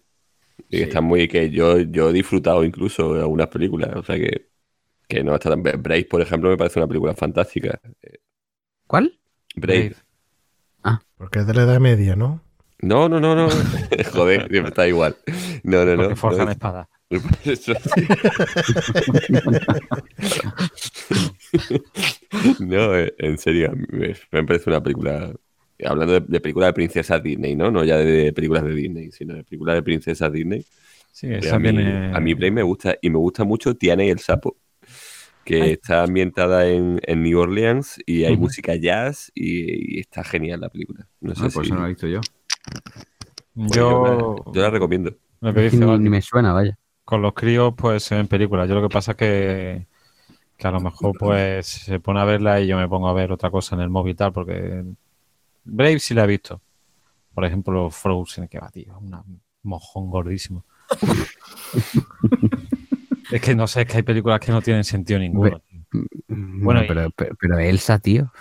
Pues, va- Para el que le guste. He dicho que no iba a comentar. Tú prefieres otro tipo de acciones, ¿no? Mientras las ves. Por cierto, eh, hace poco, le- creo que ha sido hace esta semana o anterior, he leído, ¿puede ser que Disney haya comprado la Fox? Sí, Hace ya, hace ya. Hace ya... mm, Meses. o- ¿Meses? Sí, Sí. pero esta semana ha salido, ha salido otra vez la noticia. No, no sé por qué. Porque Ah. vamos, ha salido, ha salido un- una, una mezcla entre Alien y Mickey Mouse. Así lo han mezclado y Sí, es un dibujo. Lo, he visto hace poco en internet. Esta semana ha salido otra vez la, la imagen. Y bueno, terminamos el último punto, que es el punto en el que Valdis probablemente se podrá explayar más, No, pues, que porque tiene matices históricos, que es la caída del muro de Berlín. ¿Vosotros Sí. recordáis ese momento? Yo, yo lo recuerdo, pero Sí, estuve claro, allí no te- lo vi, la verdad. pero, pero no tenía ni idea de la signifi- de la- del significado que tenía aquello, ni de la importancia, ¿no? Hombre, tú es que tendrías ahí, ¿qué tendrías tú? ¿10, 11 años? No, sí, nueve de años, sí. Un claro, yo, pero yo lo recuerdo, pero no, no, Claro. no entendía lo que pasaba, claro. Claro, fue un hecho histórico, pero no estábamos puestos en el tema político. Yo recuerdo es como estas cosas, como supongo que lo recordaréis mucho mejor que donde estaba ahí en el momento que pasó lo de las Torres Gemelas, ¿verdad? Sí. Sí. Pues lo mismo, exactamente igual. Yo recuerdo estar con los ojos como platos delante de la televisión viendo cómo caía el muro de Berlín y cómo los, los berlineses estaban subidos encima pegándole golpe de martillazo al muro y celebrando aquello. O sea, aquello era yo que había crecido durante la, no la Guerra Fría directamente, pero sí con el telón de acero y con todo eso y ver lo que estaba pasando y decir, no me puedo creer que los alemanes de la RDA no estén disparándole a la gente. Porque es que lo que habían hecho hasta, hasta, hasta meses antes, ¿no? Habían estado haciendo y habían muerto hasta gente incluso pocos tiempos antes, ¿no? Pocos meses antes. Y eh, verlo y decir, esto es increíble. Y ver cómo los alemanes pasaban de un lado a otro de la frontera y, y la- el júbilo de, de la población y, y cómo inmediatamente después empieza la revolución y pasa en Polonia y pasa en Bulgaria y bueno, aquello fue... Y en Rumanía Bueno, en Rumanía mucho peor, porque además de Rumanía fue mucho se, más se impactante. Fue a con- Ceausescu. Exacto, con, con- con la muerte de Ceausescu y el juicio que es la pantomima que hicieron y, y la grabación en vídeo de, de él y, y de su mujer, de Elena, eh, que, que- que no, no daban crédito lo que estaba pasando con ellos, ¿no? No se podían creer, ¿no? Y ver luego después los propios cadáveres, aquello fue... Que además eso que... lo, de Ceausescu sí lo recuerdo de haber visto las noticias de cómo lo mataron. Es que lo, Sí. lo Fue un juicio sumarísimo. Fue un ju- una especie de pantomima de juicio, que ni juicio ni leche, y, y fusilamiento, además, como de forma muy, muy rápida, fulminante, para que no hubiese lugar a. Recuerdo además que el hijo de Ceausescu, Nicu, eh, en Timisoara, en una ciudad, la segunda ciudad más importante de Rumanía después de Bucarest, intentó envenenar el agua de la ciudad de Timisoara. Joder. Y sí, pues estaba ya desatado, ¿no? Y, y lo capturaron y también lo metieron en la cárcel y no lo llegaron a matar, pero... Y recuerdo además que en el... En, el, en la fuerza de la oposición, eh, uno de los que se convirtió luego en primer ministro se llamaba Peter Roman y era... El tío debe tener algún tipo de, de origen español porque hablaba castellano de puta madre. Y salía muy- en la televisión española hablando y todo eso. Me acuerdo perfectamente de todo aquello porque eh, eh, tiene la sensación de estar viviendo algo histórico, como cuando las Torres Gemelas, ¿no? Me Yo acuerdo de todo eso me, me acuerdo, perdona, de eso, Mm. todo eso me acordaba por el informe semanal, que es lo único que veía, porque entre semana yo no, no veía, bueno, a mediodía no veía telediario porque colegio y tal, supongo, y por las noches tampoco porque no, no daba tiempo, me, acostaría, me acostaban antes y tal, entonces los fines de semana que sí te dejaban un poquillo más de cuartelillo, pues yo me acuerdo de cosas de, de ese tipo, de noticias, eso de lo que estás contando de lo de, los de Rumanía, de la caída del muro de Berlín, de la guerra de Afganistán, también me acuerdo de la retirada de los rusos y de los misiles Stinger estos por parte de los talibanes. Y, lo poco así que recuerdo, a lo mejor de cosas de así, un poco de historia y tal, era por el informe semanal. A lo mejor te, daban la noticia de la caída del muro de Berlín y te explicaban un poco, pues, después de la Segunda Mundial, pues pusieron, empezó el- por, por vallas, después el muro y, cosas así de ese tipo. Estaba bien. Yo recuerdo que cuando estaba en, en Inglaterra, yo tenía algunos amigos alemanes y tal, y, y había, hubo uno que me comentó que, bueno, que todo el mundo estaba muy contento cuando, cuando la caída del muro, pero que después ya había algunos que se estaban preguntando si, si había sido buena idea. Hombre, Porque había ahí cierto, pues ciertas desigualdades entre, entre el nivel de vida de uno y el nivel, el nivel de vida de otro, el, eh, también diferencias culturales y todo eso, ¿no? Mm. Hombre, siguen existiendo, ¿eh? Ten en cuenta que estamos hablando de una unificación, como se produjo en Alemania, a la brava. A la brava estamos hablando de integrar dos sistemas económicos completamente diferentes, un sistema capitalista y un sistema comunista con todas las carencias que tenía. Eh, de hecho, todavía la zona oriental, lo que antes era la Alemania democrática, sigue teniendo un índice de paro muy superior al que hay en la Alemania, la Alemania occidental, la República Federal de Alemania. Y, los alemanes tuvieron que pagar, los alemanes de la Alemania federal tuvieron que, sufrir una serie de recortes y de subidas de impuestos y de- para hacer frente a, la integración de esas dos economías. ¿no? Es decir, que tuvieron que abrocharse el cinturón de forma bastante fuerte. Y no solo los alemanes, sino toda Europa, porque Alemania dejó de pagar durante un tiempo fondos de cohesión en la Unión Europea, porque estaba también sufragando su propia unificación. Así que todo eso, mm, pues lógicamente, y eso también provocó, bueno, pues que la integración quizás no se hizo como tenía que haberse, haberse hecho, porque a la larga ha derivado en, en- en la aparición de movimientos extremistas y xenófobos en la Alemania democrática, como pasa en todos los países donde ocurren estas cosas, ¿no? Gente que no tiene trabajo y gente que ve los inmigrantes un enemigo y bueno, y gente que era de extrema izquierda y que se convierte de repente en gente de extrema derecha y neonazi. Y eso pasa pues en sitios que eran de, de la antigua República Democrática Alemana. Y bueno, pues con este, yo creo que con este remember histórico podemos cerrar ya la sección, ¿no? Bueno, Luigi, quizá te ha olvidado de que también nació Harry Potter en el 89. En el 89 El el actor. Harry Potter. El actor. el Ah, actor. vale, el actor. Vale, vale, vale. vale. Radcliffe. No, hombre, el- Sí. Radcliffe, sí. La, porque lo que es el libro creo que, creo que creo que tiene 20 años, ¿no? Me he quedado sin batería Mm, No lo sé. en la tablet. Pero bueno, voy a probar. Las preguntas de mierda. Con Luigi Bercotti. No me he quedado sin batería. Vaya, hombre, qué pena, qué pena. En fin, pues eso. Que, que con esto cerramos el chiringuito. Bueno, y con esto damos punto y final al programa de hoy semi improvisado de cine de barra que teníamos previsto hacer el programa que haremos dentro de dos semanas. Y como no ha podido ser por distintas circunstancias, pues yo creo que queda bastante, bastante bajo. Y sobre todo, lo primero, darle las gracias a Sakoski por estar aquí. ¿Qué? ¿Cómo te lo has pasado? Yo me lo he pasado pipa, vaya. ¿Con ganas de repetir o no? ¿Te atreves? Sí. Sí, ¿por qué no? Bueno, pues te damos las gracias por haber estado aquí y, y saludamos y le damos las gracias también a Luigi Bercotti, Muchas gracias a ti por, por aguantarme. a Orri, Muchas gracias a todos, un saludo a todos y encantado, Sakuski. Plisken Pues nada, eh, eso, que adiós a todo el mundo y voy ahora a preparar la forja para hacerme unos par de cuchillillos. Baldi, Es que me espere, explique que voy también a forjar ya. Claro, claro.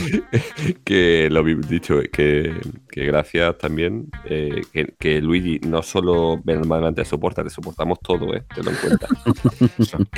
y, y darle también la bienvenida a nuestra nueva compañera. Gracias. Y nada, deciros que estamos en redes sociales, nos podéis enviar audio a cinedebarra.gmail.com y estamos en Facebook, en Twitter y nada, Agur. Yogur. Yogur.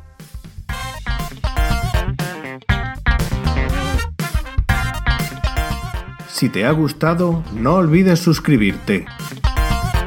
Puedes seguirnos en Twitter en arroba cine de barra y en Facebook.